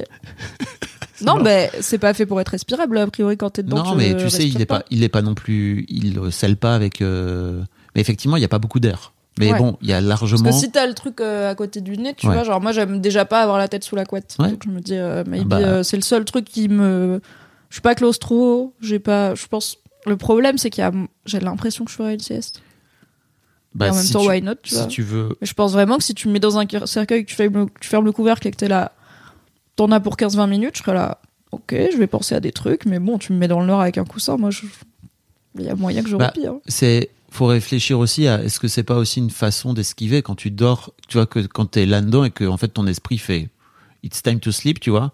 Après je peux comprendre s'il m'avait mis trois heures dedans tu vois sans doute au bout d'un moment je me serais dit je vais, je m'assoupir. Mais là en fait t'es 10 minutes un quart d'heure euh, Ouais, puis t'es le premier il à faut passer et vivre tout, le ouais. truc quoi tu vois faut c'est le moment ou jamais de vivre le truc et de pas euh, tenter l'esquiver quoi tu vois. Après je peux comprendre que tu puisses te dire bon bah ok je vais faire ce truc et qu'en fait il y a plein de de paramètres dans ton esprit qui disent ce n'est pas le moment pour moi de m'occuper de ça ou en tout cas de le vivre pleinement, tu vois. Bah, c'est juste que je pense que c'est le la mise en scène marche pas sur moi parce que je- ça me fait pas peur, tu vois. Genre un cercueil, j'ai pas ce truc de ah mec, j'ai déjà vu des cercueils avec des gens dedans ou pas. Ouais. Je peux m'allonger dedans, je serais là. OK, enfin, tu vois, genre je suis là I get it, mais je pense pas que ça correspond à ma vision. Here's a cool fact a crocodile can't stick out its tongue. Another cool fact you can get short term health insurance for a month or just under a year in some states. United Healthcare short term insurance plans are designed for people who are between jobs, coming off their parents' plan, or turning a side hustle into a full time gig. Underwritten by Golden Rule Insurance Company, they offer flexible, budget friendly coverage with access to a nationwide network of doctors and hospitals. Get more cool facts about United Healthcare short term plans at uh1.com. de la mort. Je pense que si tu me fous sur un lit d'hôpital et que tu me branches partout et que tu me dis OK, on te laisse deux jours, c'est beaucoup Oh. plus compliqué pour moi que 15 minutes dans une boîte, tu vois. Je vais, lui Parce en- que- je vais lui envoyer cette idée. J'ai pas peur de mourir, j'ai peur d'avoir une mort nulle Ah oui. dans un truc moche Ouais. avec des gens tristes parce que je suis étiolée, tu vois. Si là en sortant je me fais cartonner par un bus et que je suis dans une boîte, bon, on aura bien ri. Oui. Et ça Et deviendra donc le Fab Show Sans Mimi Le plan machiavélique, je ne sais pas qui conduira le bus, On mais n'hésitez pas à enquêter, monsieur le détective. Messieurs et mesdames, je ne voudrais pas être un petit peu, euh, voilà, genré. Very good feels. La mort après tout. Moi, mes feels, c'est les hommes. Quelle idée, les hommes. Parlons-en. J'ai une super thérapeute que j'aime beaucoup et qui est en train de m'aider à idéalement ne plus être en dépression un jour. Donc, euh, love you, Madame Voisin, on y arrive un jour. Et euh, du coup, bah, comme là, ça fait un petit moment que ça va pas trop, mais aussi ça fait des années qu'on bosse ensemble. En fait, j'ai été la voir au début pour un problème euh, relativement euh, contemporain de ma vie où j'étais là, ok, bah, il vient de se passer un gros changement dans ma vie. J'ai peur que ça ait telle et telle conséquence et j'aimerais bien qu'on travaille ensemble à ne pas avoir telle et telle conséquence. Donc on travaille là-dessus et elle m'a connue avec du coup, ça fait 4 5 ans qu'on se qu'on se voit maintenant. Elle m'a connue avec mon compagnon d'avant et euh, mon compagnon actuel. Donc en termes de mon histoire amoureuse, elle a euh, voilà ces deux exemples là qui sont j'aime à le dire des exemples pas les pires hein. franchement l'actuel est super bien le précédent Mhm. était franchement bien aussi ça va quoi. En tout cas c'est des relations saines. Et du coup bah, il y a pas mal de sujets dont on n'a pas trop parlé parce que c'est des trucs d'avant qui font partie de ma vie et de ma jeunesse mais qu'on n'a pas trop débroussaillé. Mais comme là on est en train de creuser pour savoir qu'est-ce qui fait que la Mimi elle va pas bien bah autant aller ouvrir les portes euh, qu'on n'a pas encore ouvertes. Et à un moment je sais plus de quoi on parlait avec ma psy et elle m'a dit est-ce que ça vous est déjà arrivé dans une relation avec un homme d'espérer qu'il soit différent de ce qu'il est et d'espérer qu'il soit par exemple comme vous? Et d'être frustré qu'il ne réagisse pas et qu'il ne communique pas comme vous Well, l'attendez well, well. Est-ce que le ciel est bleu? Est-ce que l'eau se mouille? Est-ce que je t'en pose des questions? Enfin, oui, évidemment. C'est pas la vie de tout le monde, quoi. Donc, c'est là, I guess, euh, ça va être une longue histoire et on n'a plus que 15 minutes sur cette séance, donc on va pas l'entamer maintenant. Et du coup, elle m'a proposé de faire un exercice qui est de lui relater euh, un peu euh, ma, vie amoureuse et sexuelle depuis le début. Donc c'est pour ça que je dis les hommes parce que je suis hétéro, donc il y a eu vraiment que des hommes dans cette Zumba. Et euh, je lui ai dit alors, ok, euh, je vais vous le faire probablement par écrit parce que ça va être très long parce que je parle beaucoup et j'ai pas trop envie de passer deux séances à 70 balles à juste raconter ma vie. Et aussi, je pense parce que je savais que j'avais besoin de me poser, de le poser. Parce que du coup, ce qui est compliqué pour moi, c'est que je pensais. Je sais que j'ai eu des relations avec des gars euh, qui étaient des relations pas saines, des relations toxiques, et parfois c'était le gars qui était franchement nul à chier, et parfois c'était juste nous deux, on n'était pas compatibles et on a forcé pour faire rentrer des ronds dans des carrés, et on n'était pas genre équipés émotionnellement pour euh, faire ça euh, bien, quoi. Mais c'était quand même des moments pas très fun. Et euh, je dirais que ça fait la, une petite dizaine d'années que je que j'ai connu mes premières relations que j'estime être vraiment saines et respectueuses et tout, qui ont fini pour X raisons mais qui étaient cool. Et, et sachant que j'ai commencé, donc là j'ai 32 ans, ça fait vers mes 20-22 ans où j'ai commencé à connaître ah c'est ça d'être respecté par son mec incroyable, Incroyable. j'ai cru et euh, j'ai eu Ce mon qui- premier on, on peut le dire que ce qui est quand même relativement tôt dans une vie de femme. bah c'est tôt mais quand t'as déjà 7 ans Oui. de vie amoureuse et sexuelle derrière c'est tard quoi Je pense à. c'est tôt dans une vie de personne mais ça devrait pas l'être Je suis très d'accord avec toi.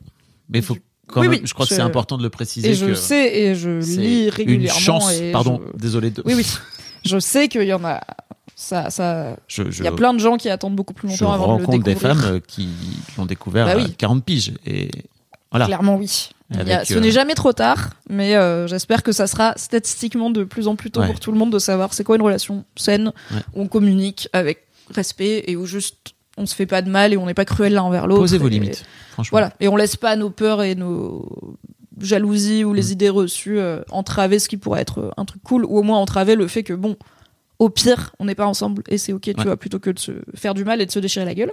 Donc je sais que j'ai ce passif-là, parce que de mes 14 ans, du coup, à mes 20-22 ans, j'ai été dans des couples qui étaient plus ou moins bien, des relations qui étaient plus ou moins bien, mais en tout cas qui étaient pas top. Euh, Il y en avait pas qui étaient vraiment genre saines, je pense.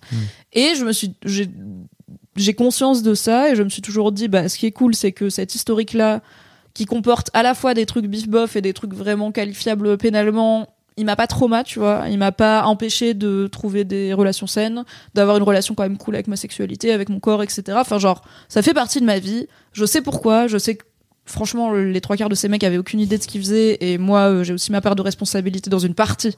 Pas toute. Oui. Dans une partie de ces relations, voilà, pas très, pas très saines et tout ça. Mais la résilience, Mimi, je sais que je déteste ce mot là aujourd'hui, mais putain. Mais la résilience, tu vois, j'étais en mode, bah, c'est arrivé, ça fait partie de ma vie, maintenant ça va, is ok, tu Bravo. vois, je le sais, je le nie pas, je suis pas en mode, non, non, tout va bien, tout est toujours bien allé, mais je suis pas en mode, oui, j'ai été traumatisée par des années de relations compliquées et tout, donc je m'étais dit, c'est quelque chose avec lequel j'ai globalement fait la paix, ça va juste être un peu long de le raconter à ma psy, donc bah, je vais pas euh, passer une séance à 70 balles à faire ça, je vais lui faire un Google Doc. J'ai commencé le Google Doc, donc le Google Doc commence environ en 2005, puisque c'est là où j'ai commencé à avoir mes premiers émois, n'est-ce pas?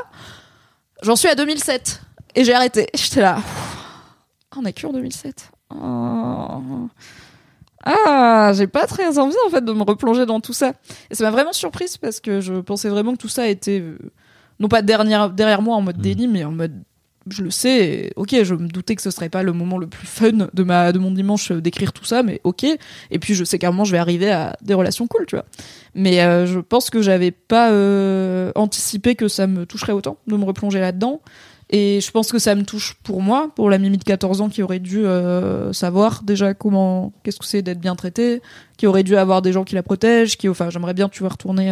je sais qu'il y a, de par mon travail chez Mademoiselle, plein de meufs qui me voient un peu comme une grande sœur, tu vois, et j'aurais, en fait, la Mimi de 14 ans, c'était l'année où Mademoiselle est née. Donc Ouais. si elle était tombée sur les bons recoins d'internet, elle aurait peut-être pu tomber sur, bon, euh, un des débuts de grande sœur et tout.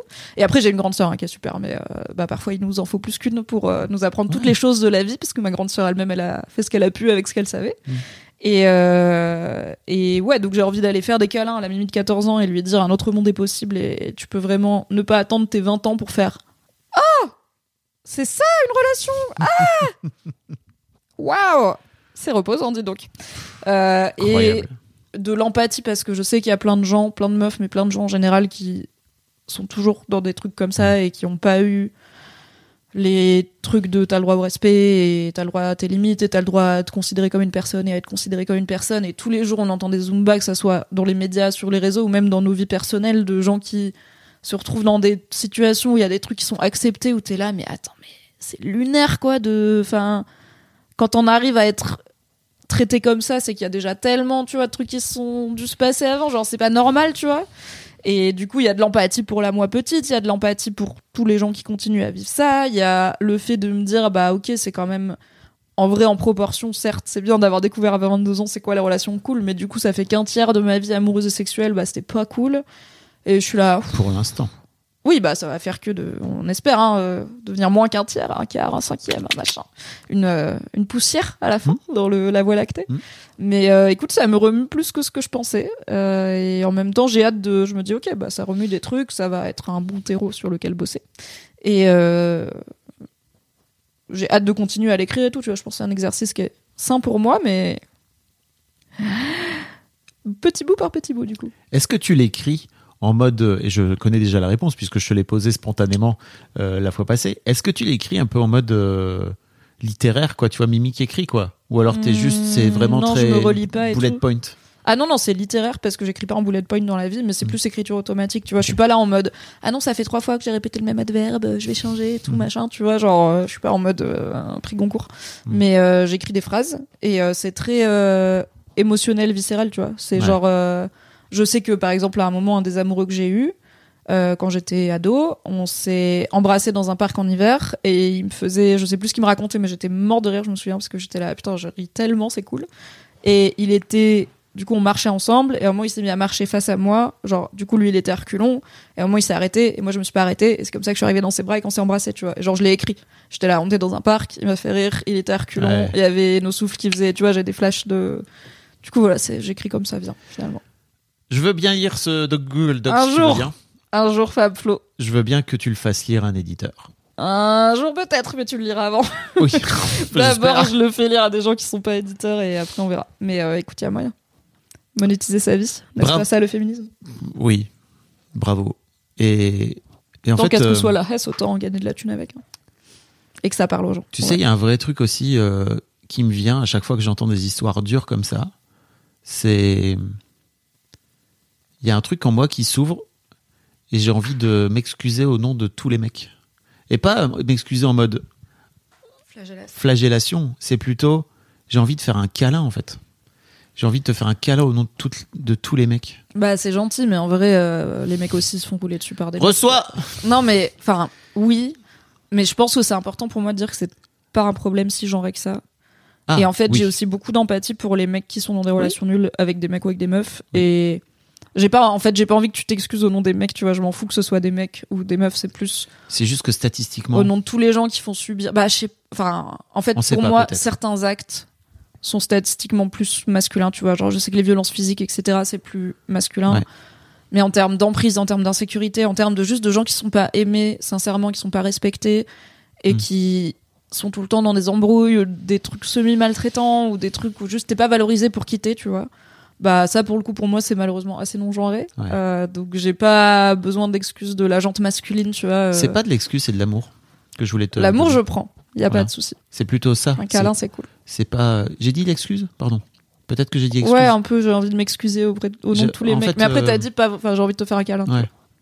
Parce que c'est pas, c'est moins des excuses qui pour moi effectivement serait plutôt de la flagellation que vraiment un côté, euh, euh, une sorte euh, d'amour. euh.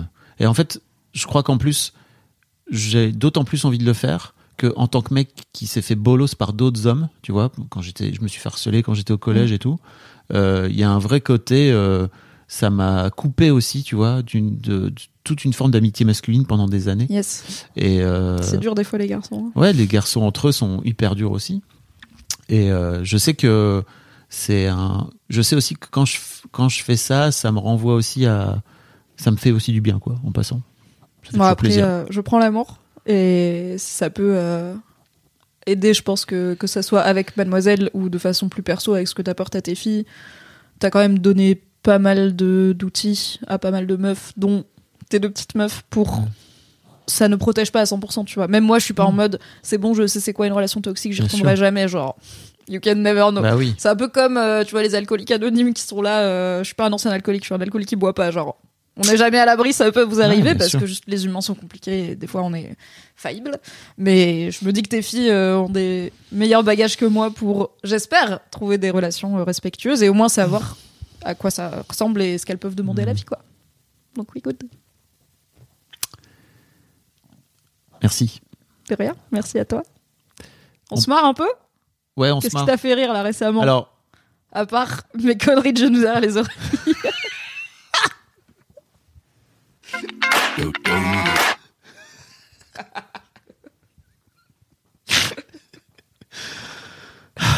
tu m'as tellement fait rire là avec ton 50 cm3, euh, c'est un petit scooter et tout, j'étais mort. Je- Bon, bref. Un jour, écoute, je ferai C'était tellement. Et tu vois, en plus, je me souviens très bien que je t'ai dit, mais putain, pourquoi tu me racontes ça au téléphone euh, plutôt qu'au micro?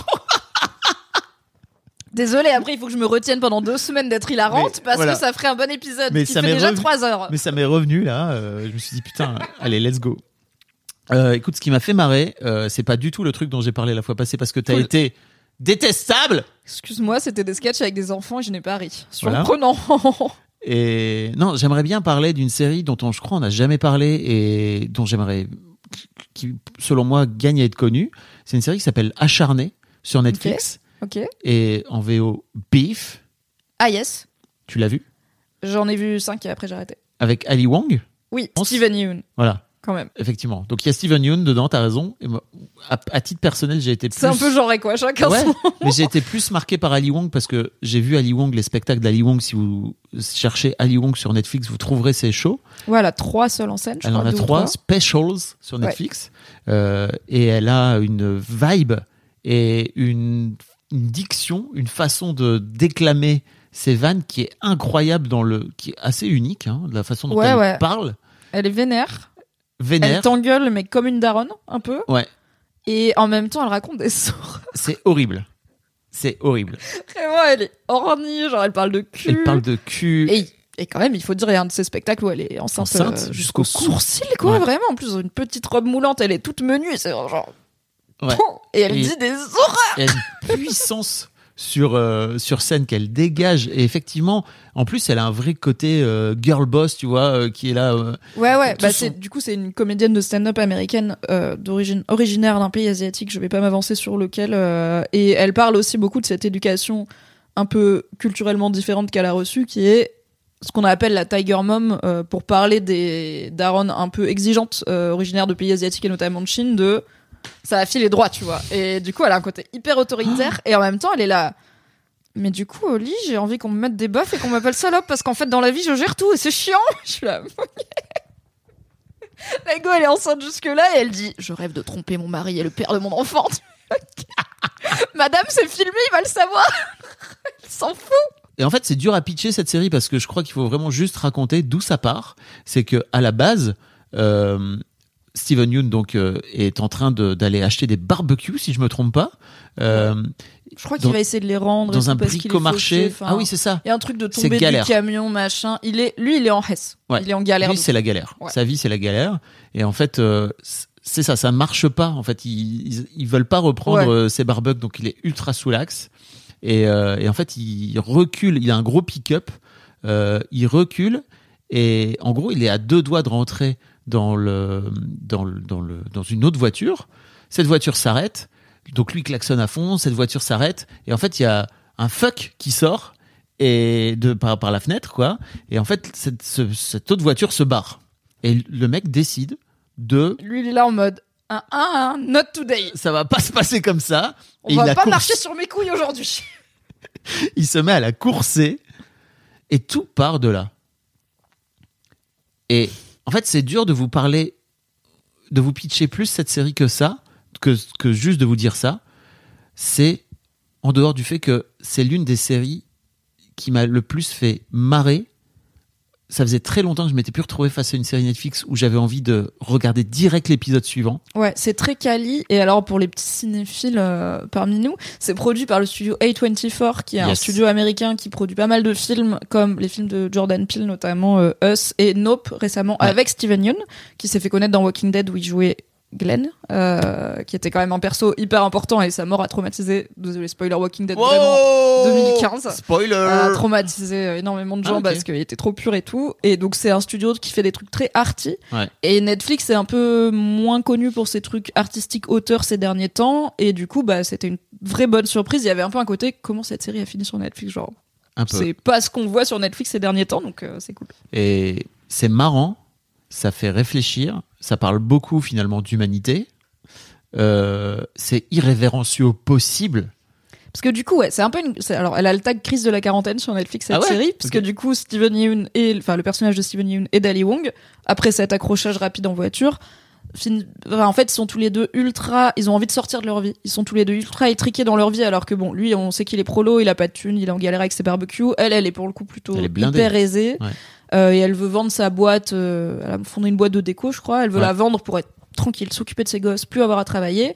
Mais elle, elle est sous le coup de plein d'injonctions et de rigidité, et lui, il est sous le coup de plein d'injonctions de l'autre. Et en fait, tous les deux, ils pètent un câble au même moment, alors qu'ils se connaissent pas. De fuck you pour le reste du monde. C'est toi qui vas prendre. Et ça, Ça part en ça couille. monte en tour. Est-ce que pour toi, qui a peut-être vécu ta crise de la quarantaine, t'as senti ce truc de ouais, il y avait des jours où j'avais envie de casser des chaises sur des pick-up d'autres gens et de pas me calmer en fait, de juste continuer à être vénère peut-être. Écoute, je crois que si j'étais pas rentré en thérapie avant mes 40 ans, c'est très possible que ça aurait terminé Tu comme aurais ça. fait le truc. Parce que très peu de thérapie hein, euh, dans ces personnages. euh, Ouais. d'acharné. déçu, bien. Pas de thérapie, c'est pas du tout le mood. Euh, mais en revanche, ouais, c'est très possible que j'aurais pu péter des câbles. Euh, et ça m'est arrivé parfois euh, chez Mademoiselle, notamment, d'avoir envie de péter. des- J'ai jamais fait, hein, mais juste d'avoir envie de péter des câbles contre le monde entier, quoi. Moi, je dis casser des chaises. Quand je suis énervée, je suis là, je vais casser une chaise. Et vraiment, j'ai eu des fois des images mentales de je vais Ouais. prendre cette chaise Et la casser. et l'éclater par terre, et après, tout ira mieux. Voilà. Donc euh, ouais, voilà, c'est pas du tout euh, le truc dont je vous avais parlé la fois passée, mais je vous en parlerai jamais. Tant pis. Chut. Euh, Peut-être je vous le mettrai sur Discord. Voilà, comme ça. euh, J'espère que vous aimez les sketchs avec des enfants. Putain. Et donc, euh, en revanche, cette série fait partie des séries qui m'ont le plus fait rire ces derniers mois. Donc, je vous vraiment à les regarder. Euh, Bif en VO, acharné sur en VF sur sur Netflix. Et c'est une mini-série. Donc il y a une saison et après c'est fini. C'est fini. Il n'y a pas de ah ça va être renouvelé, ça se Non. finit sur un retournement de situation ou quoi. Non non non, c'est bon, vous finissez, c'est bouclé, pesé, hop là. Et la fin est incroyable. En tout cas, je la trouve incroyable. Il y a plein de gens qui m'ont dit oh, c'était décevant et tout. Je- Non, c'est incroyable. Pour moi, c'est vraiment magnifiquement bouclé quoi. À toi, Mimi. Bah écoute, moi aussi je vais changer. Ok. Euh, je ne vais pas vous parler comme prévu d'un film, mais d'un jeu de plateau, puisque euh, j'ai un amoureux qui est fan de jeux de société Oui. et moi-même j'aime bien.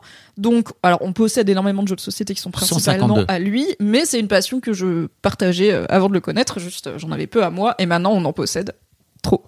Euh, et du coup, cet été, on s'est retrouvé au festival Paris et Ludique, qui est un festival de jeux de plateau à Paris et de jeux de rôle, etc. Mais surtout jeux de société, où du coup, c'est sur une grande esplanade euh, à Porte de Versailles, je crois. Et euh, il y a euh, bah, plein d'éditeurs de jeux, soit des gros gros studios, euh, y compris Hasbro et tout, soit des beaucoup plus petits trucs indépendants, parce que la scène du jeu de société, alors elle est, tout le monde le sait pas forcément, mais elle est foisonnante. C'est vraiment, ça revient à la mode de fou. T'as plein plein de propositions qui se font, des gens qui font des trucs hyper conceptuels et pas forcément des trucs genre avec des apps sur ton iPhone et tout, mais juste des vraies bonnes idées. À quand un jeu que vous créeriez ensemble avec Val? Franchement, Écoute, je prends. Je suis déjà en train d'écrire un jeu vidéo. On verra pour la Ouais. suite. Mais un jour peut-être, puisque c'est vrai que mon amoureux a pour le coup pas une formation en jeu de plateau, mais il a fait du, une école de game design. Mm. Donc comment on crée un jeu, notamment un jeu vidéo pour le coup, parce que c'est sa spécialité. Mais les, les premiers exercices c'était basé sur, c'était créer un jeu de société Trop bien. euh, pour avoir des mécaniques de, de Bah gameplay en fait de jeux qui marchent quoi. Et à Paris et Ludique, ce qui est cool, c'est qu'on peut non seulement évidemment acheter des jeux et tester des jeux en avant-première, mais on peut jouer à un milliard de jeux Ouais. disponibles. Donc des fois il y en a, il faut faire la queue et tout, mais c'est vraiment si vous êtes à Paris en été, franchement c'est un très bon rendez-vous. C'est un week-end, tu peux aller voilà manger des saucisses. Une part de pizza, boire une petite pinte, jouer à des jeux euh, gratuitement et enfin tu prends la place c'est 10 euros et après c'est open bar. Faut juste se retenir au moment d'acheter des, des jeux de rôle à 80 euros comme moi parce qu'après du coup c'est pas gratuit.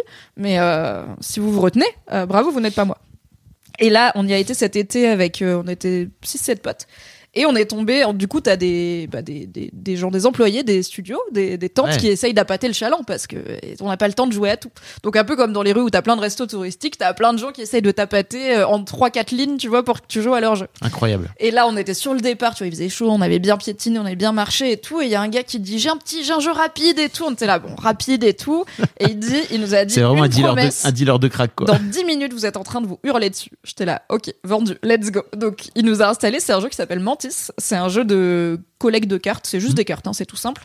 Et c'est développé par euh, The qui est un dessinateur euh, américain euh, assez connu. euh, pour, l'ancienne. Ouais, pour plein de, à la base, un blog BD un peu absurde, et qui a développé plusieurs jeux de plateau très rigolos, dont Exploding Kittens, qui est un jeu où, du coup, à base de, t'as des cartes chatons et des cartes bombes, il faut faire exploser les chats de l'autre. et Bear, quelque chose qui est pareil, un truc avec des ours. Enfin, c'est toujours un petit peu rigolo. Et là, alors, ça s'appelle Mantis pour une seule référence, qui est la la crevette mantis, qui est un type de crevette qui en gros voit plein de couleurs. Elle voit plein plein de couleurs plus que nous. Elle a aussi un flingue intégré et tout. C'est incroyable la crevette mantis, mais ce n'est pas le sujet. Et ça s'appelle mantis parce qu'il y a différents types de couleurs de cartes avec des petites crevettes euh, dessinées dessus.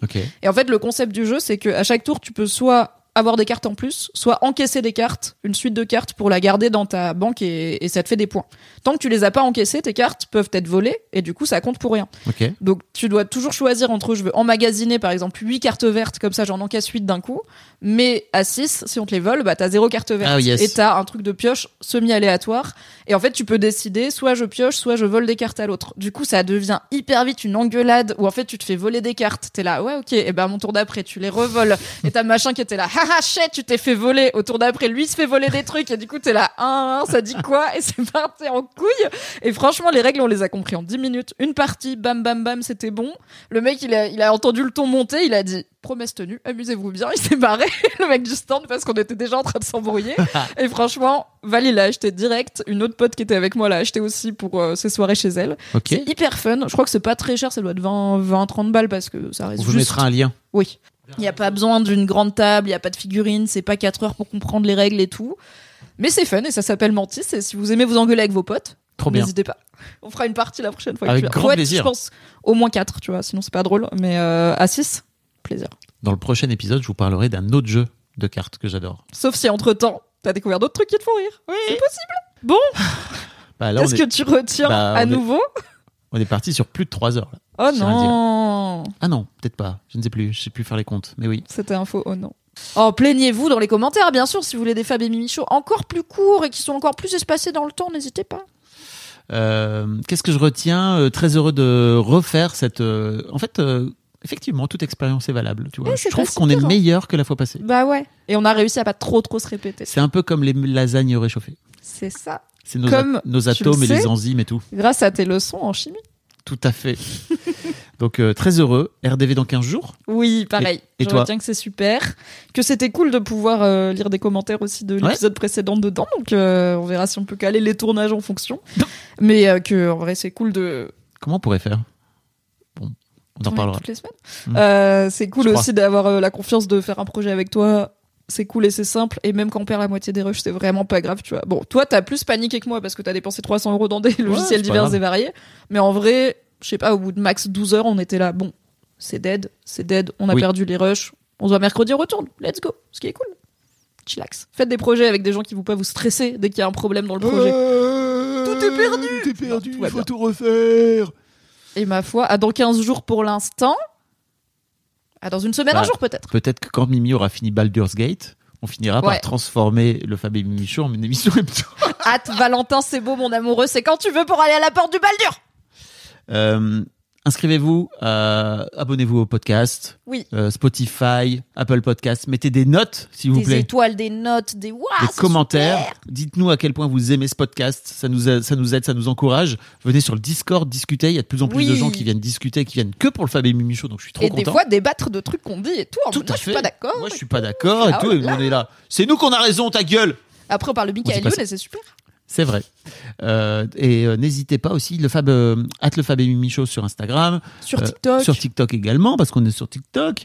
Sur donc, YouTube. N'hésitez pas. Abonnez-vous, mettez des pouces bleus. Venez, vous- et... venez nous voir sur, en, en vidéo aussi si vous le souhaitez. Mais oui, Même si- bientôt, un jour sur scène. Même si, n'oubliez pas que si vous regardez en vidéo, on gagne beaucoup moins de sous que si vous nous écoutez en audio. Sachez-le.